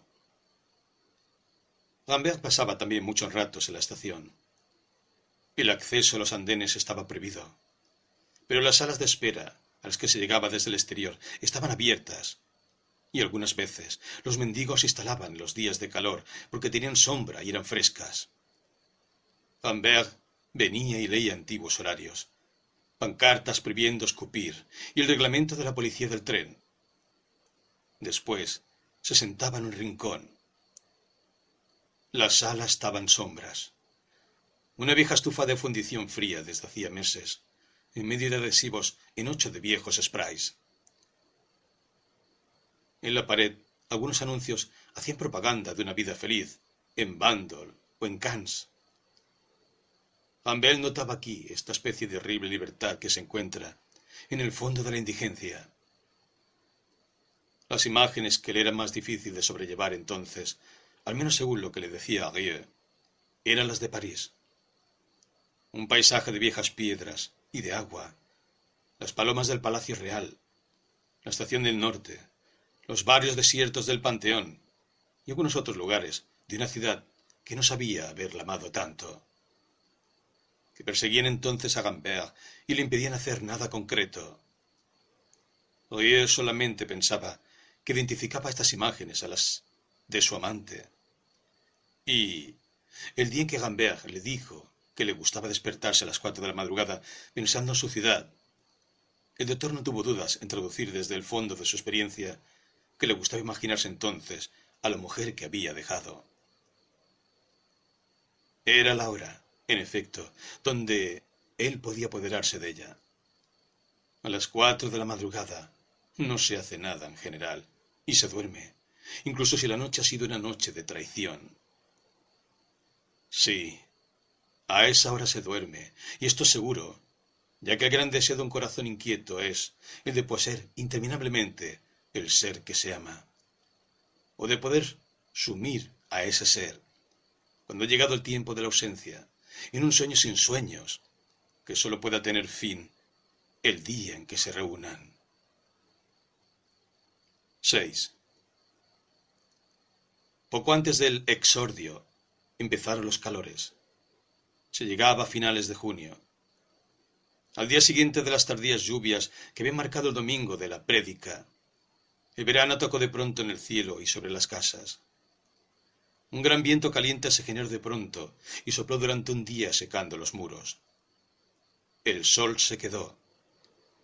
Olas sucesivas de calor y de luz inundaron la ciudad a lo largo de la jornada. Fuera de las calles con arcadas y de los apartamentos, parecía que no hubiese un lugar en la ciudad que no sufriese la reverberación más cegadora. El sol perseguía a nuestros conciudadanos por todos los rincones de las calles y, si se paraban, les golpeaba entonces. Como estos primeros calores coincidieron con un crecimiento en flecha del número de víctimas, que se cifró en unas setecientas por semana, una especie de batimiento se cernió sobre la ciudad. Por los barrios, entre las calles planas y las casas con terrazas, el ánimo decreció. Y en el barrio donde la gente vivía siempre, la entrada, todas las puertas estaban cerradas y las persianas bajadas, sin que se pudiese saber si era de la peste o del sol que se intentaban proteger. De algunas casas, de todos modos, salían gemidos. Antes, cuando esto pasaba, se a veces curiosos que se detenían en la calle escuchando. Pero después de esas largas alertas, parecía que el corazón de cada uno se hubiese endurecido, y todos se iban, o vivían, con sus quejas como si eso hubiese sido el lenguaje natural de los hombres. Las peleas en las puertas, durante las cuales los gendarmes tenían que hacer uso de sus armas, crearon una sorda agitación. Seguramente hubo heridos, pero se hablaba de los muertos en la ciudad donde todo se exageraba, fruto del calor y del miedo.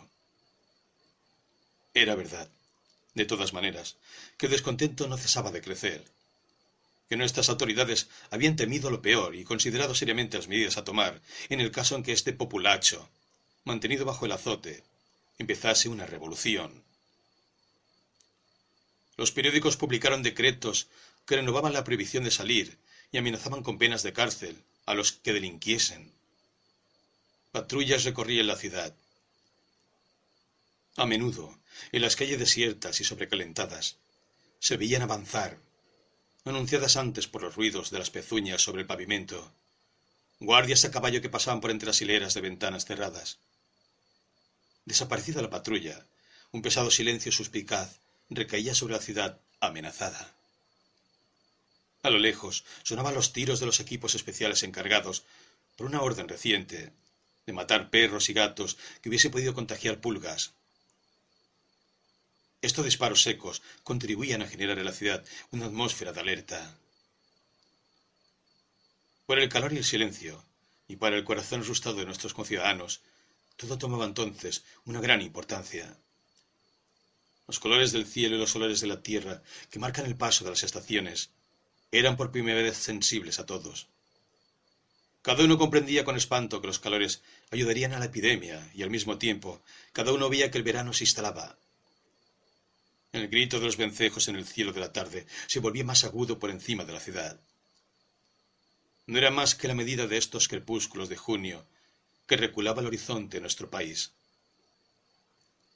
Las flores en los mercados no llegaban ya en capullos, estallaban ya y después de la venta de la mañana, sus pétalos alfombraban las aceras polvorientas.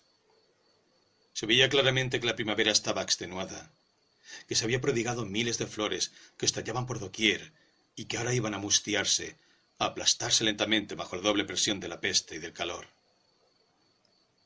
Para todos nuestros conciudadanos, estos cielos de verano, estas calles que palidecían bajo los tintes del polvo y del aburrimiento, tenían el mismo sentido amenazante que el centenar de muertos con los que la villa aumentaba cada día. El incesante sol, las horas con gusto de sueño de vacaciones, no invitaban como antes a las fiestas del agua y de la carne. Al contrario, sonaban a hueco en la ciudad cerrada y silenciosa.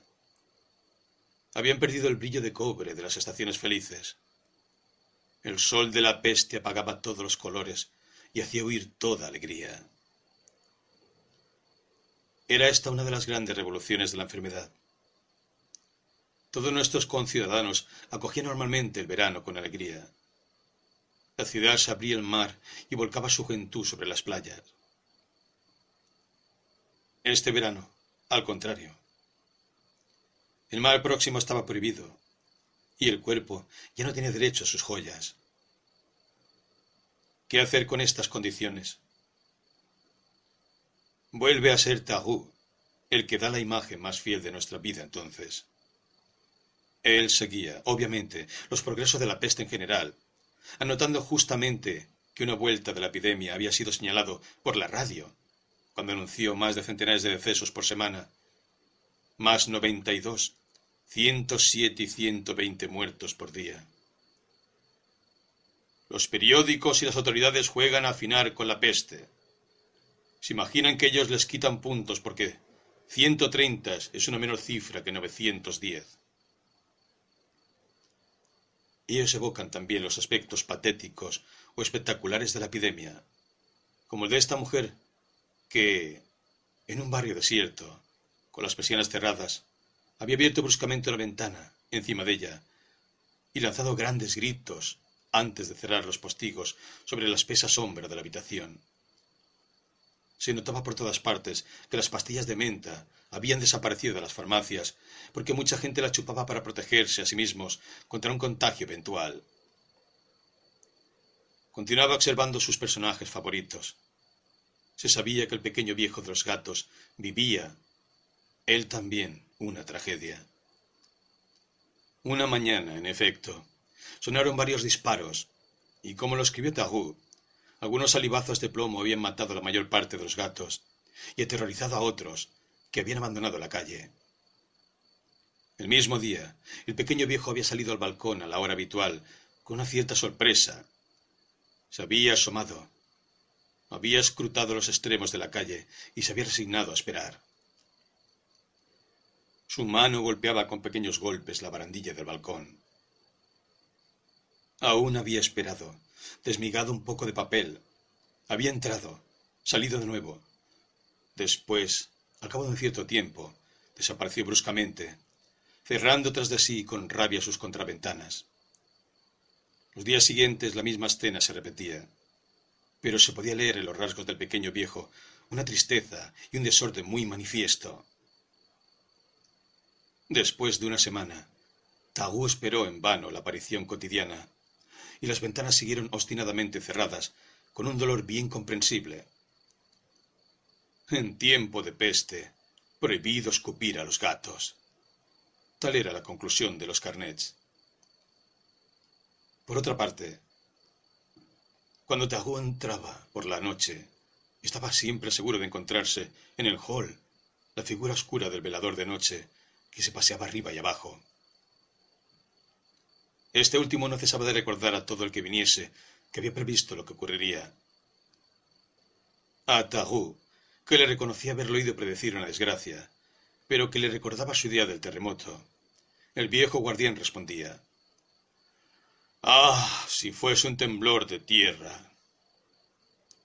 Una buena sacudida, y no se hable más.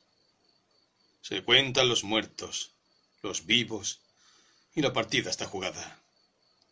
Pero esta marranería de enfermedad, incluso los que no la tienen, la llevan en su corazón. El director no estaba menos afligido. Al principio, los viajeros, privados de abandonar la ciudad, habían sido mantenidos en el hotel por el cierre de la ciudad. Pero poco a poco, la epidemia, al prolongarse, muchos habían preferido alojarse en casa de sus amigos. Y las mismas razones que habían llenado todas las habitaciones del hotel la guardaban vacía después de aquello, porque no llegaban nuevos viajeros a nuestra ciudad. Tagú era uno de los raros huéspedes, y el director no le faltaba jamás una ocasión de decirle que sin su deseo de ser agradable a sus últimos clientes, él ya habría cerrado el establecimiento desde hacía mucho tiempo. Le preguntaba a menudo a Tagú de evaluar la duración probable de la epidemia. Eh, se dice, remarcaba Tagú, que los fríos frenan esta clase de enfermedades. El director tenía pánico. Pero aquí no hace nunca realmente frío, señor. De todos modos, esto no llegará hasta dentro de unos meses. Estaba seguro, de todas formas, que los viajeros tardarían mucho tiempo todavía en volver a la ciudad. Esta peste sería la ruina para el turismo. En el restaurante, después de una corta ausencia, se vio reaparecer a M. Otón, el hombre búho, pero seguido solo por dos perros sabios. Tomaba la información. La señora había curado e enterrado a su propia madre y perseguía en ese momento la cuarentena. Esto no me gusta, dijo el director a Cuarentena o no, ella sospechosa, y ellos también, por consiguiente. Tarú le indicaba que desde este punto de vista todo el mundo era sospechoso. Pero el otro era categórico y tenía sobre esa cuestión puntos de vista bien distintos. No, señor, ni usted ni yo no somos sospechosos. Ellos lo son. Pero M. Otton no cambiaba por tan poco, y esta vez la peste andaba por sus fueros. Entraba de la misma manera en la sala del restaurante. Se sentaban sus niños y les mantenía siempre con aspecto distinguido y hostiles. Solo el pequeño Vía, vestido de negro, como su hermana, había cambiado de aspecto, un poco más grueso, parecía la pequeña sombra de su padre. El vigilante de noche, que no quería a M. Otton, le había dicho a Tagot Ah, este explotará vestido. Así no habrá necesidad de maquillarle. Se irá solito. La prédica de Panelú también la comentó, pero con el comentario siguiente. Comprendo este simpático ardor. Al comienzo de las plagas y hasta que se acabaron, siempre se hace algo de retórica. En el primer caso la costumbre no se ha perdido todavía, y en el segundo ya ha vuelto. Es en el momento de la desdicha que nos habituamos a la verdad, es decir, al silencio. Esperemos. Tao también anotó que había tenido una larga conversación con el doctor Rieu, donde le recordaba solo que había tenido buenos resultados, señalando con esto el color marrón claro de los ojos de Madame Rieu, madre, y afirmaba extrañamente que una mirada donde se veía tanta bondad sería siempre más fuerte que la peste y dedicaba largos pasajes al viejo asmático curado por Rieu. Le vi a ver con el doctor Rieu después de su entrevista. El viejo había acogido a Tarou con burlas y estrechamiento de manos. Estaba en la cama, pegado a su almohada, por encima de sus dos ollas de guisantes. ¡Ah! Otro más, había dicho bien de Es el mundo al revés, más médicos que enfermos. Eso es que va deprisa, ¿eh? El cura tiene razón. Está bien merecido. Al día siguiente, Tahu volvió sin avisar. Si se ha de creer en sus documentos, el viejo asmático camisero de profesión había decidido a los cincuenta años que ya tenía suficiente se acostó y no se levantó más. Su alma se relacionaba entonces con estar de pie. Una pequeña renta le había acompañado hasta los setenta y cinco años, que llevaba con alegría. No podía sufrir ver un reloj, y de hecho, no había uno solo en toda la casa. Un reloj, decía, es caro y es tonto. Él valoraba el tiempo y sobre todo la hora de las comidas, que eran las únicas que le importaban, con sus dos marmitas. Una estaba llena de guisantes cuando se despertaba. Llenaba la otra, guisante a guisante, con los mismos movimientos precisos y regulares. Encontraba así sus puntos de referencia en una jornada medida con las marmitas. Cada quince marmitas, decía, necesito mi bocadillo. Es así de simple. Si hemos de creer a su mujer, también había mostrado desde muy joven los signos de su vocación. Nada, realmente, le había interesado nunca. Ni su trabajo, ni los amigos, ni el café, ni la música, ni las mujeres, ni los paseos. Nunca había salido de su ciudad, salvo un día en que se vio obligado a ir a Argel por asuntos de familia. Se quedó en la estación más próxima Orán, incapaz de llegar más lejos en su aventura. Había vuelto a su casa en el primer tren. A que parecía asombrado de la vida de reclusión que llevaba, le había más o menos explicado que según la religión, la primera mitad de la vida de un hombre era una ascensión y la otra mitad una bajada, y que en la bajada los días del hombre ya no le pertenecían, que se los podían quitar en cualquier momento, que él no podía hacer nada y que justamente lo mejor que podía hacer era no hacer nada. La contradicción tampoco le asustaba, pues le había dicho más o menos a Tagú que seguramente Dios no existía, porque en caso contrario, los curas serían inútiles. Pero en algunas reflexiones que siguieron, Tagú comprendió que esta filosofía tenía que ver con el humor que le daban las misiones de su parroquia. Pero lo que acababa el retrato del viejo es un deseo que parece profundo y que le dijo varias veces a su interlocutor. Esperaba morir muy viejo. ¿Es un santo? Se preguntaba Tajú. Y él contestaba, Sí, si la santidad es un conjunto de costumbres. Pero al mismo tiempo, Tahu emprendía la descripción bastante minuciosa de una jornada en la ciudad apestada y tenía así una idea justa de las ocupaciones y de la vida de nuestros conciudadanos durante este verano. Solo se ríen los borrachos, decía Tahu, y estos no mucho. Después empezaba su descripción. Temprano por las mañanas, ligeros soplos discurrían por la ciudad aún desierta. A esta hora, que están los muertos de la noche y las agonías del día, parece que la peste suspende un instante sus esfuerzos y recupera la respiración.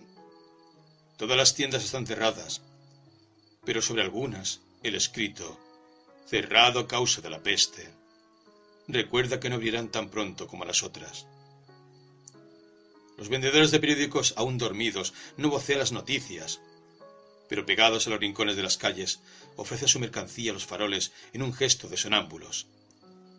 De pronto, despertados por los primeros tranvías, se distribuían por toda la ciudad, ofreciendo con el brazo extendido a las hojas donde se destacaba la palabra peste. ¿Habrá un otoño con peste? El profesor B contesta. No.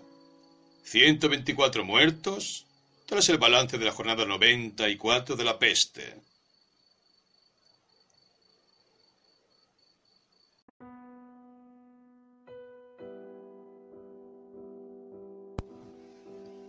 A pesar de la crisis del papel, que es cada vez más importante y que ha forzado a algunos periódicos a disminuir el número de sus páginas, se creó otro periódico, El Correo de la Epidemia, que se hace para tratar de informar a nuestros conciudadanos con una esperanza de escrupulosa objetividad de los progresos o atrasos de la enfermedad, de proporcionar los testigos más autorizados sobre el porvenir de la epidemia, de prestar apoyo desde sus columnas a todos los que, conocidos o desconocidos, estén dispuestos a luchar contra la plaga de mantener la moral de la población, de transmitir las directivas de las autoridades, en una palabra, de agrupar todas las buenas voluntades para luchar eficazmente contra el mal que nos golpea.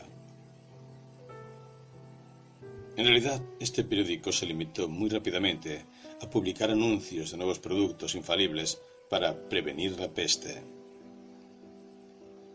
Hacia las seis de la mañana todos estos periódicos empiezan a venderse en las colas que se instalan en las puertas de los almacenes.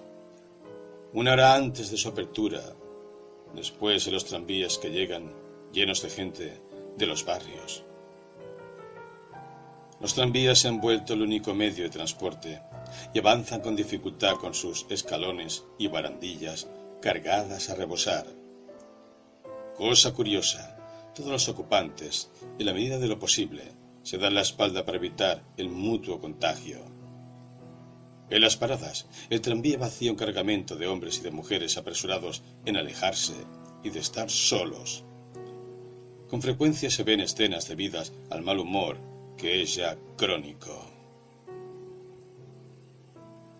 Tras el paso de los primeros tranvías, la ciudad se despierta poco a poco. Las primeras cervecerías abren sus puertas con mostradores llenos de pancartas. No hay café. Traed vuestro azúcar, etc. Después, las tiendas se abren, las calles se animan. Al mismo tiempo, la luz va subiendo y el calor cae a plomo poco a poco en el cielo de julio. Es la hora en la que los que no hacen nada se atreven con los bulevares. La mayoría parece haber tomado la tarea de conjurar la peste, haciendo alarde de lujo. Hay todos los días, hacia las once, en las principales calles, una parada de jóvenes, mujeres y hombres en los que se puede comprobar esta pasión por vivir, que crece en medio de las grandes desgracias. Si la epidemia se extiende, la moral se ampliará también. Volveremos a ver los saturnales milaneses al borde de su tumba. A mediodía los restaurantes se llenan en un abrir y cerrar de ojos. Muy deprisa, pequeños grupos que no han podido encontrar sitio se agolpan a sus puertas. El cielo empieza a perder su luminosidad por exceso de calor. A la sombra de las grandes persianas, los candidatos a comer esperan su turno. Al borde de la calle crujiendo al sol. Si los restaurantes están invadidos, lo que simplifican para muchos el problema de habituallamiento, pero dejan intacta la angustia del contagio. Los invitados pierden mucho tiempo en limpiar pacientemente sus cubiertos. No hace mucho tiempo, ciertos restaurantes anunciaban aquí los cubiertos se hierven. Pero poco a poco se ha ido renunciando a toda publicidad, ya que los clientes estaban forzados a acudir. El cliente, por otra parte, gastaba voluntariamente. Los vinos, que se suponen tales, los suplementos más caros, eran el comienzo de una carrera desenfrenada. También parecía que escenas de pánico habían estallado en un restaurante porque un cliente afectado por la enfermedad había palidecido, se había levantado, se había tambaleado y alcanzó rápidamente la salida. Hacia las dos, la ciudad se vacía poco a poco, y es el momento donde el silencio, el polvo, el sol y la peste se reencuentran en la calle. A todo lo largo de las grandes casas grises el calor se cuela sin parar. Son las largas horas prisioneras que acaban en noches inflamadas, desmoronándose sobre una ciudad populosa. Durante los primeros días de calor, desde lejos, y sin que se sepa el por qué, las noches eran desiertas. Pero ahora los primeros frescos traen una relajación, una esperanza, todos bajan entonces a las calles, se aturden hablando, se pelean o se codician, y bajo el cielo rojo de julio la ciudad, cargada de parejas y de clamores, se cierne la noche jadeante.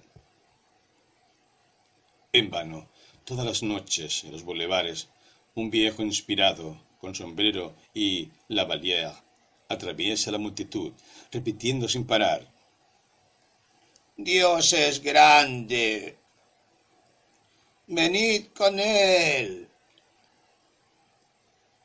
Todos se precipitan, al contrario, hacia alguna cosa que conocían mal o que les parece más urgente que Dios. Al principio, cuando ellos creían que era una enfermedad como las otras, la religión seguía en su sitio. Pero cuando han visto que era algo serio, se han acordado del disfrute. Toda la angustia que se pinta durante el día en las caras se resuelve entonces en el crepúsculo ardiente y polvoriento, en una especie de excitación demacrada, una libertad torpe que enfebrece a todo un pueblo. Y yo también, yo soy como ellos. ¿Y qué? La muerte no es nada para los hombres como yo. Es un evento que les da razón. 7. Es Tarot, el que había pedido a Rieu la entrevista en la que habla de sus libros. La tarde en que Rieu le esperaba. El doctor miraba a su madre, tranquilamente sentada en un rincón del comedor, en una silla.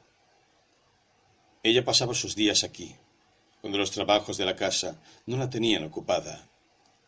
Las manos juntas sobre sus rodillas, esperaba. Rieu no estaba seguro de que fuese a él a quien esperaba, pero, de todos modos, algo cambiaba en el rostro de su madre cuando aparecía. Todo lo que una vida laboriosa había puesto de mutismo en su semblante parecía animarse entonces. Después, ella volvía a sus silencios. Esta tarde, ella miraba por la ventana, en la calle ahora desierta. La iluminación nocturna había disminuido dos tercios, y de cuando en cuando una lámpara muy débil ponía algunos reflejos en la penumbra de la ciudad. ¿Es que va a seguir la iluminación reducida durante toda la peste? decía Madame Rieu. Eh, probablemente. Mientras esto no dure hasta el invierno, sería triste entonces. Eh, sí, dijo Rieu. Vio la mirada de su madre posarse en su frente. Sabía que la inquietud y el exceso de trabajo había dejado huella en su cara. ¿No ha ido bien hoy? dijo Madame Rieu. Oh, como de costumbre. Como de costumbre. Es decir, que el nuevo suero enviado desde París parecía ser menos eficaz que el primero las estadísticas aumentaban. No siempre se tenía la posibilidad de inocular los sueros preventivos a las familias de los que ya habían sido afectados. Hubiese necesitado cantidades ingentes para generalizar su empleo. La mayoría de los bubones se resistían a abrirse, como si el período de su endurecimiento hubiese llegado, y eso hacía sufrir a los enfermos. Desde la víspera hubo en la ciudad dos casos de una nueva forma de epidemia. La peste se volvía entonces pulmonar. El mismo día, en el transcurso de una reunión, los médicos acosados ante un prefecto desorientado habían pedido y obtenido nuevas medidas para evitar el contagio que se hacía boca a boca en la peste pulmonar. Como de costumbre, no siempre se sabía. Él miró a su madre. La bella mirada oscura le hizo recordar sus años de ternura. ¿Tienes miedo, madre? A mi edad no se temen ya muchas cosas. Los días son muy largos y yo no estoy nunca aquí. No me importa esperarte si sé que vas a venir y cuando no estás, pienso en lo que haces. ¿Tienes noticias? Eh, sí, eh, todo va bien, si he de creer su último telegrama. Aunque sé que lo dice para tranquilizarme. Sonó el timbre de la puerta. El doctor sonrió a su madre y fue a abrir. En la penumbra de la puerta, se parecía a un gran oso vestido de gris. Doyer hizo sentar a su visitante ante su mesa de despacho. Él mismo estaba de pie, detrás de su sillón. Estaban separados por la única lámpara encendida en el despacho, sobre la mesa. Eh, sé, dijo Tarot sin preámbulos, que puedo hablar claro con usted. Rieu aprobó en silencio. En quince días o un mes, usted no será de ninguna utilidad aquí. Usted está desbordado por los acontecimientos. Es verdad, dijo Dieu. La organización del servicio sanitario es mala. Le faltan hombres y tiempo. Oye, debía reconocer que seguía siendo verdad. He sabido que la prefectura considera una especie de servicio civil para obligar a los hombres válidos a participar del salvamento general. Está usted bien informado, pero el descontento es ya grande y el prefecto duda. ¿Por qué no pedir voluntarios? Se ha hecho, pero el resultado ha sido escaso. Se ha hecho por la vía oficial, un poco sin confiar. Lo que les falta es imaginación. No están nunca al nivel de la plaga. Y los remedios que imaginan están apenas al nivel de un resfriado de cabeza. Si les dejamos hacer, perecerán y nosotros con ellos. Es probable, dijo Dieu. He de decir que ellos también han pensado en los presos, para lo que yo llamaría trabajos duros. Preferiría que fuesen hombres libres. Yo también, pero... ¿Por qué? ¿Qué más da? Me horrorizan las condenas a muerte. Dieu miró a Tarot. ¿Y? dijo. Tengo un plan de organización para hacer formaciones sanitarias voluntarias. Autoríceme a hacerlo y dejemos la administración a un lado. En fin y al cabo, ya está desbordada. Tengo amigos un poco por todas partes y ellos harán el primer núcleo. Naturalmente yo participaría. Bien entendido, dijo Rieu. Usted imagina que aceptaré con alegría. Es necesario ser ayudado, sobre todo en este oficio. Yo me encargo de que acepte la idea en la prefectura. Del resto no tenemos elección, pero... Oye, reflexionaba. Pero este trabajo puede ser mortal. Usted lo sabe bien. Y en cualquier caso, he de advertírselo. ¿Lo ha pensado bien? Tarou le miró con sus ojos grises. Eh, ¿Qué piensa usted de la prédica de Panelú, doctor? La pregunta se había hecho con naturalidad, y Oye la contestó con naturalidad. He vivido demasiado en los hospitales para creer en una idea de castigo colectivo. Pero usted sabe, los cristianos a veces hablan así, sin pensarlo realmente. Son mejores de lo que parecen. ¿Usted piensa entonces, como Panelú, que la peste tiene su lado bueno, que nos hace abrir los ojos, que nos obliga a pensar? El doctor movió la cabeza con impaciencia. Como todas las enfermedades del mundo, pero lo que es cierto de los males de este mundo también lo es para la peste. Eh, puede servir para hacer crecer a algunos. Entre tanto, cuando se ve la miseria y el dolor que comporta, hay que estar loco, ciego o cobarde para resignarse a la peste. Rieu apenas había subido el tono de voz, pero Tarou hizo un gesto con la mano, tratando de calmarle. Sonrió. Eh, sí, dijo Rieu levantando los hombros. Pero usted no me ha respondido. ¿Se lo ha pensado bien? Tarou se recostó un poco en su sillón y adelantó la cabeza hacia la luz. ¿Cree usted en Dios, doctor? La pregunta también se había hecho con naturalidad, pero esta vez Rieu dudó. Mm, no, pero ¿qué tiene eso que ver? Estoy en la noche y trato de ver claro. Hace tiempo que he dejado de encontrar que eso sea original. ¿No es eso lo que le separa de Panelú? Mm, no lo creo. Panelú es un estudioso. No ha visto demasiadas muertes y por eso habla en nombre de la verdad. Pero cualquier cura de pueblo que administre sus feligreses y que haya oído la respiración de un moribundo piensa como yo. Él curaría la miseria antes de querer demostrar sus excelencias. Riel se levantó. Su rostro ahora estaba en la penumbra. Dejemos esto, dijo ya que usted no me quiere contestar. Tarou sonrió sin moverse de su sillón. ¿Puedo contestarle con otra pregunta? A su vez, el doctor sonrió. Le gusta el misterio, dijo. Vamos allá. He aquí, dijo Tarou. ¿Por qué usted mismo muestra tanta devoción si no cree en Dios? Su respuesta me ayudará quizá a responderme a mí mismo.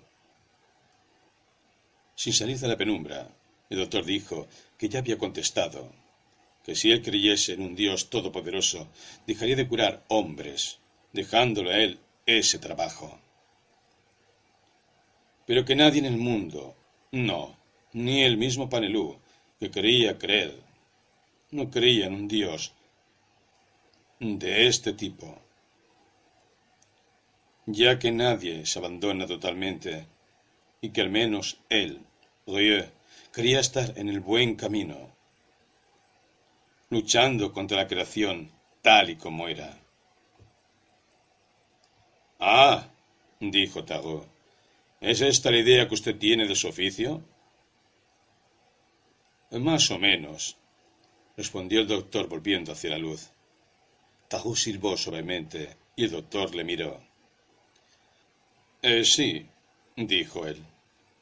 Usted dice que hace falta el orgullo, pero yo solo tengo el orgullo necesario. Créame. No sé lo que me espera, ni lo que llegará después de todo esto. De momento hay enfermos y hay que curarlos. Después, ellos reflexionarán y yo también. Pero lo más apremiante es curarles. Yo les defiendo como puedo. Eso es todo. Eh, ¿Contra quién? se volvió hacia la ventana. Adivinaba a lo lejos el mar, por una condensación más oscura que el horizonte. Percibía solo su cansancio y luchaba al mismo tiempo contra un deseo, de pronto, irrazonable, de franquearse un poco más a este hombre singular, pero que intuía fraternal. Eh, no sé nada, Tahu, le juro que no sé nada. Cuando entré en este oficio, lo hice distraídamente, de alguna manera, porque lo necesitaba, porque era una situación como las otras, una de tantas que los jóvenes se proponen. Tal vez también porque era particularmente difícil para el hijo de un obrero como yo. Y después, era necesario ver morir. ¿Sabe usted que hay gente que rechaza morirse? ¿Ha visto alguna vez a una mujer gritar ¡Jamás! en el momento de morir? Yo sí y me di cuenta entonces que no podía acostumbrarme. Era joven y mi asco quería dirigirse al orden mismo del mundo. Después me he vuelto más modesto. Simplemente no siempre estoy acostumbrado a ver morir. No sé nada más, aunque después de todo... Rieu se calló y se volvió a sentar. Notaba la boca seca. ¿Después de todo? dijo suavemente Tarot. Después de todo, retomó doctor, dudó aún, mirando a Tarot con atención. Es algo que un hombre como usted puede comprender, pero ya que el orden del mundo está regulado por la muerte, tal vez vale más para Dios no creer en Él, y que se luche con todas las fuerzas contra la muerte sin levantar los ojos al cielo y callarse. Eh, sí, aprobó Tagú. Eh, comprendo. Pero sus victorias serán siempre provisionales. Eso es todo. Rieu pareció entristecerse. Siempre. Sí, lo sé. Pero no es una razón para dejar de luchar. No, no es una razón. Pero imagino entonces lo que debe ser esta peste para usted. Eh, sí, dijo Rieu. Una interminable derrota. Tarot observó un momento al doctor. Después se levantó y se dirigió pesadamente hacia la puerta. Y Rieu lo siguió. Le alcanzaba cuando Tarot, que parecía mirar a los pies, le dijo eh, ¿Quién le ha enseñado todo eso, doctor? La respuesta llegó inmediatamente. La miseria. Oyó abrir la puerta de su despacho y ya en el pasillo le dijo a que él también bajaba, que iba a ver a uno de sus enfermos del barrio. Tagú le propuso acompañarlo y el doctor aceptó. Al final del corredor se encontraron a Madame Rieu, a quien el doctor presentó a Tagú. Eh, un amigo, dijo. Oh, dijo Madame Rieu. Estoy muy contenta en conocerle. Cuando ella se fue, Tagú todavía se volvió hacia ella. Sobre el rellano, el doctor ensayó en vano de hacer funcionar el temporizador. Las escaleras estaban sumidas en la oscuridad. El doctor se preguntaba si era el efecto de una nueva medida de economía. Pero no se podía saber. Desde hacía ya un tiempo, en las casas y en la ciudad, todo naufragaba. Era quizás simplemente que los porteros y nuestros conciudadanos en general no tenían cuidado de nada pero el doctor no tuvo tiempo de preguntarse nada, pues la voz de Tarot resonaba tras de él. Todavía una palabra, doctor, incluso si le parece ridícula. Tiene usted toda la razón. Rie levantó los hombros para sí mismo, en la oscuridad. No sé nada, es la verdad. Pero usted, ¿qué sabe usted? Oh, dijo el otro sin moverse. Tengo ya poco que aprender. El doctor se detuvo y el pie de Tagú, detrás de él, resbaló sobre un escalón. Tagú se aferró, cogiéndose al hombro de Arieu. ¿Cree usted conocer todo de la vida? preguntó éste. La respuesta llegó de la oscuridad, dicha por la misma voz tranquila. Sí, cuando desembocaron en la calle, se dieron cuenta que era bastante tarde, tal vez las once. La ciudad estaba muda, poblada solo por estremecimientos. Muy lejos, la sirena de una ambulancia resonaba. Subieron al coche, Rieu puso el motor en marcha. Eh, tendrá usted que venir mañana al hospital para la vacuna preventiva. Pero, para acabar, y antes de entrar en esta historia, Dígase que tiene usted una probabilidad entre tres de salir de esto. Estas evaluaciones no tienen sentido, doctor. Usted lo sabe tan bien como yo. Hace cien años, una epidemia de peste mató a todos los habitantes de una ciudad de Persia. Salvo precisamente en el que se lavaba a los muertos, que nunca había dejado de ejercer su oficio. Él guardó su tercera posibilidad. Eso es todo, dijo Rieu con una voz de pronto más pesada. Pero es verdad que tenemos mucho que aprender a ese respecto. Entraban entonces en los barrios. Los faros iluminaban las calles desiertas. Se pararon. Ante el auto, Rieu preguntó a Tarot si quería entrar, y el otro contestó que sí.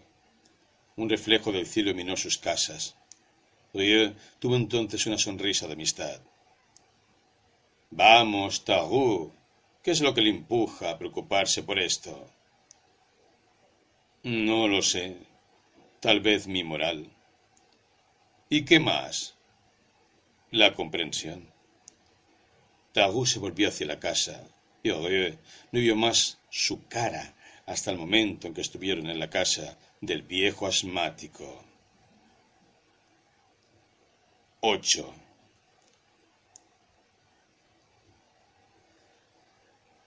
Desde el día siguiente, Tagú se puso a trabajar y reunió un primer equipo al que debían seguir muchos otros. La intención del narrador no es, sin embargo, dar a esas formaciones sanitarias más importancia de la que tuvieron. En su lugar, es verdad que muchos de nuestros conciudadanos cederían hoy a la tentación de exagerar su papel, pero el narrador está más bien tentado a creer que dando demasiada importancia a las buenas acciones, se concede al final un homenaje indirecto y poderoso al mal, pues se deja suponer que estas buenas acciones no tienen tanto valor porque son raras y la maldad y la indiferencia son dos motores mucho más frecuentes que las acciones de los hombres. Esta es una idea que el narrador no comparte. El mal que hay en el mundo proviene casi siempre de la ignorancia, y la buena voluntad puede hacer tanto daño y prejuicios como la maldad.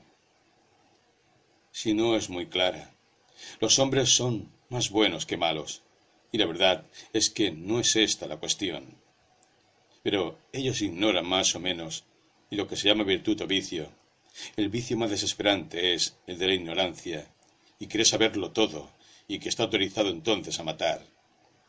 El alma del criminal es ciega, y no hay verdadera bondad ni bello amor sin toda la clarividencia posible. Es por lo que nuestras formaciones sanitarias, que se realizaron gracias a Tagú, deben ser juzgadas con una satisfacción objetiva. Es por lo que el narrador no se hará cantor muy elocuente de la voluntad y de un heroísmo al que sólo otorga una razonable importancia. Pero seguirá siendo el historiador de corazones desgarrados y exigentes que la peste hizo entonces a todos nuestros conciudadanos. Los que se dedicaron a las formaciones sanitarias no tuvieron tanto mérito en hacerlo, en efecto, ya que sabían que era la única cosa que se podía hacer, y el no decidirse hubiese sido entonces increíble. Estas formaciones ayudaron a nuestros conciudadanos a entrar más adelante en la peste y les persuadieron en parte, ya que la enfermedad estaba allí y había que hacer algo en contra de ella. Porque la peste era en sí el deber de algunos, apareció realmente por lo que era, es decir, un asunto de todos. Esto está bien, pero no se felicita a un instructor por enseñar que dos y dos son cuatro. Se le felicitará tal vez por haber elegido este bonito oficio. Digamos, pues, que era loable que Tagú y otros hubiesen elegido demostrar que dos y dos eran cuatro en lugar de lo contrario. Pero, digamos también, que esta buena voluntad les era común con el instructor y con todos aquellos que tenían el mismo corazón que el instructor y que, por el honor del hombre, son más de lo que pensamos, pero menos que la convicción del narrador. Este se apercibió muy bien también la objeción que le podrían hacer, y que era que estos hombres arriesgaban sus vidas. Pero siempre llegan ahora en la historia en la que quien osa decir que dos y dos son cuatro es penado con la muerte. El instructor lo sabe bien, y la cuestión no es saber cuál es la recompensa o el castigo que espera a este razonamiento. La cuestión es saber si dos y dos sí o no, son cuatro. Para los que de nuestros conciudadanos que arriesgaban entonces sus vidas tenían que decidir sí, sí o no, estaban con la peste y sí, sí o no luchaban contra ella. Muchos nuevos moralistas en nuestra ciudad decían entonces que nada servía para nada y que había que arrodillarse. Y Targou, y Rieu y sus compañeros podían decir esto o aquello, pero la conclusión era siempre lo que ellos sabían. Había que luchar de tal o cual manera y no arrodillarse. Toda la pregunta era impedir que muriesen el máximo de hombres y conocer la separación definitiva. Para ello solo había un medio, que era combatir la peste. Esta verdad no era admirable, solo era consecuente. Era por ser natural que el viejo Castell puso toda su confianza y energía en fabricar sueros en el mismo lugar, con el material que se tenía. Rieu y él esperaban que un suero fabricado con las cepas del microbio mismo que infestaba la ciudad tendría una mayor eficacia que los sueros llegados desde el exterior, ya que el microbio difería ligeramente del vacilo de la peste tal y como era clásicamente definido. Castell esperaba tener su primer suero rápidamente. Es por lo que todavía era natural que Gran, que no tenía nada de héroe, ostentase ahora una especie de secretariado de formaciones sanitarias.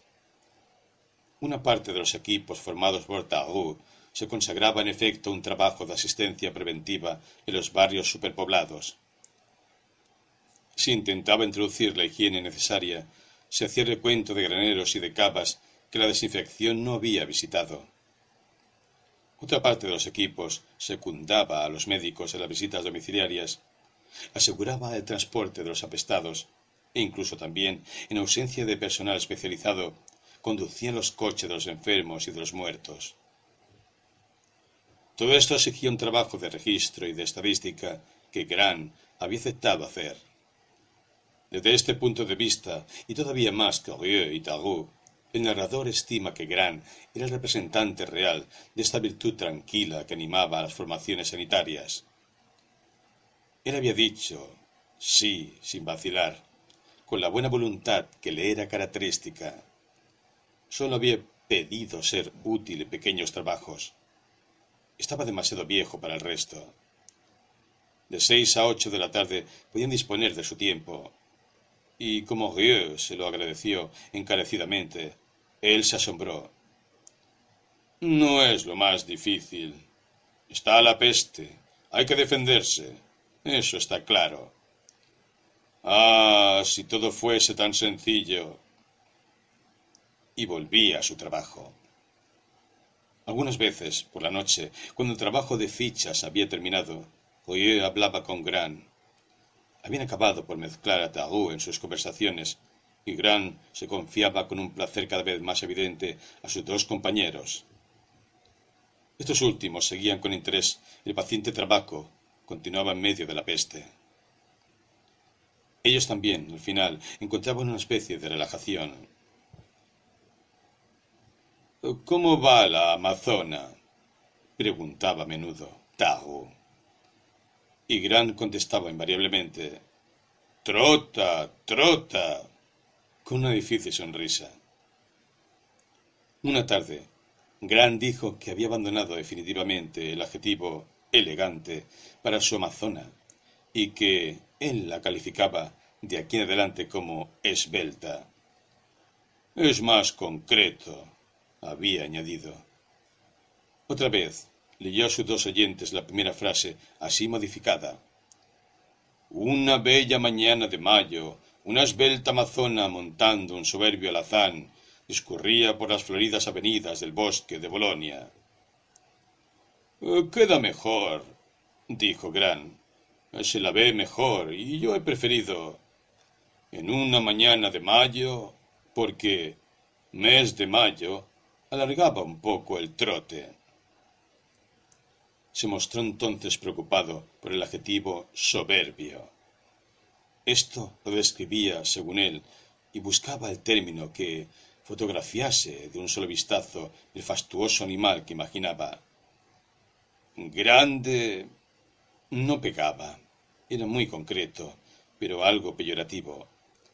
Reluciente. Le había tentado un momento, pero el ritmo no le pegaba.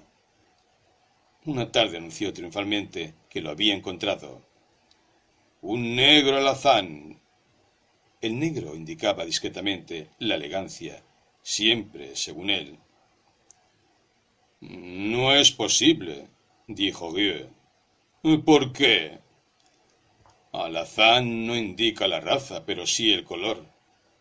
¿Qué color? Bien, un color que no es el negro. De todas maneras. Gran pareció afectarse mucho. Gracias, dijo él. Felizmente usted está aquí.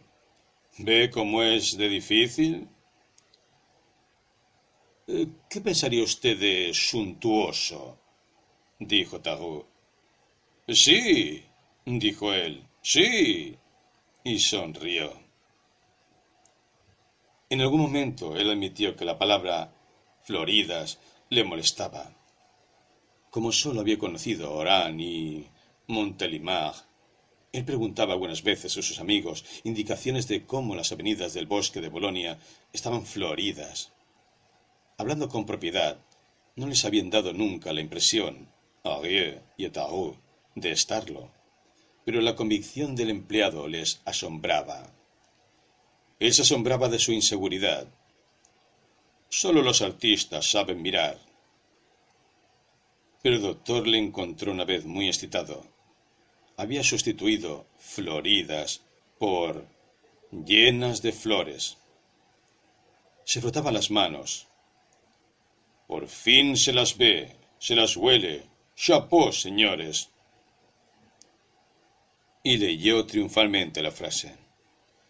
En una bella mañana de mayo, una esbelta amazona montada en una suntuosa yegua alazán recorría las avenidas llenas de flores del bosque de Bolonia.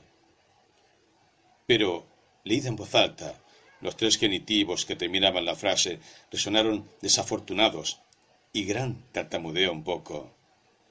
Se sentó, afligido. Después le pidió permiso al doctor para irse. Necesitaba pensar un poco.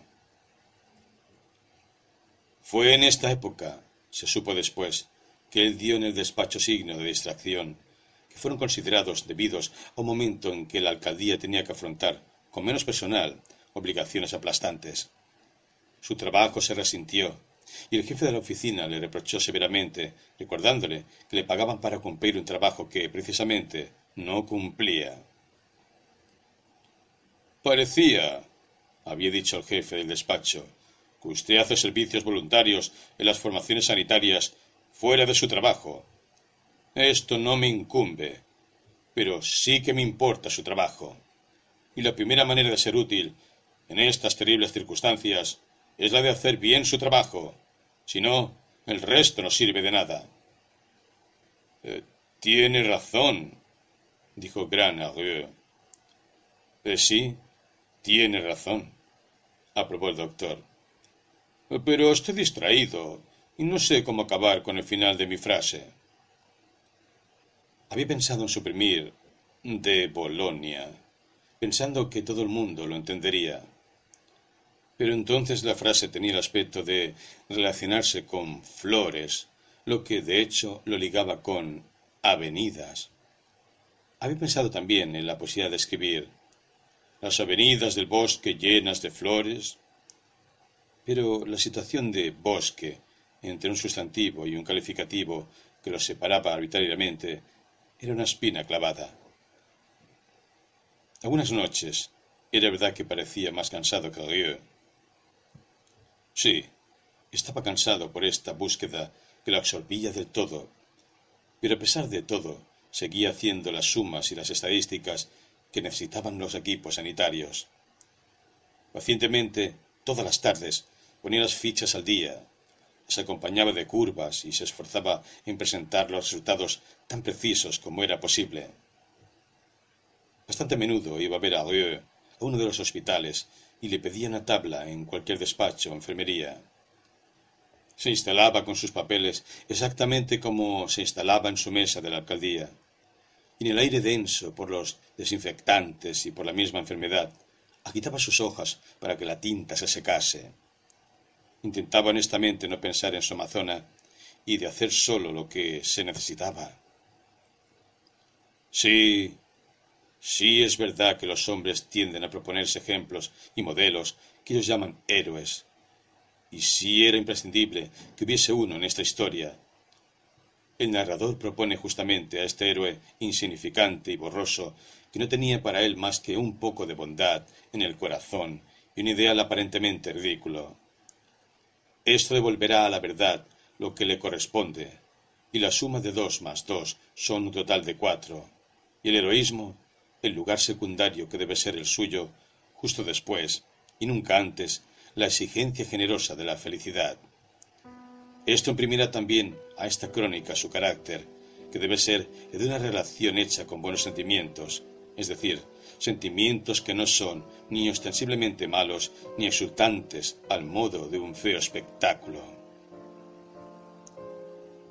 Esta era al menos la opinión del doctor Rieu cuando leía los periódicos o escuchaba en la radio las llamadas y los apoyos que el mundo exterior hacía llegar a la pestada ciudad.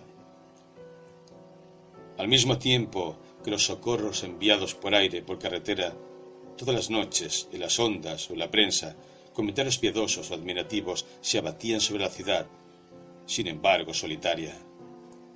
Y cada vez el tono de epopeya o de discurso ampuloso impacientaba al doctor. Cierto que él sabía que estas palabras no eran falsas, pero no podía expresarse más que en el lenguaje convencional por el que los hombres tratan de explicarse lo que les une a la humanidad y este lenguaje no se podía aplicar a los pequeños esfuerzos cotidianos de Gran. Por ejemplo, no pudiendo dar cuenta de lo que Gran significaba en medio de la peste. A medianoche, algunas veces, en el gran silencio de la ciudad, ahora desierta, en el momento de coger su cama para un sueño demasiado corto, el doctor apagaba el botón de su cargo. Y de los confines del mundo, a través de miles de kilómetros, voces desconocidas y fraternales probaban embarazosamente a dar su solidaridad y la decían, en efecto, pero demostrando al mismo tiempo la terrible impotencia en que todo hombre se encuentra de compartir verdaderamente un dolor que él no puede ver. Orán, Orán. En vano la llamada atravesaba los mares. En vano Rieu estaba alerta. Pronto la elocuencia subía y acusaba mejor todavía la separación esencial que hace extranjeros a gran y al orador.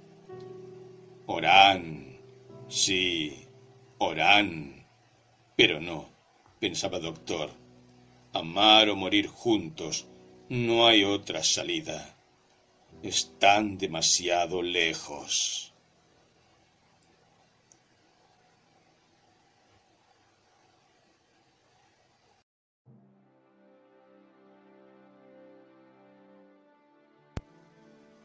Y justamente lo que queda por subrayar, antes de llegar a la cúspide de la peste, mientras la plaga estuvo reuniendo todas sus fuerzas para arrojarse sobre la ciudad y apoderarse definitivamente de ella, son los continuados esfuerzos, desesperados y monótonos, que los últimos individuos, como Rambert, hacían para recuperar su felicidad y arrancar a la peste esa parte de ellos mismos que defendían contra toda acechanza.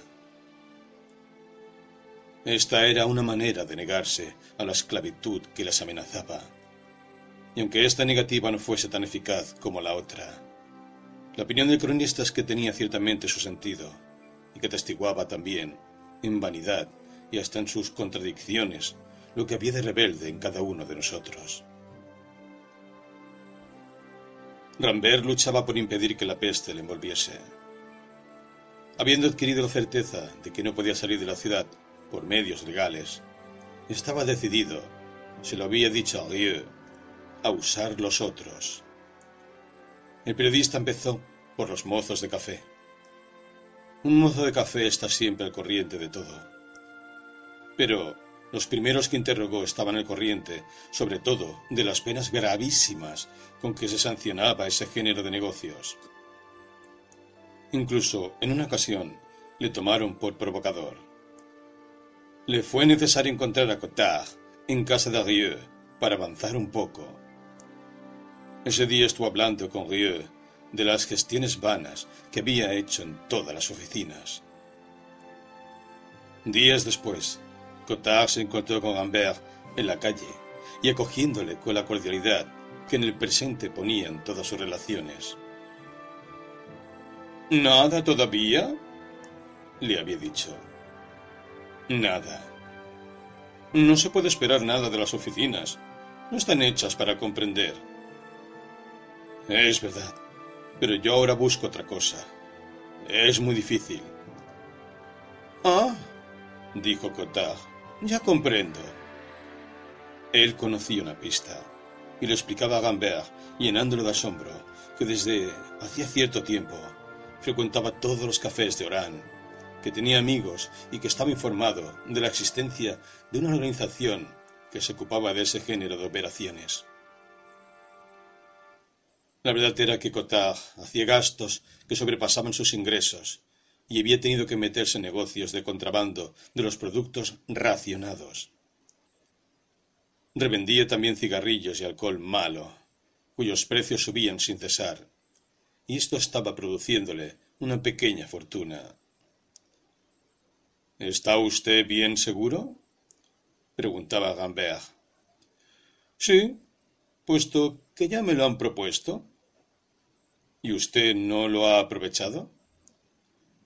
No sea usted desconfiado, dijo Cotard con aire bonachón. No lo he aprovechado porque yo no tengo ganas de irme. Tengo mis razones. Y añadió después de un silencio. ¿No me pregunta usted cuáles son mis razones? Eh, supongo, dijo Rambert, que eso no me incumbe. En cierto sentido no le incumbe, en efecto, pero en otro... Mm, en fin, lo único evidente es que yo me encuentro mucho mejor aquí desde que tenemos la peste con nosotros. Rambert acortó el discurso. ¿Cómo ponerse en contacto con esa organización? Ah, dijo Cotard, no es fácil. pero venga usted conmigo. Era las cuatro de la tarde. La ciudad se asaba lentamente bajo un cielo pesado. Todos los comercios tenían las cortinas echadas. Las calles estaban desiertas. Cotard y Rambert tomaron ciertas calles de soportales y fueron largos ratos sin hablar. Era una de esas horas en que la peste se hacía invisible. Aquel silencio, aquella muerte de los colores y de los movimientos, podían ser igualmente efecto del verano que de la peste. No se sabía si el aire estaba preñado de amenazas o de polvo y de ardor. Había que observar y que reflexionar para descubrir la peste, pues no se traicionaba más que por signos negativos. Cotard, que tenía afinidades con ella, hizo notar a Lambert, por ejemplo, la ausencia de los perros que normalmente hubieran debido estar tumbados en los umbrales de los corredores, jadeantes, en busca de una frescura imposible. Tomaron el boulevard de las Palmeras, atravesaron la plaza de armas y descendieron hacia el barrio de la Marina. A la izquierda, un café pintado de verde se escondía bajo un toldo oblicuo de lona amarilla. Al entrar, Cotard y Rambert se secaron la frente con el pañuelo. Se sentaron en unas sillas plegadizas del jardín, ante las mesas de chapa verde. La sala estaba absolutamente desierta. Zumbaban moscas en el aire. En una jaula amarilla, colgada sobre la caja, un loro medio desplumado yacía agobiado en su palo. Viejos cuadros que representaban escenas militares colgaban de la pared, cubiertos de mugre y de telarañas en tupidos filamentos. Encima de todas las mesas, y la de Rambert también, había excrementos de gallinas resecos, de los que no se explicaba bien el origen. Hasta que de un rincón oscuro, después de un pequeño alboroto, salió dando saltitos un magnífico gallo. El calor en aquel momento parecía seguir aumentando. Cotard se quitó la chaqueta y dio golpes en la chapa. Un hombrecillo, perdido en un largo mandil azul, salió del fondo, saludó a Cotard desde lejos, avanzó separando el gallo con un vigoroso puntapié y preguntó ante los cloqueos del ave lo que tenía que servir a aquellos señores. Cotard le pidió vino blanco y le dijo que se sabía dónde andaba un tal García. El renacuajo dijo que hacía ya muchos días que no se le veía por el café. ¿Cree usted que vendrá esta tarde? Oh, dijo el otro, yo no estoy en su pellejo, pero ya conoce usted su hora. Eh, sí, pero no es cosa muy importante. Solamente quería presentarle mm, a un amigo. El hombre se secaba las manos húmedas con el delantero de su mandil. Ah, el señor se ocupa también de negocios. Eh, sí, dijo Cotard. Renacuajo refunfuñó. Entonces vuelva usted esta noche. Le mandaré al chico. Al salir, Humbert preguntó de qué negocio se trataba. De contrabando, naturalmente. Hacen pasar mercancía por las puertas de la ciudad. La venden a precios muy altos. bueno, dijo Rambert. ¿Tienen cómplices? Naturalmente. Por la noche el todo estaba levantado. El loro parroteaba en una jaula, y las mesas de chapa estaban rodeadas de hombres en mangas de camisa. Uno de ellos, con el sombrero de paja echado hacia atrás y una camisa blanca abierta sobre el pecho color de tierra cocida, se levantó cuando entró Cotard. Tenía cara correcta y curtida, ojos negros, pequeños, dientes blancos, dos o tres sortijas en los dedos, y alrededor de Treinta años, más o menos. Salud, dijo. ¿Vamos a beber al mostrador? Tomaron tres rondas en silencio. ¿Salimos? dijo entonces García. Bajaron hacia el puerto y García preguntó qué era lo que querían de él.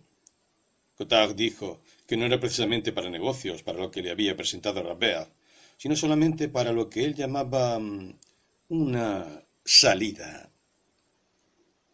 García iba derecho, delante de él, fumando, hizo algunas preguntas diciendo ¿Él?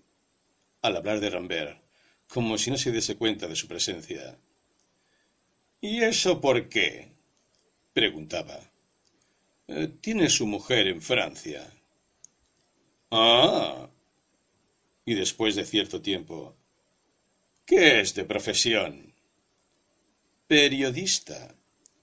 Es un oficio en el que se habla mucho. Rambert se calló. Es un amigo, dijo Cotard. Avanzaron en silencio. Habían llegado los muelles. El acceso estaba impedido por grandes rejas, pero se dirigieron hacia una pequeña taberna donde vendían sardinas fritas, cuyo olor llegaba hasta ellos. De todos modos, concluyó García, no es a mí a quien concierne, sino a Raúl.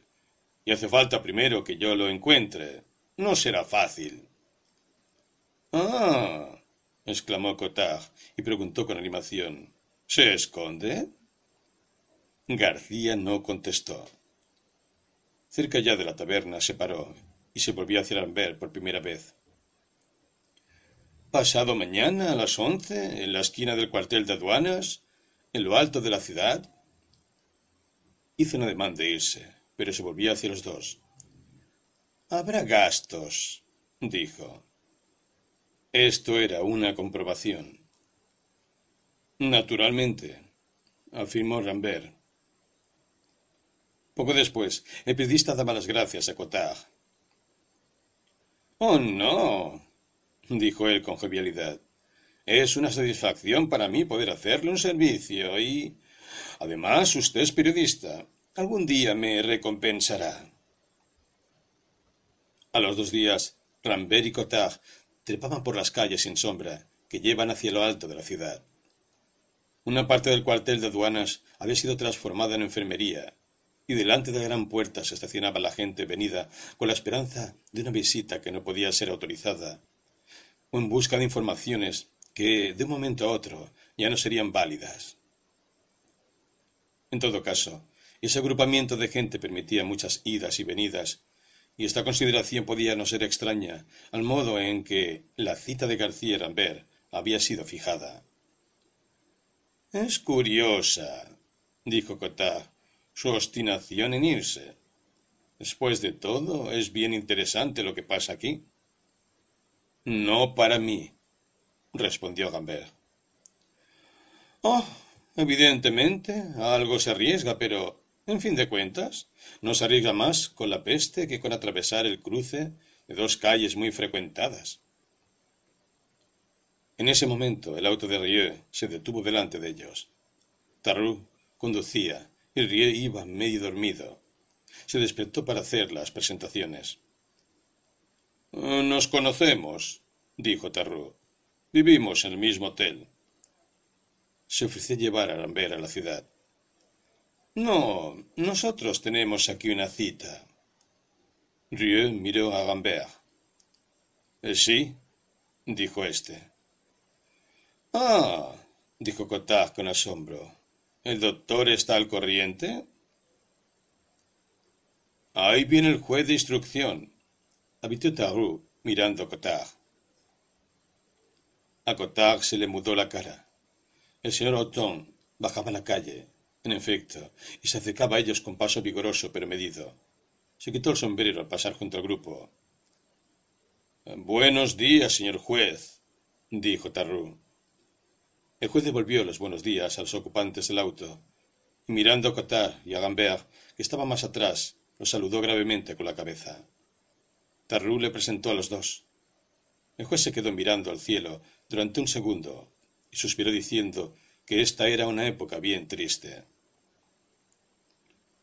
Me han dicho, señor Tarrou, que se ocupa usted de la aplicación de las medidas profilácticas. No sé cómo manifestarle mi aprobación. ¿Cree usted, doctor, que la enfermedad se extenderá aún? Rieu dijo que había que tener la esperanza de que no, y juez añadió que había que tener siempre esperanza, porque los designios de la providencia son impenetrables. Tarrou le preguntó si los acontecimientos le habían ocasionado un exceso de trabajo. Al contrario, Los asuntos que nosotros llamamos de derecho común han disminuido. No tengo que ocuparme más que de las faltas graves contra las nuevas disposiciones. Nunca se había respetado tanto las leyes anteriores. Es, dijo Tarrou, porque en comparación parecen buenas, forzosamente. El juez dejó el aire soñador que había tomado, la mirada como suspendida del cielo, y examinó a Tarrou con aire de frialdad. ¿Eso qué importa? dijo. No es la ley lo que cuenta, es la condenación, y en eso nosotros no influimos. Este, dijo Cotard cuando el juez se marchó, es el enemigo número uno. El coche arrancó. Poco después, Rambert y Cotard vieron llegar a García. Avanzó hacia ellos sin hacer un gesto y dijo a guisa de buenos días. Hay que esperar.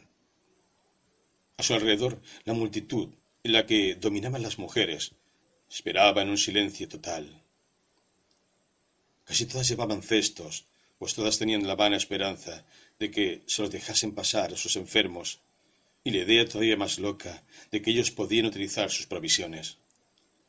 La puerta estaba guardada por centinelas armados, y de cuando en cuando un grito extraño atravesaba el patio que separaba el cuartel de la puerta. Entre los asistentes había caras inquietas que se volvían hacia la enfermería. Los tres hombres estaban mirando este espectáculo, cuando a su espalda un buenos días neto y grave les hizo volverse. A pesar del calor, Raúl venía vestido muy correctamente, alto y fuerte. Llevaba un traje cruzado de color oscuro y un sombrero de fieltro de borde ribeteado. Su cara era muy pálida, los ojos oscuros y la boca apretada. Raúl hablaba de un modo rápido y preciso. Bajen hacia la ciudad, dijo. García, tú puedes dejarnos. García encendió un cigarrillo y les dejó alejarse. Anduvieron rápidamente, acopasando su marcha con la de Raúl, que se había puesto en medio de ellos.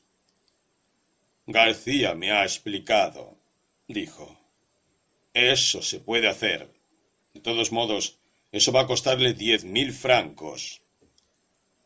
Rambert respondió que aceptaba. Venga usted a comer conmigo mañana al restaurante español de la Marina.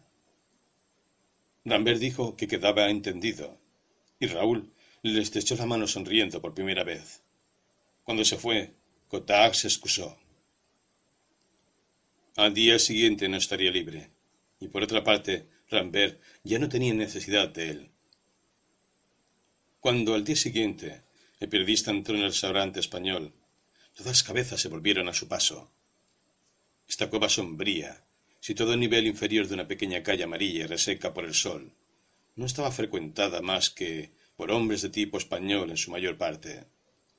Pero en cuanto Raúl, instalado en el fondo, hizo una seña al periodista y Rambert se dirigió hacia él, la curiosidad desapareció de los rostros, que se volvieron hacia sus platos.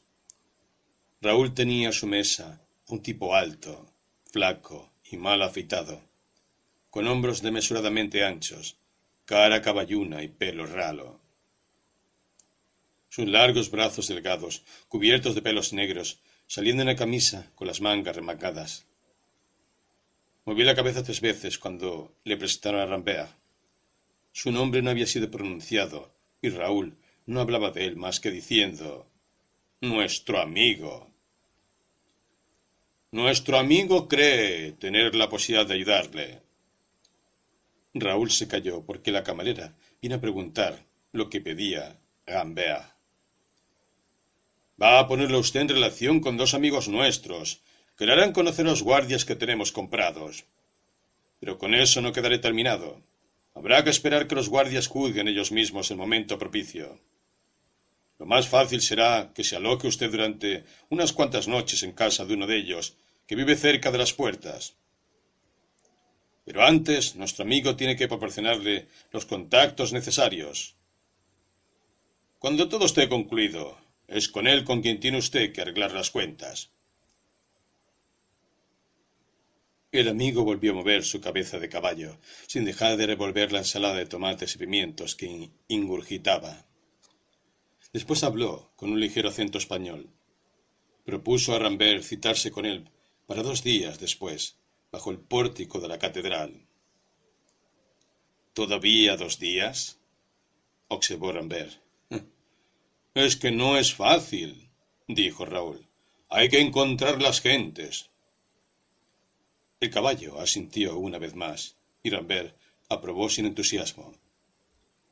El resto de la comida lo pasaron buscando un tema de conversación. Pero esto se hizo más fácil en cuanto Rambert descubrió que el caballo era jugador de fútbol. Él había practicado mucho este deporte. Se habló, pues, del campeonato de Francia, del valor de los equipos profesionales ingleses y de la táctica en W.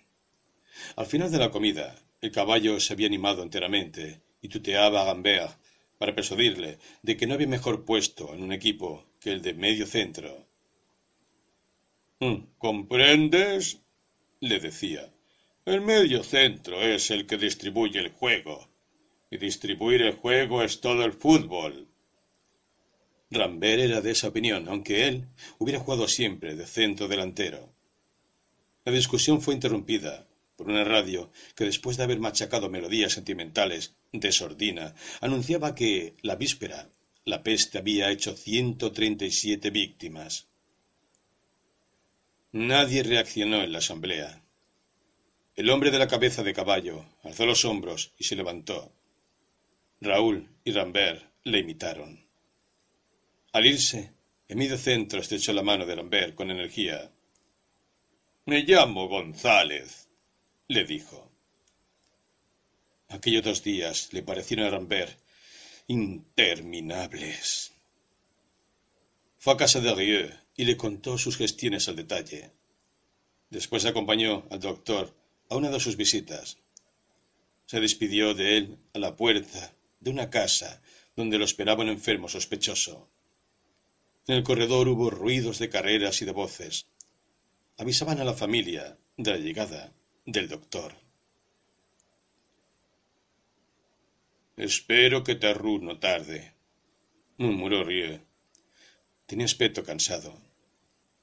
¿La epidemia avanza? preguntó Gambert. Rieu dijo que no, y que incluso la curva de las estadísticas subía menos deprisa. Lo que pasaba era, simplemente, que los medios de lucha contra la peste eran insuficientes. Nos falta material, decía. En todos los ejércitos del mundo se reemplaza el material con hombres, pero a nosotros nos faltan hombres también. Han venido de fuera médicos y personal sanitario. Sí, dijo Rieu.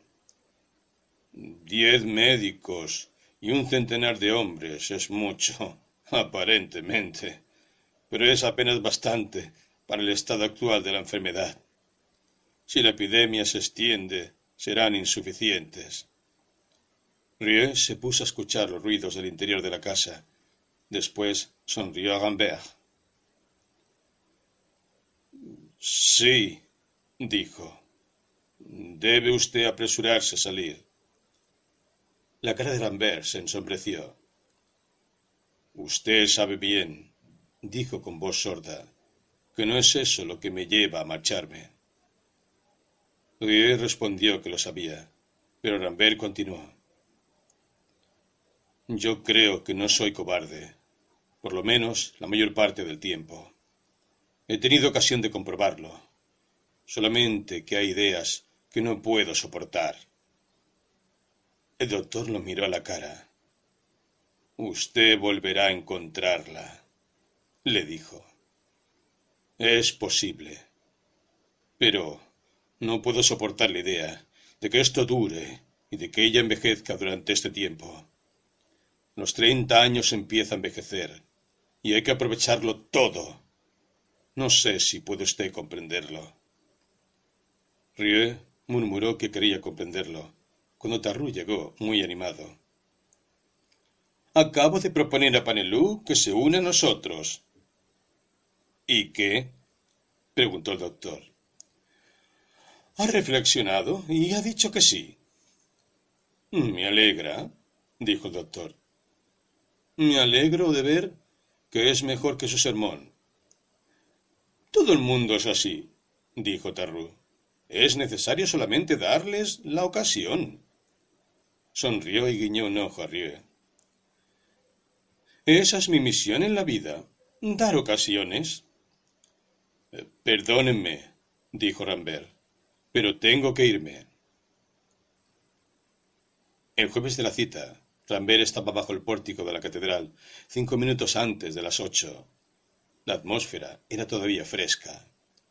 En el cielo progresaban pequeñas nubes blancas y redondas que pronto el calor ascendente se tragaría de golpe. Un vago olor a humedad trascendía, aún, de los céspedes, sin embargo, resecos.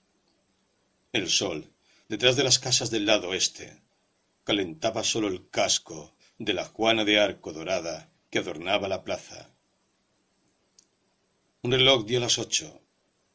Lambert dio algunos pasos bajo el pórtico desierto. Vagas almodias llegaron hasta él del interior, mezcladas a viejos perfumes de cueva y de incienso. De pronto los cantos callaron.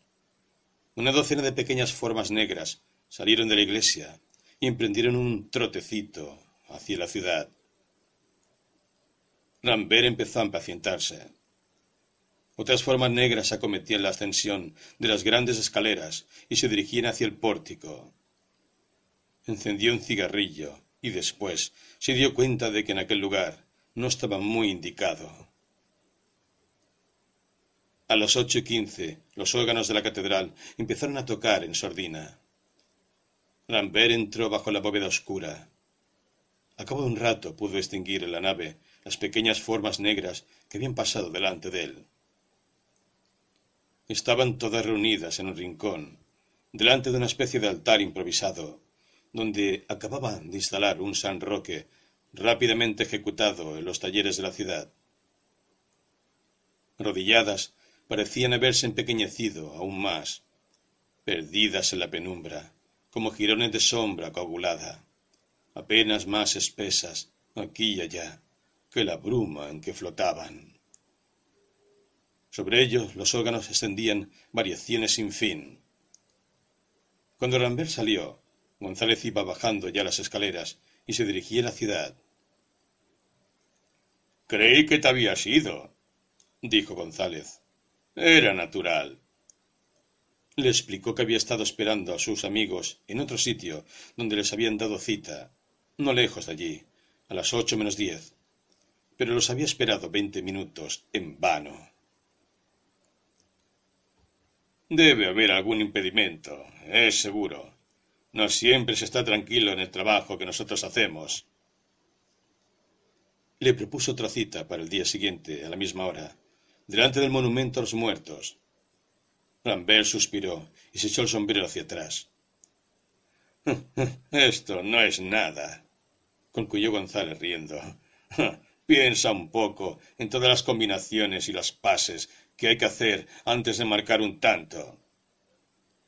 Sin duda, dijo Rambert, pero el partido no dura más que hora y media.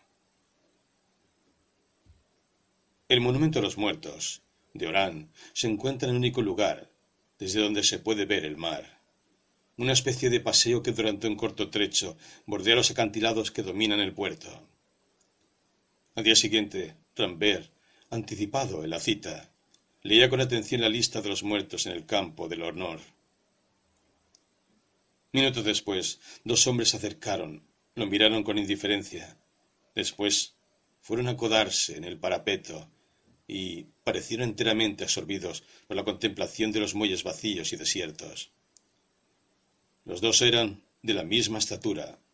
Los dos iban vestidos con un pantalón azul y una camiseta marinera de mangas cortas, el periodista se alejó un poco. Después se sentó en un banco y estuvo mirándolos a su gusto. Vio entonces que no tendría más de veinte años. En ese momento llegó González, excusándose. Ahí están nuestros amigos, dijo, y lo llevó hacia los dos jóvenes, que le presentó con los nombres de Marcel y Luis. Se parecen mucho de cara, y Rambert pensó que serían hermanos. Bueno, dijo González, ya se han conocido. Ahora hay que arreglar el asunto. Marcel, o Luis, dijo entonces que su turno de guardia comenzaba dos días después y duraba una semana, y que había que señalar el día más cómodo. Montaba la guardia entre cuatro, en la puerta del oeste, y los otros dos eran militares de carrera. No había por qué meterlos en el asunto. En primer lugar, no eran seguros, y además eso aumentaría los gastos. Pero a veces sucedía que los dos colegas iban a pasar una parte de la noche en la trastienda de un bar que conocían. Marcel Luis proponía a instalarse en su casa cerca de las puertas y esperar a que fuesen a buscarlo.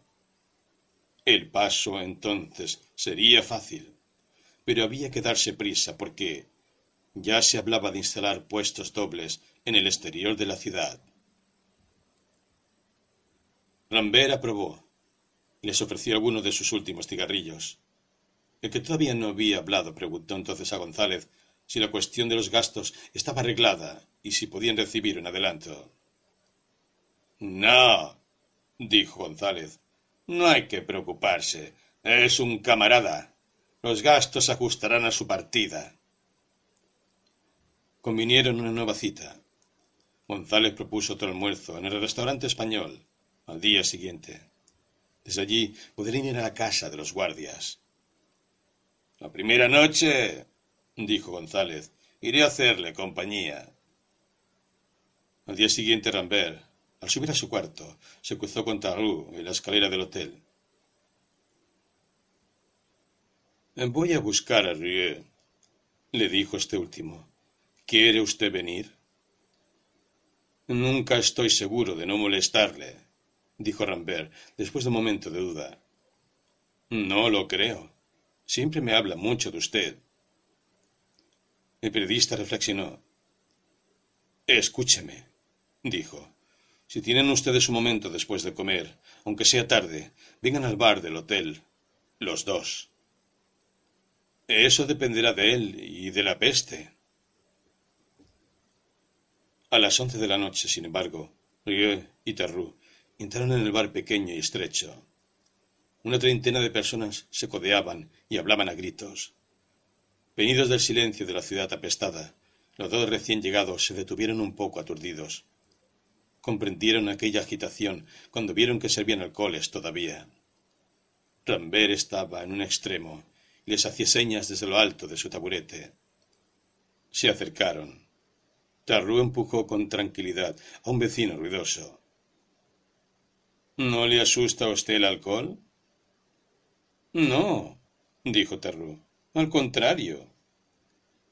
Rieu aspiró el olor a hierbas amargas de su vaso. Era difícil hablar en aquel tumulto, pero Rambert parecía ocupado, sobre todo en beber. El doctor no podía darse enteramente cuenta de si estaba borracho. En una de las mesas que ocupaban el resto del local, un oficial de marina, con una mujer en cada brazo, contaba a un grueso interlocutor una epidemia de tifus en el Cairo. Campos, decía. Habían hecho campos para los indígenas con tiendas para los enfermos y todo alrededor un cordón de centinelas eh, que tiraba eh, sobre las familias eh, cuando intentaban llevarles a escondidas medicinas de curanderas.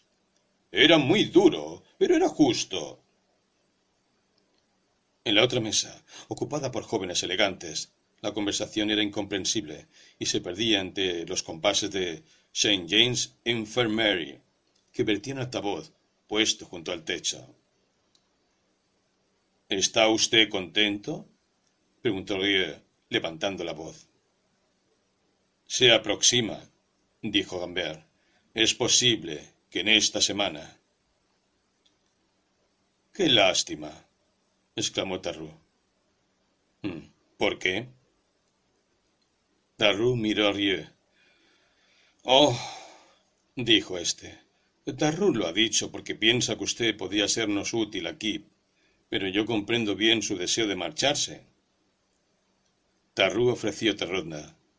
Rambert bajó de su taburete y le miró a la cara por primera vez. ¿En qué podría serles útil? Pues... dijo Tarrú, alargando la mano a su vaso, sin apresurarse. En nuestros equipos sanitarios.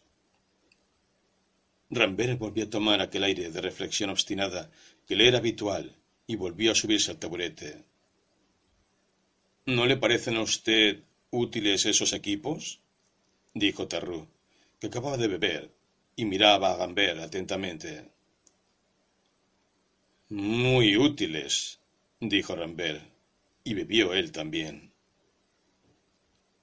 Rie observó que le temblaba la mano y pensó que decididamente estaba borracho.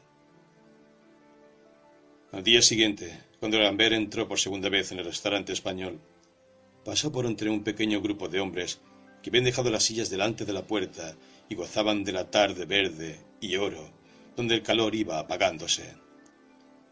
Fumaba un tabaco de olor acre. Dentro, el restaurante estaba casi desierto.